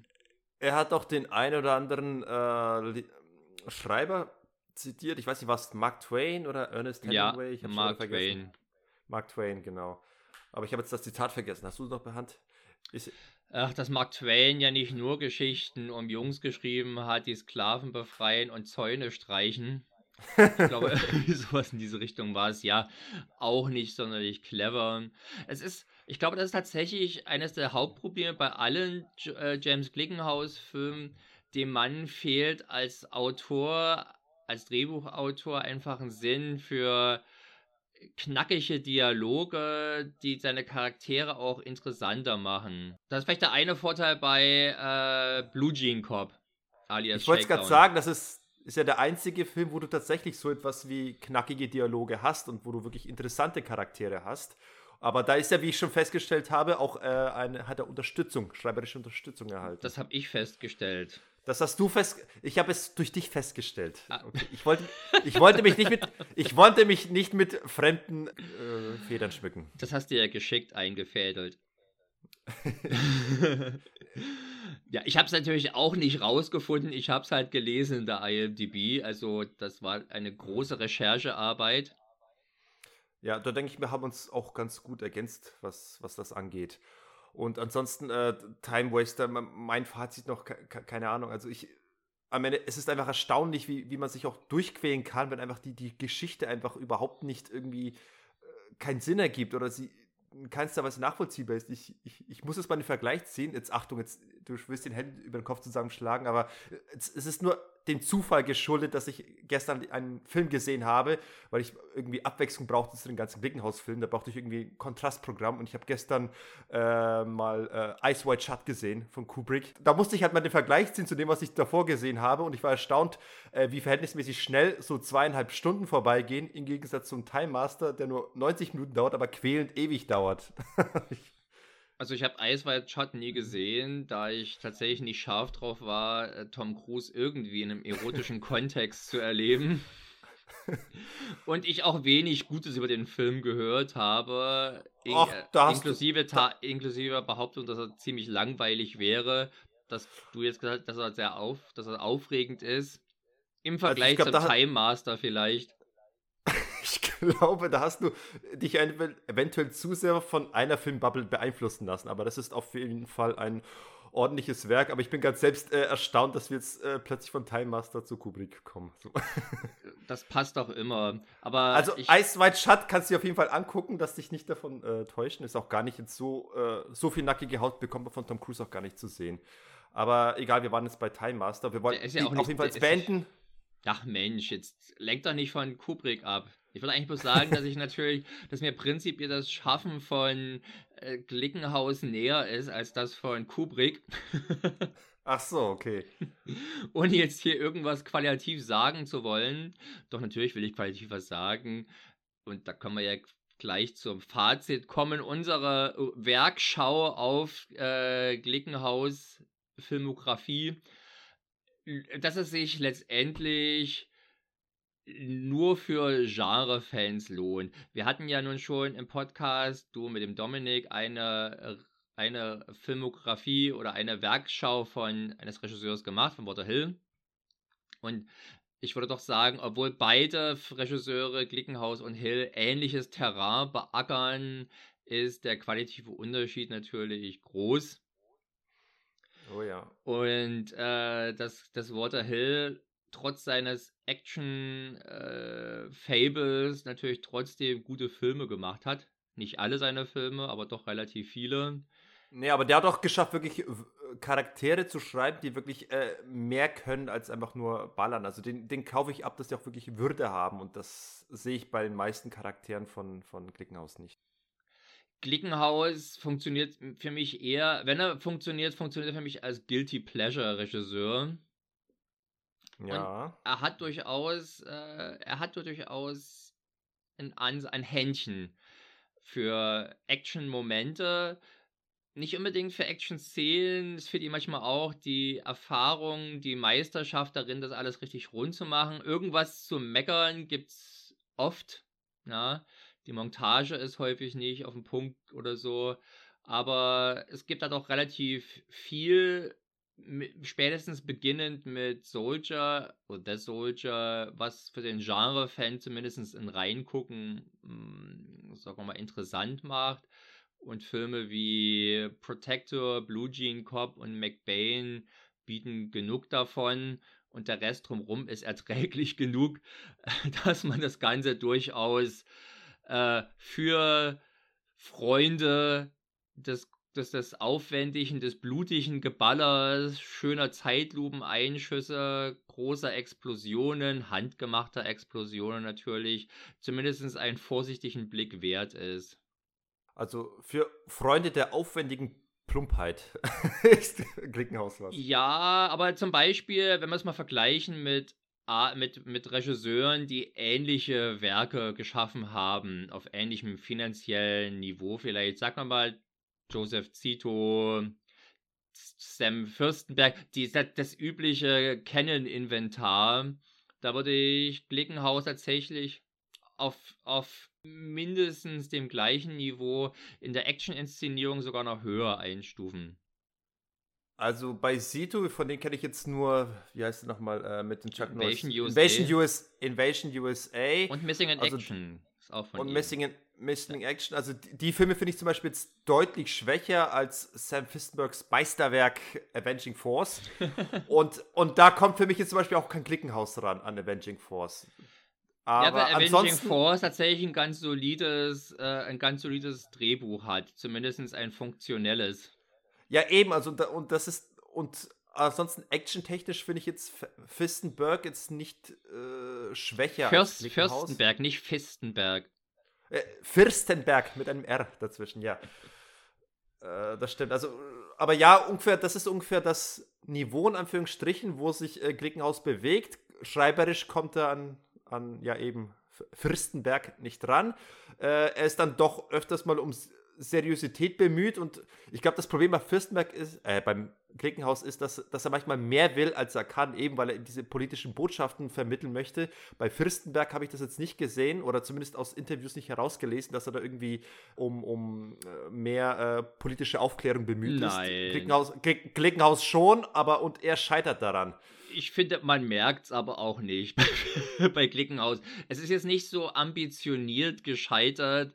Äh, die Ambitionen, hier irgendwas politisch oder so, sozial, soziopolitisch etwas ausdrücken zu wollen, irgendetwas rüberbringen zu wollen, verlaufen, denke ich mal, oder äh, bewegen sich unter dem Radar des Zuschauers oder der Zuschauerin. Ich vermute mal, es dürften hier vermutlich eher Zuschauer sein als Zuschauerinnen bei Klickenhaus. Und ja. also es steht dem Ganzen nicht so im Wege wie vielleicht bei einigen anderen Filmen, die das Ganze stärker noch thematisieren und sich verkalkulieren. Es ist hier halt eher vielleicht, dass die Filme noch unterhaltsamer sein könnten, wenn sie einfach äh, ihre, ihren einfachen Plot straight durchziehen würden, anstatt hier noch irgendwie sich in Nebenplots zu verästeln, die offenbar für irgendetwas stehen. Ja, so ein Film wie McBain schaue ich mir da nicht an, um irgendetwas über Drogenpolitik, über den War on Drugs oder über den Umgang mit armen Menschen zu erfahren. Da, das, da, da verschätzt sich der Regisseur. Es wäre natürlich noch die interessante Frage, ob vielleicht auch in der Time Master irgendwas Tiefes stehen soll. Ja, also bei dem ist ja das Problem, der ist ja kaum zu haben. Ich, auch der Film musste ja, äh, die mussten wir uns ja anderweitig irgendwie äh, besorgen, damit wir den gucken konnten. Und du, du hast dann, glaube ich, auch eine VHS-Aufzeichnung von dem Film irgendwie Ich habe die, ich habe das deutsche VHS-Tape von UFA, von der UFA. Ja, okay, also Leute, wenn ihr mal äh, Time Master dringend sehen wollt, müsst ihr euch an den, an den Martin wenden. Der, der hat noch eine digitale VHS-Fassung. Ich, ja, ich glaube, ihr wollt ihn nicht sehen. Ja. ja. Tatsächlich würde ich, ich habe mich schon gefragt, also die Bildqualität des Laserdisc-Grips, den wir hatten, ist jetzt auch nicht gerade die beste gewesen. Und dementsprechend äh, war es natürlich auch da, ein dahingehend ein eingeschränktes Sehvergnügen. Die anderen Filme, die wir jetzt von Glickenhaus gesehen haben, liegen ja alle in HD-Version vor und sehen dementsprechend relativ gut aus. Also jetzt nicht super scharf. Die Blu-ray von McBain ist hm, so mittelmäßig.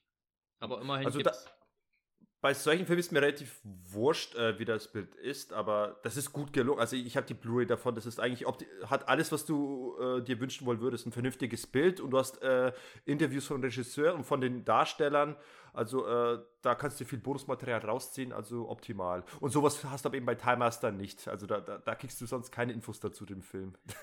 genau, und auch Wikipedia hält sich bedeckt und generell ist der Film auch keiner, der irgendwie bekannt ist oder so. Das ist also das Little Known, nee, das ist natürlich kein Little Known Master Masterpiece, eher Little Known Piece of Crap.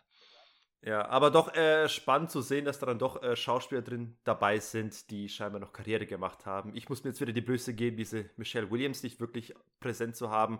Aber wenn ich mal durchgucke, wo die so mitgespielt hat, das ist alles nicht mein Bereich. Ich habe kein Venom gesehen. Ja, also ich kenne sie auch eher vom Namen her. Ich habe einige Filme mit ihr gesehen und sie spielt halt relativ vielen Dramen mit, die ich jetzt vornehmlich nicht geschaut habe. Mhm. Aber sie ist auf jeden Fall schon ein großer Name. Ich denke mal, von den hier beteiligten Namen sicherlich der, der größte Name. Größer als Pat Morita, größer als Michael Dorn. Größer als Jesse Cameron Glickenhaus. Für den das glücklicherweise der Endpunkt in der Karriere als Schauspieler gewesen ist. Einfach weil sein Papi keine Filme mehr gedreht hat, in denen er ihn hätte featuren können. Ja, ich, ich gehe mal davon aus, dass dieser Jesse Cameron jetzt irgendwie weiterhin bei dieser Finanzagentur von Opa oder sein Papi die Autos wienert. Sie wächst. Den Lack auf Hochglanz bringt. Das muss doch auch, das muss doch auch sein. Und ich, ich, ich wünsche ihm ja nur Gutes, na, und Gutes, Gutes für ihn, Gutes für uns. Schauspielerisch ist da, denke ich mal, nichts zu erwarten. Und Nö, ich, ich, ich hoffe jetzt nicht auf ein Comeback. Nee, tatsächlich, also irgendwie würde ich mich freuen, wenn aber James Glickenhaus nochmal einen Film drehen würde. In McBain 2 vielleicht. Hat er ja gesagt, also wie ich in meinem Eingangsmonolog äh, erwähnt habe, er, er, er lässt es ja die, die Tür offen, er, er, schließt es nie aus, dass er nicht irgendwann mal wieder einen Film dreht, aber da muss eben das Thema stimmen, wo er eine Aussage wieder platzieren kann, mm. die wieder keiner von uns sehen wird. Also du hast, äh, du hast natürlich vorher mit deinem Vergleich zu Uwe Boll recht gehabt, dass der ja auch gerne was aussagen möchte, zumindest abseits seiner Spieleverfilmungen und Lizenzdinger, also in Sachen wie Ach, wie heißt denn das Ding? Dieses Wall Street, Assault on Wall Street? Äh, Bailout hieß da, glaube ich, äh, ursprünglich und dann Assault on Wall Street, ja. Damit es ein bisschen actionmäßiger klingt. Und diese Rampage-Filme, die stehen ja auch für irgendwas, wenn ich das richtig sehe. Jetzt demnächst der Hanau-Film. Also, da, da will es jemand wirklich wissen. Ist ganz so, ganz so aggressiv hat es der Glickenhaus also ich glaube, am erfolglosesten war Glickenhaus tatsächlich irgendwas von seiner Agenda rüberzubringen. Das dürfte wohl kaum jemand bemerkt haben, denke ich mal, dass da, dass da wohl mehr dahinter steckt als pure Blödelunterhaltung. Bleibt nur noch zu sagen, Glickenhauses Filmkarriere endete, wie sie begonnen hat. Wirr, Astrologer und Time Master. In der Tat, kryptisch, kryptisch. Vielleicht sind wir einfach noch nicht bereit, uns das zu erschließen. Aber ich, aber ich finde es ja schön, dass er, dass es für ihn kein Problem war und er jetzt trotzdem Multimilliardär geworden ist mit seinen ganzen Autos. Sein Vater ist doch aber irgendwie zigfacher Millionär. Das, also, ja, ja, ja stimmt, ganz vergessen. Die, die 900 Millionen von dieser äh, Finanzbranche, die sie hatten. Das ist wie vergessen. mit Trump, der äh, hat letztendlich das der war, der war auch nicht auf großes wirtschaftliches Geschick angewiesen, weil er im Prinzip alles erstmal die Starthilfe bekommen hat und einfach auch die, die Connections äh, schon geliefert bekommen ja. hat.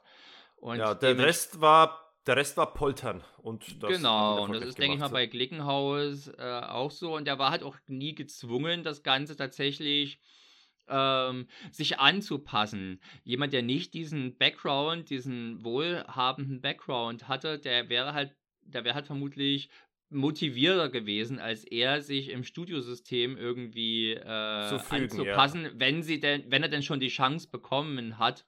Das ist ja was, was Steven viele vermutlich. Seagal-Filme zu drehen. Ja, das, das, äh, die würden vielleicht sogar zusammenpassen. Beide haben irgendwie eine Agenda. Ich sag mal gut, er, er, Glickenhaus ist ja offenbar ein Mann der subtilen Botschaften, so subtil, dass es kein Schwein mitkriegt.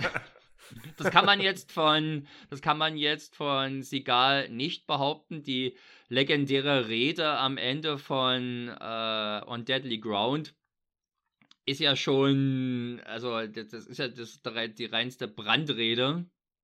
Das ist ja Pop Populismus oder wie wollen wir das nennen? Ich, ich weiß nicht, ob es Populismus ist. Ich glaube, es ist ja tatsächlich äh, vielleicht das Klügste, was er in all seinen Filmen gesagt hat. Ob man das jetzt, ob man das jetzt in einem Film wie diesem braucht, sei mal dahingestellt. Aber habt ihr diesen, habt ihr den eigentlich auch schon besprochen im Podcast? Auf brennendem Eis nicht, aber eben den zweiten Teil, in Anführungsstrichen, Fire Down Below hatten wir jetzt ja neulich. Ach ja. Ihr habt übrigens in dem Podcast, habt ihr auch mal erklärt, was der dritte Teil in dieser Trilogie ist? Ist das Patriot? Das wäre dann wahrscheinlich der Patriot. Ah. Ist das so umweltschonend? Dass wir jetzt hier eine Segal-Tangente machen, obwohl der Dominik nicht dabei ist, ist ja verrückt, Mensch.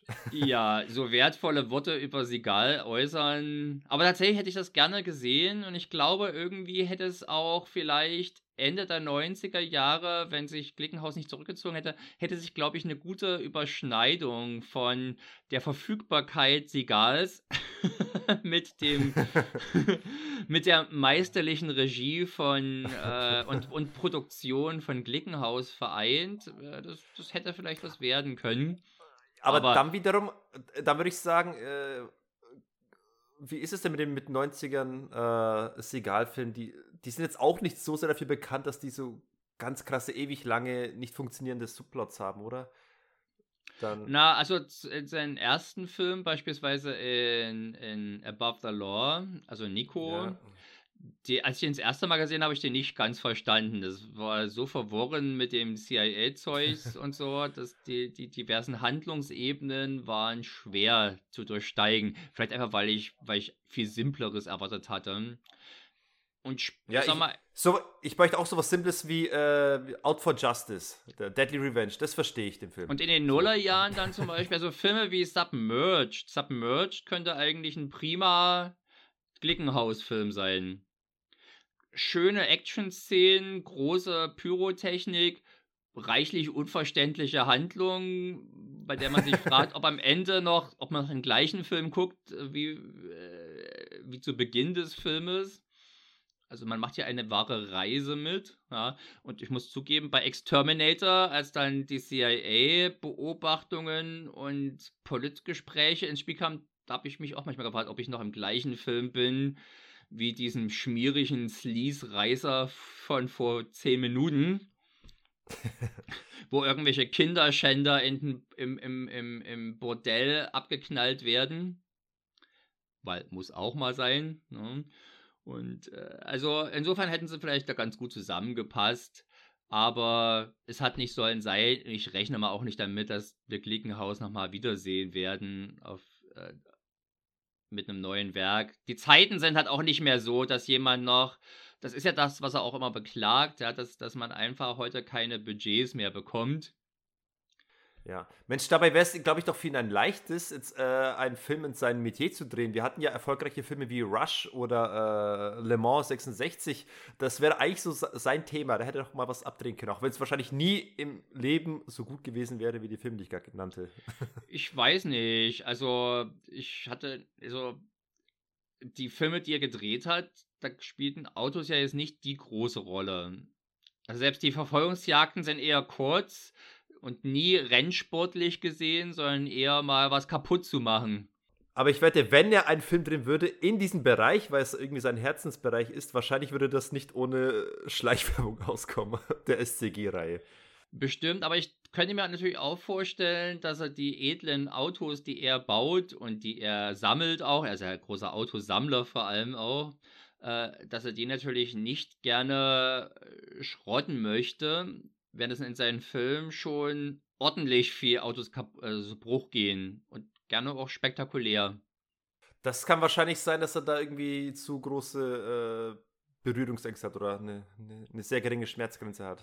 So, so ein Lamborghini lässt sich halt auch nicht so einfach und so billig überzeugend nachbauen, um den dann in die Luft zu jagen. Das will, und wie gesagt, also ich glaube einfach, die Zeit für diese Art von sag mal mal, B-Action, die aber trotzdem äh, Kinoanspruch hat und die also auch ordentlich was an Schauwerten bietet, die ist vorbei oder die sind vorbei wenn, dann muss es halt schon wie bei Netflix äh, sowas sein wie Extraction mit einem Star wie Chris Hemsworth und großen Explosionen und sowas alles. Äh, der, das übersteigt dann wieder die Grenze und äh, die, die, Grenzen dessen, was, was die Glickenhaus-Projekte immer boten. Und ist auch natürlich kompetenzmäßig äh, in der Inszenierung auf einer anderen Ebene. Ich, ich, die Zeiten für Leute wie Glickenhaus sind vorbei. Und ich bedauere es auch nur in Maßen. Ich meine, ja, die Welt dreht sich weiter. Wir bekommen äh, neue Filme, die uns vielleicht gefallen oder nicht. Die alten und, werden dafür nicht schlechter. Und trotzdem, ich, ich möchte, ich liebe McBain. Ich weiß, dass, dass Shakedown der bessere Film ist, aber McBain, an McBain hängt mein Herz. Äh, ein. Es würde mich freuen. Ich habe tatsächlich, äh, kennst du die Seite theactionelite.com? Sag mir was, aber ich wahrscheinlich verwechsel ich. Wie der Name andeutet, das ist also eine, sehr, eine Seite um Actionfilme.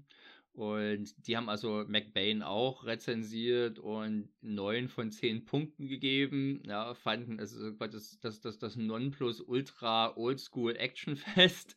Soweit würde ich es nicht gehen, aber es ist schon ein geiler Partyfilm für Leute, die gerne sehen wollen, wie äh, Bösewichte von schönen Zeitlupen geschossen 10 Meter nach hinten äh, geworfen werden und dann noch am besten 100 Meter vom Hochhaus fallen. In ein Auto. Sehr dekorativ. Also, ja, also mein, mein Fazit ist, äh, wie gesagt, wenn man nur sich einen Film rauspickt, den man wirklich irgendwie einigermaßen genießen will, dann Shakedown, aka Blue Jean Cop. Das ist, glaube ich, handwerklich und schreiberisch immer noch der beste Film von ihm. Und dann würde ich sagen. Schauspielerisch vor allem auch.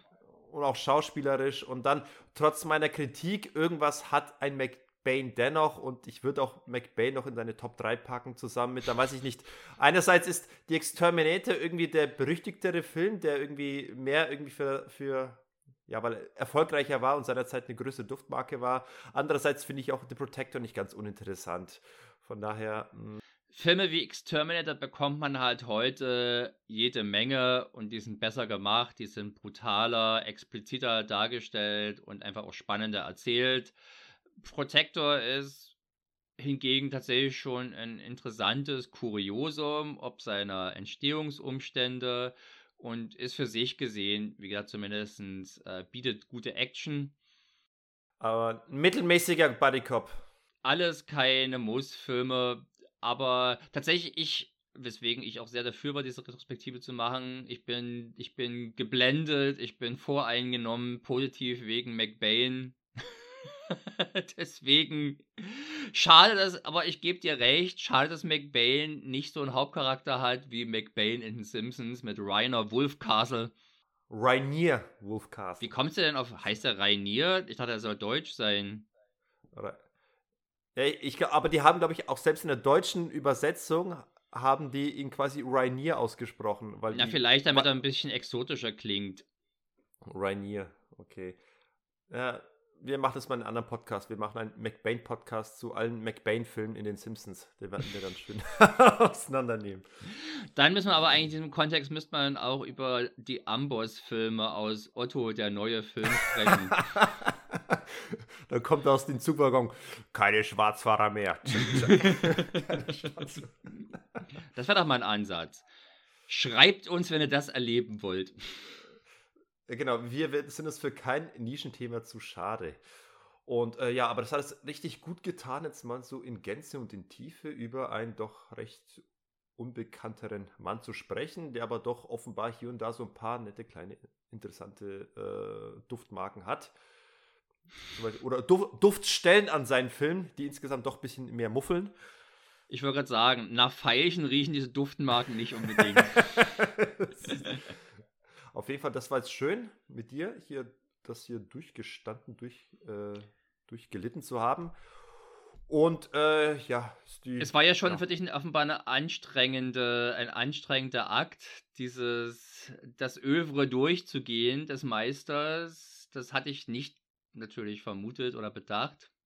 Interessant finde ich natürlich, das merkt man ja auch bei uns im Forum bei Liquid Love, dass die Ansprüche äh, häufig höher werden als äh, mit dem zunehmenden Alter der Teil der, der, der Mitglieder, der Teilnehmer, der, ähm, dass die Art von hohler Action, an dem wir uns in den 90er Jahren noch endlos berauschen und begeistern konnten, heute dann doch ein bisschen kritischer gesehen wird.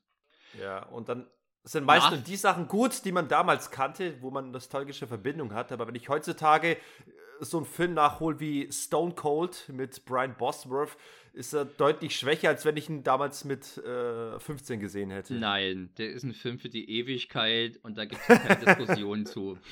Okay, dann haben wir schon unser Thema fürs nächste Mal. Stone Cold.